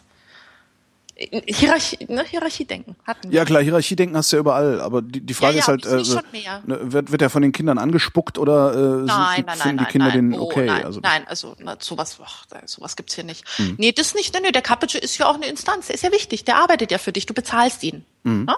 Und das ist in etwa das Verhältnis. Wie Das bezahlst du ihn? Bezahlst du ihn unmittelbar oder bezahlst du ihn über deine Miete äh, und Du mietest ihn mit? einmal über deine über deine Nebenkosten. Mhm. Also du hast eine Nebenkostenpauschale, womit du halt äh, irgendwie äh, Ganglicht, Putzfrau, die den Korridor putzt, äh, Aufzug und eben Kapitsche bezahlst. Oder wenn dann noch, ne, wenn du dann in, in luxuriöseren wohnst, dann hast du noch mal extra Sicherheitsleute und Poolkosten und dann, ne, da können die Nebenkosten schon mal richtig hoch werden. Ähm, äh, darüber bezahlst du den und wenn du den halt abgesehen vom normalen Müllservice und in der Früh Brotbringservice. Mhm. Ne, das sind so die zwei Dienstleistungen, die irgendwie Standard meistens sind. Wenn du darüber hinaus und was willst, dann gibst du dem halt jedes Mal, wenn der einkauft, für dich irgendwelches Trinkgeld. Ja. Und dann siehst du schon an der Reaktion, das war jetzt zu wenig. Das nächste Mal wird er länger brauchen. Oder ähm, er ist glücklich und ne, nennt dich Hannem Effendi und geht, dreht dir nicht mal den Rücken zu, wenn er rausgeht. Als du in die Türkei dann tatsächlich übergesiedelt bist, ähm, wusstest du da schon, was dich erwarten wird, oder gab es noch Sachen, die dich verblüfft haben? Ja. Meine Standardfrage, genau. Ja, was hast ja. du erwartet, was hast du vorgefunden? Ähm, Wobei, wenn man ein halbes Jahr in einem Land verbracht hat, äh, Eben. ist man, glaube ich, nicht mehr so sonderlich überrascht, oder? Ich bin immer wieder noch von manchen Dingen überrascht, natürlich. Ähm, das sind aber auch Türken. Also auch Türken sind ab und zu überrascht über ihr eigenes Land. Äh, sowohl im positiven als auch im negativen Sinne. Ähm, ich habe ich hab am Anfang massiv Probleme gehabt, so wie jeder Deutsche, damit klarzukommen, dass es hier so anders ist. Ja? Also das so ähnlich wie bei der Sprache, ähm, ich hier meine meine Maßstäbe nicht anbringen kann. Ja, selbst wenn man, selbst wenn man nach, weiß ich nicht, ja, wenn man nach Spanien oder in die USA oder sonst wohin geht, ist es immer noch ein bisschen so wie zu Hause, ja. Ist es, weil ich habe ich hab das jetzt gehabt, ich habe Freunde gehabt, die in Istanbul mich besucht hatten. Zwei, auch so zwei Nerds, das war sehr lustig. Drei IT-Nerds unterwegs in Istanbul. Ähm, und die, die kamen auch so ziemlich das erste Mal in, wirklich in die Türkei, also eben nach Istanbul und nicht irgendwo ne, in so ein Hotel Dingsi.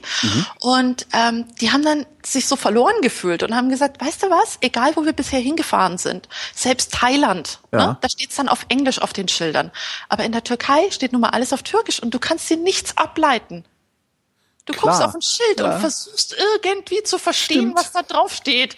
Und es hat Stimmt. Mit keiner Sprache, die du bisher gelernt hast, was zu tun. Das, Ja, da das könntest du sind auch so- Arabisch gucken. So drei, vier Worte, die dir, die dir halt in deinem Alltag äh, immer wieder begegnen, vorausgesetzt, du wohnst überhaupt in so einer Stadt wie Berlin. Ja, Äh, ja, ja. ja, stimmt Ja, schon. aber das, ne, äh, d- d- das, das, das hilft dir ja nicht wirklich weiter. Okay, das Nein, hilft dir. ich weiß ja noch nicht mal, ich wüsste noch ja. nicht mal, was Eingang und Ausgang heißt. Ja, Ja, girisch, tschückisch. Aber da musst du beim Dönerhändler einfach mal auf die Tür gucken, da steht's vielleicht drauf. Ne?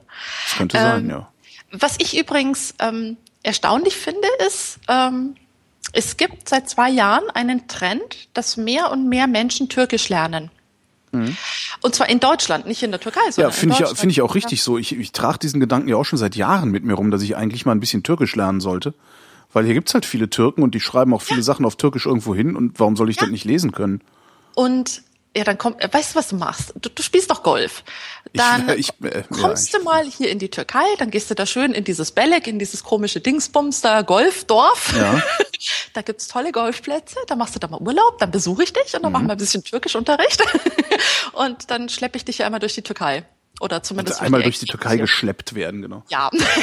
Hinter einen Esel gebunden und durch die Türkei geschleppt. Peitsche schwingend, ja. Ähm, nee, aber äh, du, warst du schon mal in der Türkei? Nee, noch nie. Ah, na, da wird's Zeit. Ich habe noch nie so Daher- viel über die Türkei erfahren wie jetzt gerade äh, in den Ja, letzten. es ist dringend notwendig, weil gerade Deutschland und Türkei, das, das sind Länder, die über so lange Zeit hin schon verbunden sind. Das Ja. war ja schon, du, Rudolf Siemens hat hier die ersten Eisenbahnen äh, gebaut und ne, die ersten Eisenbahnzüge hierher verschenkt. Diese Bagdad-Bahn ist äh, deutsch. Mhm. Ne? In, in Damaskus, in, nee, in Aleppo, in Syrien ist ein Eisenbahnmuseum. Da siehst du lauter deutsche Eisenbahnen stehen. Mhm. Gut, inzwischen weiß ich nicht, wie viel noch davon übrig ist. Du hast hier irre viele ähm, deutsch-türkische Verbindungen einfach und auch in der Wirtschaft ist die Türkei ist für Deutschland super wichtig. Nicht nur wegen der Türken, sondern auch ähm, wegen der Firmen, die hier sind, die deutschen Firmen. Also die, das ist das ist so, So. eng verbunden, dass ich jedes Mal entsetzt bin, wie viel ich eigentlich erklären muss. No? Also jetzt nicht bei Mhm. Warum dir, sind du da hast so ja viele, warum gesagt, sind da so viele deutsche Firmen? Also ist das so ein Brückenkopf nach Asien? Oder in den Orient oder so? Ja, ja, also ähm, ich hatte mal, als ich noch in Deutschland war, für eine deutsch-türkisch-irakische Firma gearbeitet. Und da war der Irakkrieg, hm, spannend, ja, da war der Irakkrieg ausgebrochen und ähm, Deutschland hatte ja eben Embargo. Ne? Deutschland hat nicht in den Irak liefern können. Na klar, die Türken clever, haben gesagt, okay, wir haben genug Türken in Deutschland. Wenn wir deutsche Produkte brauchen, kaufen wir die als türkische Firma ein und äh, aus der Türkei konnten sie natürlich in den Nordirak exportieren. Ja. Ja, ne? und so fanden dann Maschinenbauteile made in Germany ihren Weg auch eben in den Nordirak. wie es halt immer so ist. Also das ist so ein Beispiel, ne, um Embargos zu umgehen, um halt eben in diese Märkte reinzukommen, ja. Die Türkei ist eben, ich meine, das ist hier im, im Nahen Osten das einzige Land, das einigermaßen, einigermaßen stabil ist. Zumindest so stabil, dass du hier halt als Firmeninhaber nicht von enteignet wirst. Genau, also so gegen die Ausländer geht's ne? nicht. Ja, genau, gegen die Ausländer geht's ja nicht. Ne? Das sind ja Türkei-interne Probleme. Ach, gegen die Ausländer geht's nicht. Das ist in Spanien zum Nö, Beispiel, ist nö. das gerne mal anders. Also ich habe da gerade ein sehr spannendes Feature gehört über Mallorca und Immobilienerwerb auf Mallorca. Ähm, da werden Ausländer halt ähm, aktiv misshandelt sozusagen. Also da, Echt? Geld, da, da wird die Rechtssicherheit, also es gibt überhaupt keine Rechtssicherheit für ausländische Immobilienkäufer.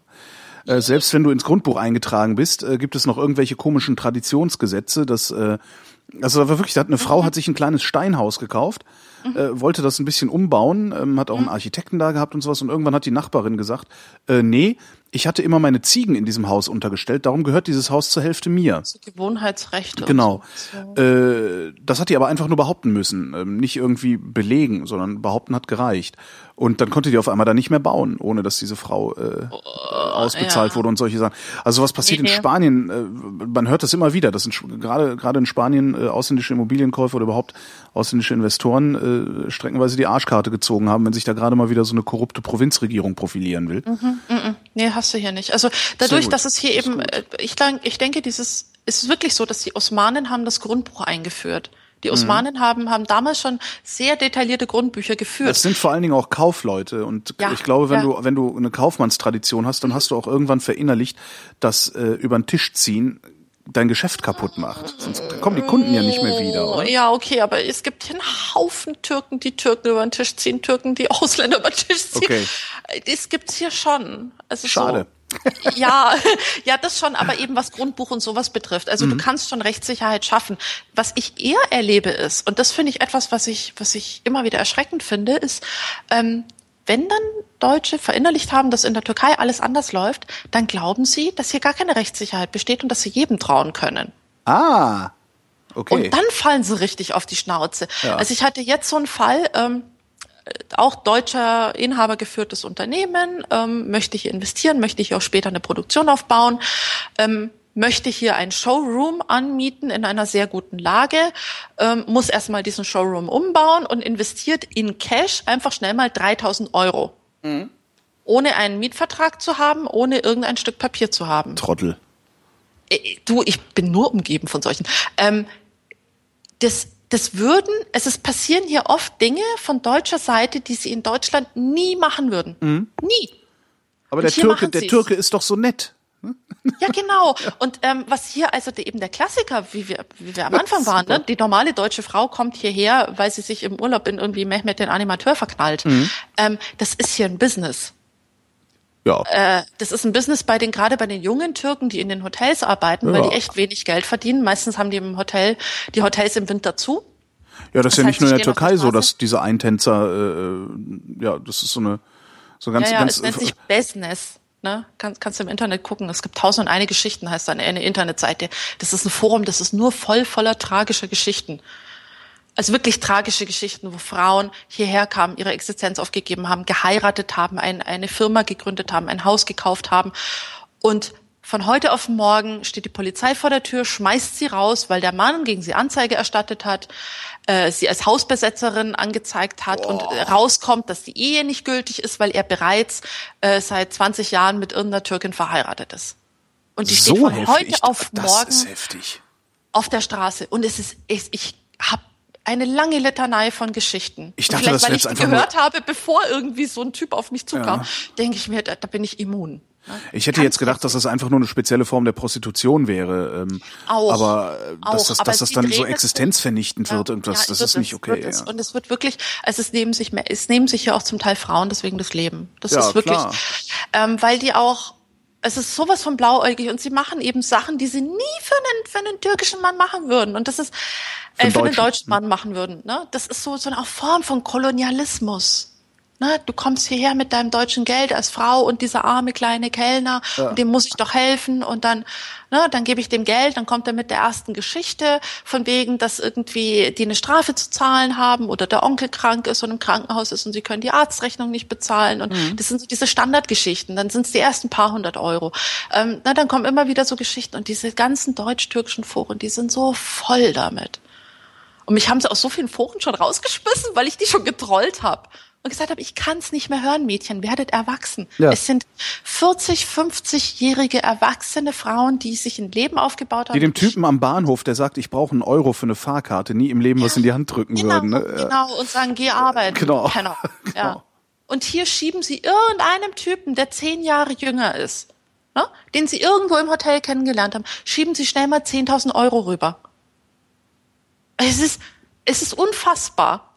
Es ist, also das ist fasziniert mich immer wieder, wo ich mir ja. denke, Mensch, das müsste man doch mal von den Jungs lernen. Ich habe auch gerade gedacht, ich habe auch gerade gerade gedacht, so wie, wie, könnte ich das eigentlich als Geschäftsmodell irgendwie umbiegen für mich? Und dann habe ich, gedacht, das scheitert ja schon daran, dass ich kein Türke bin. Nee, aber das Lustige ist, ich habe hier die andere Seite, wo ich dann eben hier deutsche Investoren erlebe. Ja. Ähm, gerne so ne kleinerer Mittelstand, äh, die, die dann, die dann mit so einer Selbstverliebtheit hierher kommen, dann irgendwie auch wieder so einen Teppichhändler finden. Mhm. Ne? Nichts gegen Teppichhändler, aber das sind halt auch keine Ausbildungsberufe. Ja. Ähm, und die, der macht denen dann den Geschäftsführer von der Firma.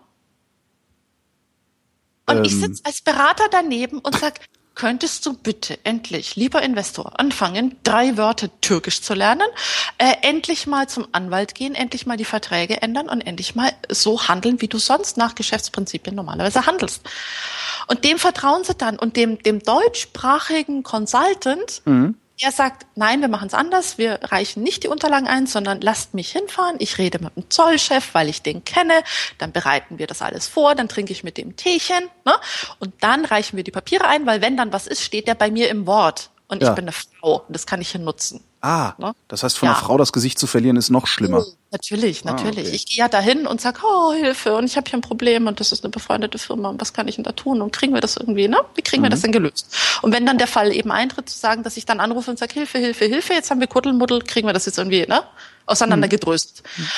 Und so läuft es halt, ist es angenehmer, es so zu machen, als eben mit der, mit der Brechstange. Nee, und da, also da, da, da erlebe ich Sachen, da Tausende von Euro werden auf, auf diese Art vernichtet. Sowohl von Frauen, die sich eben, eben von ihren Typen da irgendwie überzeugen lassen. Mhm. Und das sind Konstellationen, du, du hast hier 60-Jährige, die, die wirklich ernsthaft glauben, dass ein 25-Jähriger in sie verliebt ja. ist.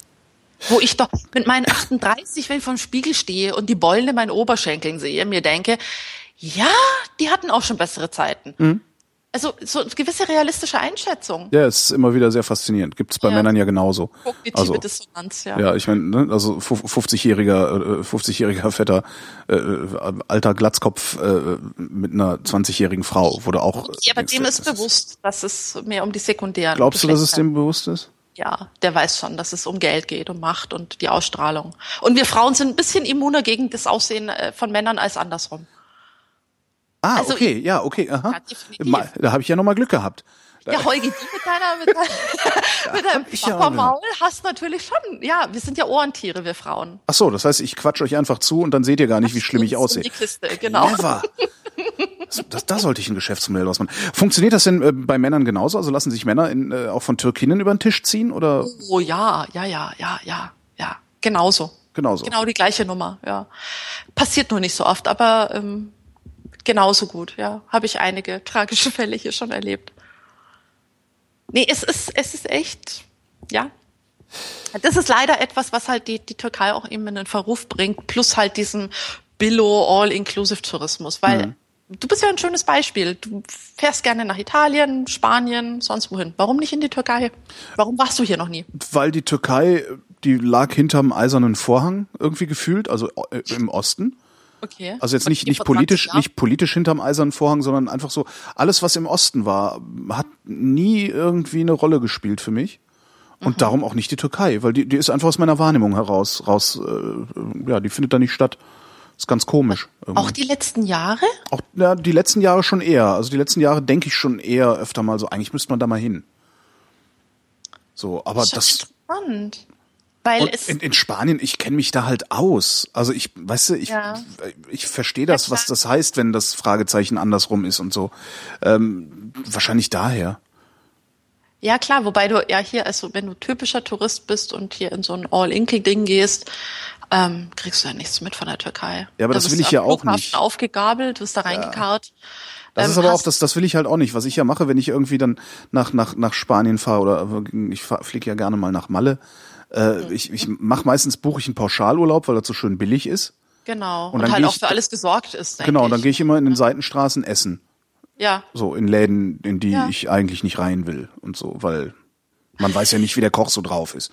Weißt du, so halt. ja, Ähm, ja, verstehe. Mhm. Und das ist so eine ganz gute Mischung und gleichzeitig gehe ich da nicht verloren. Aber wenn ich jetzt in ein komplett fremdes Land fahren würde, hätte ich ja wieder dieses Verlorengeh-Problem. Also ich bin da ja sehr, ich bin ja ein sehr ängstlicher Mensch eigentlich. Ja, stimmt. Mhm. Und, Naja, äh, ja. vielleicht ist das ja. Ja, ja, komm, aber ich, ich ja. komme mal nach Antalya, dann darfst du mich da mal an, an der Nase durch die Stadt schleifen. Äh, wenn ich dir einen Tipp geben darf, komm im Winter.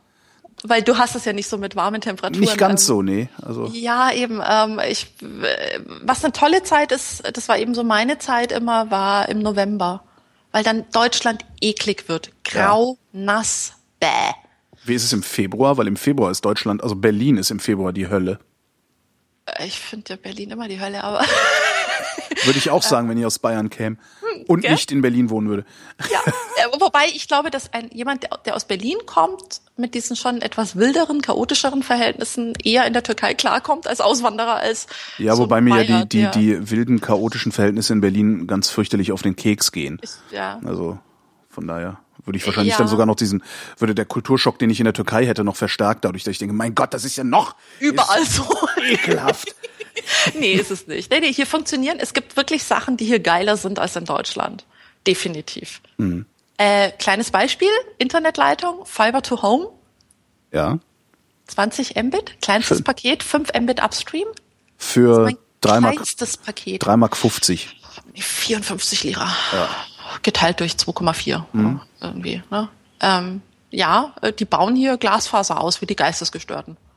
Also sie graben hier wirklich im Rekordtempo. Ja, die wollen halt ganzen noch Städte irgendwo, um. die wollen halt noch irgendwo hin, wie du schon sagtest. Es geht Ja, halt immer, ja, es geht ja, halt immer vorwärts. Ja. Ja, ja, wobei hier genau dieselbe Nummer, also die, die staatlich, die ehemals staatliche Türkisch Telekom, genau die gleichen Pakete, also auch maximal 8 Mbit, äh, auch eben ne, Upstream problematisch, die, genau die gleichen Begründungen, die, die dieselben D-Slam-Probleme. Also es war wirklich wie, wo ich mir dachte, gibt's eigentlich so ein Ausreden-Handbuch für Telcos, so ein weltweites? Ja, vermutlich.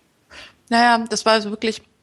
Aber hier gibt's jetzt eben neuen Anbieter und der räumt auf, der gräbt halt der Türkisch Telekom alle Kunden ab. Ja, das, es wird, das passiert hier halt nicht, weil das ist dann halt schon so reguliert, dass äh, man der Telekom letztlich die Kunden nicht abgraben kann, weil letzte Meile, ne?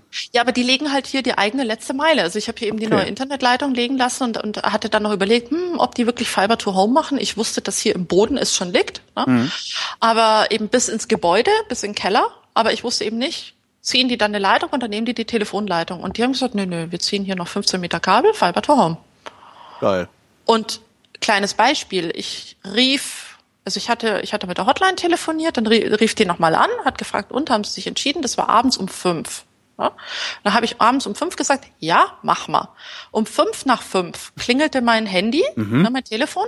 Dort rief einer von der Mobiltelefonnummer aus an, das war der Techniker. Der sagte, haben Sie morgen um neun Uhr Zeit? Wir gut, kommen das- und legen Ihnen Ihr Internet. Das behaupten die hier auch immer, die kommen Nein, nein, nicht. die kommen dann. Die Okay. kamen um neun. Sie kamen nicht um zehn nach neun, sie kamen um neun, wo ich mir dachte, ups, ihr seid aber europäisch, ne? pünktlich. Äh, und um zehn hatte ich hier ein funktionierendes Internet. Und mit, ne, Modem ist gestellt vom Anbieter, mit einem Pipapo, sie haben es getestet. Und das Geile ist, um elf klingelt's wieder an der Tür kommt ein Typ, der sehr beamtenmäßig aussah, mit so, einem- mit so einem Schildchen mit, von der Firma und sagte, Sie haben doch heute eine neue Internetleitung gelegt bekommen und so und ich bin der Kontrolleur. Ich wollte nur mal fragen, funktioniert alles? Sind Sie zufrieden? Haben die Handwerker gut gearbeitet? Ja, das liegt, das ist Personalkosten. Das Genau, ist, weil Personal ja. billig ist, kann man Personal in die Spur schicken, ja. Genau. Und also ganz toll hat dann noch ganz vorsichtig gefragt, also war so ein super vorsichtiger, ne? Hat dann vorsichtig noch gefragt, ob er ein Foto von der Installation machen könnte. Ne? Weil die haben nicht nur hier das Modem mir vor die Füße geschmissen, die haben richtig schön Kabel mit Kabelkanal verlegt und mir das Modem oberhalb vom Sicherungskasten reingelegt. Das heißt, dieses ganze Stromkabelgedöns liegt im Sicherungskasten. Sehr schön. Also total geil. Ähm, und hat davon noch ein Foto gemacht, hat sich tausendfach bedankt und weg war er. Mhm. Und das war so dieses Gesamtservice-Paket. Und ich saß da und habe mein, meine Kinnlade nicht mehr hochbekommen. ich mir dachte, wenn ich dann so eure Podcasts höre mit diesem ganzen Scheiß mit der Telekom. Ja, ja das ist ja auch nur Jammern auf hohem Niveau, was wir da machen, natürlich. Ne? Naja, aber Die, äh, ja, aber so unklug in ja, Deutschland. Ja, ja, absolut. Ne? Diese, ja, diese sicher. Drosselung ist zu stark. Also das ist, ich werde werd ja auch gedrosselt. Ich habe ja auch so, so ein Quota, ne, so ein mhm. Paket mhm. gekauft. A, kann ich, kann ich auswählen, wie viel ich haben will und B, werde ich auf drei Mbit down und ein Mbit up gedrosselt. Ja, und das ist immer noch mehr, als ich hier jemals haben werde. Ja, ja aber damit kannst du super leben, damit kriegst du, dann dauert halt dein Backup ewig, aber du kriegst es hoch. Ja. Ne? Und das meine ich. Es ist schon ein angenehmerer Umgang und flexibler. Also es, solche Sachen funktionieren hier. Ist das ist besser auch, ja. Was ist besser?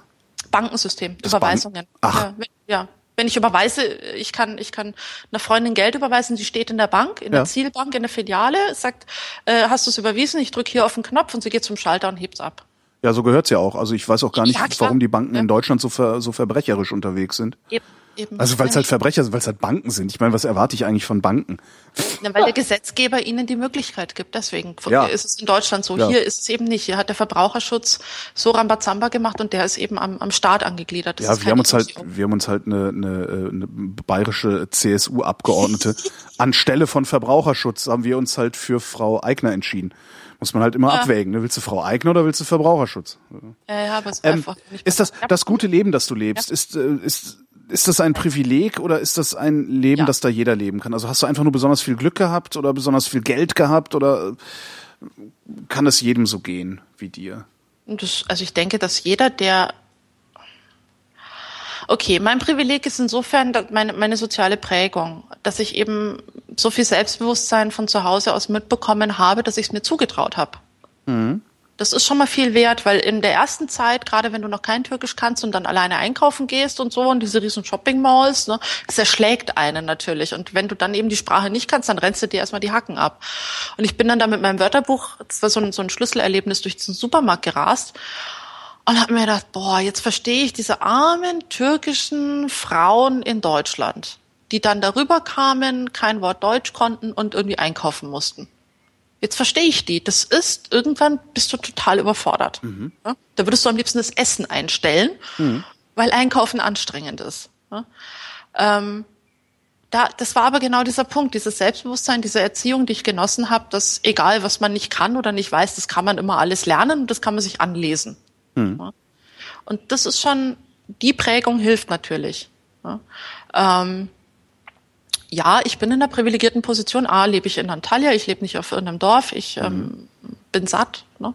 Ähm, ich bin intellektuell in der Lage, ähm, mir Dinge einfallen zu lassen, um mein Geld zu verdienen. Ja. Ähm, ja das muss man auch erstmal hinkriegen, ne? Das ist, äh, ja, hm? stimmt. Ja, und auch, also A, das Selbstbewusstsein zu haben, eben durch magere Zeiten durchzugehen und zu sagen, ähm, ich weiß, das klappt schon irgendwie. Mhm ähm, B, intellektuell in der Lage zu sein, ähm, Lücken zu entdecken ne, und zu sagen, hey, da springe ich jetzt rein, da kann ich was machen. Ja. Ähm, drittens auch ähm, sozial, so, so sozial, dass ich in der Lage bin, mir hier ein Netzwerk aufzubauen. Also wenn ich jetzt hier so ein, so ein kleiner autistischer Meganerd wäre, der schwer mit Menschen kann, dann, also jemand, der schwer mit Menschen kann, der hat in der Türkei echt ein Problem. Aha. Weil du, weil ja die Strukturen nicht so gut funktionieren. Du brauchst ein Netzwerk. Du musst Menschen mit einbinden. Du brauchst gute Connections, um hier was auf die Beine zu stellen. Mhm. Du musst ein kommunikativer Mensch sein. Mhm. Wenn du es nicht bist, hast du ein Problem. Das weil, müsste dann aber doch für kommunikative Menschen eigentlich das Paradies dann sein, weil für die gehen dann alle Türen auf. Ja, klar. Ich habe okay, was, was mache ich, ich noch erzähl, hier? Ja, das frage ich Beziehungsweise, mich auch, warum mache ich meine, warum mache ich meine Geschäfte nicht einfach mit mit den Türken, die hier überall rumrennen? Das ist doch eigentlich. Ja, klar. Ja. Nein, du also eine okay, ähm, e-, eine Sache, die die ich noch gemacht habe, weil es sehr lustig war. Ähm, ich habe hier eine österreichische Freundin, die ist Pianistin. Die lebt mhm. seit 20 Jahren in der Türkei und spielt immer fröhlich in den Hotels und unterrichtet Klavier. So eine echte durchgeknallte Künstlerin, Wienerin, anstrengend, aber nett. Und die kam eines Tages mit der Idee um die Ecke. Sie hat mit der österreichischen Botschafterin gesprochen und die österreichische Botschafterin hätte gerne einen Wienball in Antalya. Ach du Schande, ja. Und genau das habe ich auch gesagt, weil ich habe mir eben besagte Freundin angeguckt und habe gesagt, die und so ein Ding wuppen, vergiss es. Und dann äh, kamen wir so ins Gespräch und da ich ja im Projektmanagement, ne, aus dem Projektmanagement komme, äh, habe ich da dann schon so ein bisschen so die, die Strukturen. Äh, auch wenn es jetzt was anderes ist, aber Projekt ist Projekt. Ne? Ja. Also, was haben wir gemacht? Sag das Wir nicht zu laut, sonst halten sich noch mehr Leute für Projektmanager. Oh, naja, du musst es managen können. Das, stimmt, ist der Punkt. ja. Aber Projekt ist egal. Also Ja, ob du stimmt. einen Hausbau managst als Projektmanager oder irgendwie IT oder ein Wienball, das ist erstmal, ne, die Materie ist die gleiche, die Herangehensweise genau, ist die gleiche. Ähm, Wienball nur, der bringt dich um. Und ähm, Nee, und wir haben bereits zweimal äh, einen Wienball hier in Antalya organisiert. Und ich hatte drei Botschafter am Ball und äh, 54 Konsule und Diplomaten und äh, lustig war's. Es war ein totaler Kulturclash. Da freut sie sich. Die Türken saßen da mit großen Augen und da haben sich gesagt, Gott, was ist hier los? Ne? War sehr lustig, ja. Opernball. Ja, aber es war lustig. Also es war lustig und einigermaßen Ja, ist halt so ein bisschen so eine Freakshow für die Türken dann. Ne? Guck mal hier, die ja. bekloppten Österreicher. Ja, nee, aber die fanden es toll natürlich, weil der Trick war natürlich der, so ein Ball machst du, okay, äh, von der künstlerischen Seite, das hat sie gemacht und ne, da hat sie sich ausgetobt. Aber für mich war das Spannende, wer kommt und wen setze ich mit wen an einen Tisch? Und wen bringe ich da zusammen? Und das war dieses Netzwerken. Naja, na, ich komme ja aus der IT. Netzwerke sind toll, auch eben ne, so menschliche Netzwerke sind noch besser. Und da eben das so die die die die Strippen zu ziehen und die Leute zusammen zu puzzeln und die Leute dann ne, die Hintergründe zu erfahren und zu gucken, wer könnte mit wem. Das das hat richtig Spaß gemacht und mache ich auch noch mal. Was, ein Opernball? Ja, so ein Ball. Also Okay. muss jetzt kein Opernball sein oder Wienball. Also äh, Opernball ist es eh nicht, weil du hier in der Oper keinen Ball machen kannst. Aber ja, so ein Ball. Ne, einfach ne, so äh, eben mal ein anderes, äh, ein anderes Event. Weil das Tolle ist, da kommt dann wieder die Politik ins Spiel. Die AKP-Leute kriegst du mit der Wirtschaft. Ja. Ja, weil die ja natürlich Netzwerke bauen wollen und interessiert daran sind, Geld zu verdienen. Und die GHP-Leute kriegst du darüber, dass Atatürk früher auch Bälle ge ge geliebt hat. Ah, sehr und gut. Atatürk hatte so ein Schiff, auf dem hat er äh, mehrmals im Jahr Bälle veranstaltet. Klingt aber jetzt auch ein bisschen nach so einem Operettenherrscher, ne? Nö, nö, Ne? nö. Okay. Nee, das, nee, das hatte nicht so diesen, diesen, diesen Faktor. Nee, nee, der mochte das einfach. Also Okay. der mochte einfach europäische Kultur. Das war auch zu der Zeit, zu Atatürks Zeit, hattest du hier auch danach in den 50er Jahren, wenn ich mir alte Zeitungen angucke, da hast du auf der Titelseite der Hürriyet lauter Frauen im Bikini hier in Antalya am Strand liegen. Mhm.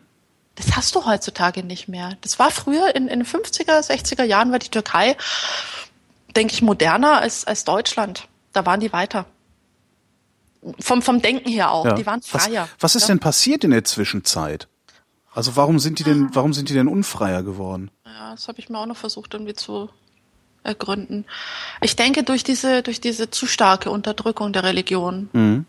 Ne, dadurch wie so ein Dampfkessel, das Ja. schwappt dann wieder über, ne, so wie es momentan ist. Ich glaube dadurch, da haben sich einfach, das war vermutlich zu sehr Eliten Elitenführung. Mhm. Ne, die waren vielleicht zu abgehoben. So dass der einfache Bürger sich nicht mehr vertreten gefühlt hat und sich Ja. dann vielleicht auch wieder eher auf seine alten Werte, sprich die Religion, auf- auch, auch, auch. Ja, und auf äh, markige Sprüche. Ne? Also. Ja, und halt auch zurückziehen. Ne? Wenn du dann nicht mehr verstehst, was sie da oben machen, dann ziehst du dich auf irgendwelche Dinge zurück. Mhm. Auf die alten, auf deine eigentliche Prägung. Und die ist halt religiös bedingt auch. Ne? Das gibt ja Halt und das regelt ja sehr viel. So, ich habe jetzt Bock, ich habe jetzt Bock in die Türkei auszuwandern, also nach Antalya zu gehen, da mein mein mein Mikrofon aufzubauen, von da aus Podcasts zu machen. Ähm, Okay. Von den Spendeneinnahmen könnte ich wahrscheinlich knapp leben. Ja, Äh, also alles super. Ein bisschen nebenbei, ein bisschen nebenbei machst du Sprecherausbildung hier irgendwie an der Uni. Ich habe hier einen Haufen äh, Schüler, die einigermaßen rhetorisch geschult werden müssen. Siehste? Da, da kannst du ein bisschen Schwarzgeld verdienen. Ja, sehr gut. Was ist der größte Fehler, den ich machen kann? Also ich verkaufe jetzt hier alles, also ich verkaufe hier alles, ich liquidiere alles und komme dann jetzt mit mit irgendwie keine Ahnung äh, äh, äh, 20.000 Euro in der Tasche komme ich in Antalya äh, in Anta- Antalya an. Was ist der größte Fehler, den ich machen kann? dir eine türkische Frau zu suchen.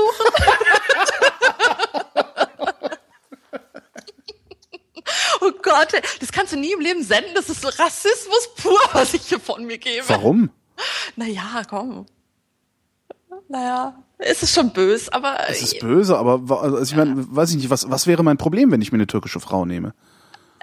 ja, die Frage, dann sind halt die 20.000 Euro schneller weg. Ach so, da, da, wir waren, da waren wir ja eben. Siehst du, das ist ja, ich habe schon wieder, ja, Ja, nee, die wird schon dafür sorgen, dass die dann schnell weg sind. Verstehe, Weil die will ja, ja. nett leben und bespaßt werden.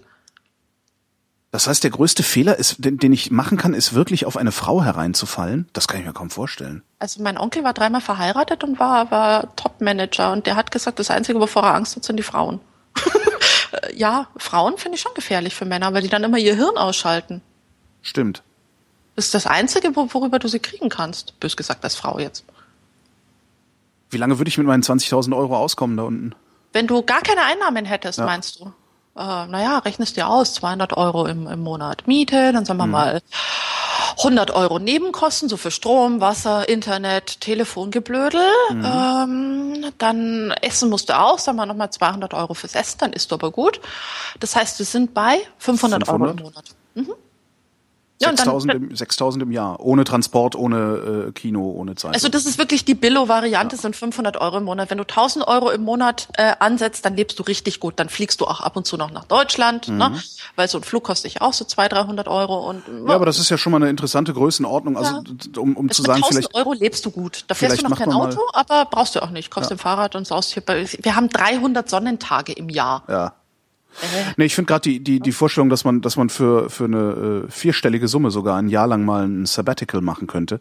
Äh, das finde ich eigentlich. Ja, ja, das ist eigentlich ja, das Interessante daran. Weil eine vierstellige Summe kriegst du zusammen irgendwie. Also Leute ja, kaufen sich Autos für 15.000 Euro. Dann kriegst du auch 5.000 Euro zusammen, um irgendwie in der Türkei in einem Einzimmerwohnung rumzulungern. Ja, Einzimmerwohnung wirst du nicht finden. Okay. die sind teuer, die Dinger. Die sind ja modern und schick. Mhm äh, du, du lebst halt hier und du hast schön Deckenhöhe, drei Meter und so, mhm. Stuck. Hm. Ähm, nee, du, das ist ja genau der Grund gewesen. Also Spanien war mir, war mir auch zu unsicher, weil ich auch kein Spanisch kann. Also der, bei, bei Türkisch habe ich, ich weiß nicht, vielleicht weil ich auch ein bisschen mit Türken groß geworden bin, so mhm. in meinem Umfeld habe ich eher ein Gefühl gehabt dafür, dass ich die verstehe. Spanier kannte ich halt nicht so. Italien bin ich, bin ich sehr oft gewesen und kann auch ein bisschen Italienisch, also ich verstehe es zumindest noch ganz gut. Mhm. Ähm, das wäre mir zu teuer gewesen. Und Türkei war günstig, drei Flugstunden nach München. Mhm. Das geht. Und halt eben Billo-Flüge, das ist halt der Vorteil, ne? Stimmt, da fliegen ja auch noch die ganzen Billo-Airlines hin. Ja, klar. Ja, und direkt nach Antalya, das ist perfekt. Ja. Also ich bin hier mit dem Bus in 20 Minuten am Flughafen und schwupps, weg. Ja, cool. Wenn es also mir, mal, wenn's mir mal reicht, komme ich nach Antalya, dann. Ja, vielleicht schaust du dir zuerst einmal an, bevor du alles zusammenpackst und Ich pack ja sowieso nicht alles zusammen, dafür habe ich viel zu viel Schiss. Obwohl ich damals auch einfach Köln verlassen habe. Und was einmal klappt, klappt auch zweimal. Also die Türkei kann einen schon infizieren. Ich sollte dich vorwarnen. Ja, nee, ich habe ja auch noch eine Freundin hier in, in, die, nimmst du mit? die nehme ich mit, genau. Die hat eh, die will eh auch mal in die Türkei. Ja, also, nimm sie mit. Bucht ah, euch im Stadthotel ein, statt, statt in irgendeinem Touri-Bunker. Mhm. Hier gibt's tolle Stadthotels, kann ich dir empfehlen, kennen ja die meisten. Wenn man einen Ball organisiert, ne, muss man einmal durch alle durch, die in Frage Stimmt, kommen. Ja, ja klar. Ne? Hier gibt's ein tolles Hotel, da kenne ich den Chefkoch, wir kochen ab und zu zusammen. ähm, ja, äh, schaust dir an, warum nicht? Also ich verstehe es immer nicht, dass die Leute dann, also gerade wenn sie so Strandurlaub machen oder einfach nur abhängen wollen, warum hm. sie dann in so furchtbar teure Länder fahren. Also was, was, was ist der Unterschied zwischen Spanien, ja. Spanien Strand zu Türkei Strand? Äh, Spanien Strand kenne ich mich aus. Das ist tatsächlich, also dass ich im, im, äh, im Winter ja, zwei Wochen nach Malle fliege, liegt einzig und allein daran, dass ich genau weiß, wo ich hinfliege. Also ich, ich kenne mich da genau aus und ich mhm. möchte überhaupt nichts Unerwartetes haben. So, und die Türkei müsste ich halt erstmal kennenlernen. Da wäre ich dann erstmal so ein bisschen abgeworfen und bräuchte erstmal eine Woche, um zu gucken, wie tickt das hier, wie läuft das hier, wie ist so die Dynamik in den Straßen und in den Läden und sonst wie. Und das wäre mir allein schon zu anstrengend. Wenn ich vier Wochen Zeit hätte, dann ja. Aber vielleicht ist das genau, das habe ich mir letztes Mal schon gedacht, vielleicht die Aufgabe deines Lebens. Weg von dieser Ängstlichkeit und hin zu diese Grenze mal zu überwinden und dieses Gefühl zu bekommen, na eigentlich kannst du mich überall abwerfen, weil Holgi bin ich überall. Ja. Ah, die Frage ist jetzt, ob der Türke ausgerechnet auf Holgi gewartet hat. Ne? Das ist ja immer so ein, also was, was würde ich tun, wenn ich in die Türkei auswandere?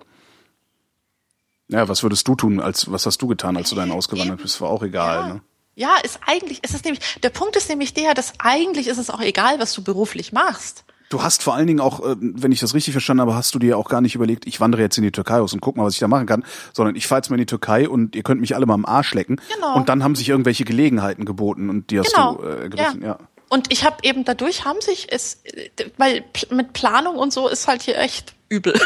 ähm, du kannst dir hier die tollsten Lebenspläne zusammenzimmern, mhm. aber es passieren hier einfach Dinge. Also die, in der Türkei, es gibt so einen Standardspruch, ne, so äh, auf, auf Deutsch heißt der, hier ist die Türkei, alles kann passieren. Das klingt auf Deutsch eigentlich doof, auf Türkisch klingt das ein bisschen besser. Ähm, bisschen blumiger, ne? Äh, nee, es ist schon genau der gleiche Wortlaut, aber es klingt besser, weil es ist so ein Standardspruch. Das heißt, hier hast du, durch diese Dynamik des Landes hast du auch ein anderes Gefühl. Du gehst auch mhm. auf Projekte anders zu. Mhm. Nicht wie dieser, dieser Standard-Reichsbedenkenträger, wie du es mal genannt ja. hast, sondern du gehst positiv auf Projekte zu und überlegst dir, Mensch, was kann man tun? Und durch diese positive Einstellung die strahlt ab. Du begeisterst Menschen und plötzlich funktionieren Dinge hier. Ich meine, ein Bienenball in Antalya, wie, wie bescheuert muss man sein? Mhm. Ja, ich hätte Mit den langem Ballkleid und diesen ganzen ganzen Zinnober. Ich hätte von Anfang an gesagt, das kannst du vergessen. Funktioniert ja. Na klar, funktioniert's. Und ich habe Sponsoren gehabt und das Ding hat sich gerechnet. Mhm. Ähm, und das Ganze in Antalya, wo es keine einzige österreichische Firma gibt. Das ist ja der, das nächste Problem, dass es eben nicht Istanbul oder Ankara ist da. Ja. Es ist einfach. Ne? Das meine ich, wenn man das, wenn man da mal drin ist, man kriegt eigentlich die meisten Sachen zum, zu einem Erfolg, wenn man flexibel ist. Ich glaube, dass viele Projekte auch deswegen scheitern, weil die Menschen dann die Zeichen der Zeit nicht erkennen und umswitchen, ja. nicht, nicht umswitchen, sondern das Pferd eben, das tote Pferd weiterreiten und dann, ne, richtig im Graben landen. Ja. Und das ist was, das lernst du hier. Du lernst hier, dass du halt flexibel sein musst. Aber klar, es kostet Nerven, wenn du hier mit deutscher Gründlichkeit rangehst und äh, irgendwie einen Tag bevor das will der man Ball ja, deutsche Gründlichkeit, man will ja eigentlich gar nicht deutsche Gründlichkeit haben. Deutsche Gründlichkeit ist so lange geil, wie man in Deutschland ist. Ja, so. du schläfst halt schon ruhiger, wenn ja, du ja, mal klar. organisierst und einen Tag 24 ja. Stunden bevor alle kommen. Ja, das, man muss Deko ja jetzt auch nicht und das geht nicht und das geht nicht. Man das muss jetzt auch nicht unbedingt jetzt direkt einen Ball organisieren. Es geht ja um, um so viele Sachen. Also dieses, ich bin zum Beispiel ein großer Freund von Pünktlichkeit. Also ich, ich verachte Unpünktlichkeit. Ja, ähm, das kann ich aber auch nur in Deutschland machen. Sobald ich nicht, in, nicht mehr in Deutschland bin, brauche ich mit meiner Pünktlichkeit, dann ist die halt nicht mehr da, weil die funktioniert halt nur in Deutschland. Das meine ich mit dieser Gründlichkeit ja, der Deutschen. Ja. Ähm, in dem Moment, also ich, ich fände ja toll, wenn wir ein bisschen türkischer oder ein bisschen afrikanischer wären oder sowas. Ja. Geht aber nicht, weil so ist Deutschland nun mal und dann würde halt Deutschland auch nicht mehr funktionieren und ich finde das aber ja eigentlich auch ganz geil hier. Naja, also, also was so, ist denn der Preis der Pünktlichkeit? Was ist denn die negative Seite von Pünktlichkeit? Naja, das ist nicht nur die Pünktlichkeit, also die Pünktlichkeit ist ja auch nur Teil der Gründlichkeit. Ähm, nee, nee, aber, aber nimm mal Pünktlichkeit. Was, was ist die Idee, also wenn du nur isoliert Pünktlichkeit nimmst, was ist die negative Seite? Von Pünktlichkeit. Pünktlichkeit ist ja was Gutes, ne? Man fühlt sich respektiert, ja. man kann planen, genau. der Planungssicherheit. Na, die negative was? Seite von Pünktlichkeit ist halt, dass du, dass du im, im, im schlimmstenfalls unter Druck stehst, also ja, Stress. Mangelnde Flexibilität. Mangelnde Flexibilität. Hm. Denn in der Türkei mhm. ist es mhm. so, wenn ich wenn ich hier einen Termin ausmache, mhm. ähm, können verdammt viele Dinge passieren. Also in Istanbul Termine auszumachen ist die Hölle, weil du ja. nie weißt, wie der Verkehr ist. 15 Millionen Menschen, ja klar. Ja, und, und Verkehrskollaps. Ja, das geht ja schon in Berlin schwierig, weil du 30 Kilometer in eine Richtung fahren kannst. Das ist ja. kein Vergleich zu Istanbul. Istanbul ist nach äh, angeblich nach Moskau vom verkehrstechnischen Infarkt her die schlimmste Stadt weltweit. es ist ganz übel. Ähm, das heißt, ich hatte, ich hatte Situationen, wo ich, ich saß ja auf der asiatischen Seite, ähm, halbe Stunde mit dem Auto entfernt vom Flughafen. Mhm. Für mich wäre es manchmal einfacher gewesen, meinen Gesprächspartner, der auf der europäischen Seite war, den zum Flughafen auf der europäischen Seite zu schicken, den nach Antalya zu fliegen. Ich fahre zum Flughafen, fliege nach Antalya und wir treffen uns hier. Das wäre schneller gegangen. Wow. Inklusive Wartezeiten. Inklusive Wartezeiten. Ja. Das heißt, ähm, wenn du mit jemandem einen Termin ausmachst, läuft das hier in der Türkei so. Du machst zum Beispiel einen Termin für nächste Woche Dienstag aus. Mhm. Spätestens am Montagabend oder Dienstag früh ruft derjenige dich nochmal an und bestätigt den Termin. Mhm. Anders geht's nicht. Ja. Dann kurz vorm Termin rufst du an, dass du jetzt entweder losfährst oder jetzt unterwegs bist. Mhm wo sich der Deutsche schon sagt, ja, man nerv mich nicht, komm einfach. Genau. Wir hatten 13 Uhr ausgemacht, warum rufst du ja, mich jetzt an? Warum genau. rufst du mich noch? Ja, das ist noch besser. Dann, wenn du beim Termin bist, wenn es 13 Uhr ist und der andere ist nicht sichtbar, rufst du den sofort an und sagst ihm, ich bin da. Wo bist du? Ja. Weil in der Zwischenzeit hast du ganz viele Komponenten, die passieren können. Es hätte, es kann ein Notfall gewesen sein bei ihm. Ne? Mhm. Der kann umgedreht haben auf dem Weg. Ähm, der, der, der kann im Büro noch Besuch bekommen haben.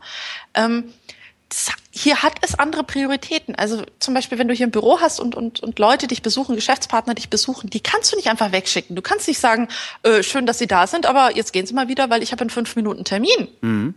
Das kannst du nicht bringen. Du kannst also auch nur ähm, würde ich sagen. Also du kannst halt auch pro Zeiteinheit bekommst du eigentlich weniger geschafft. Ja, natürlich. Die Produ Produktivität ist geringer. Produktivität ist das Wort dafür. nicht. Ja, Ja, aber das ist ja eigentlich ist das ja toll.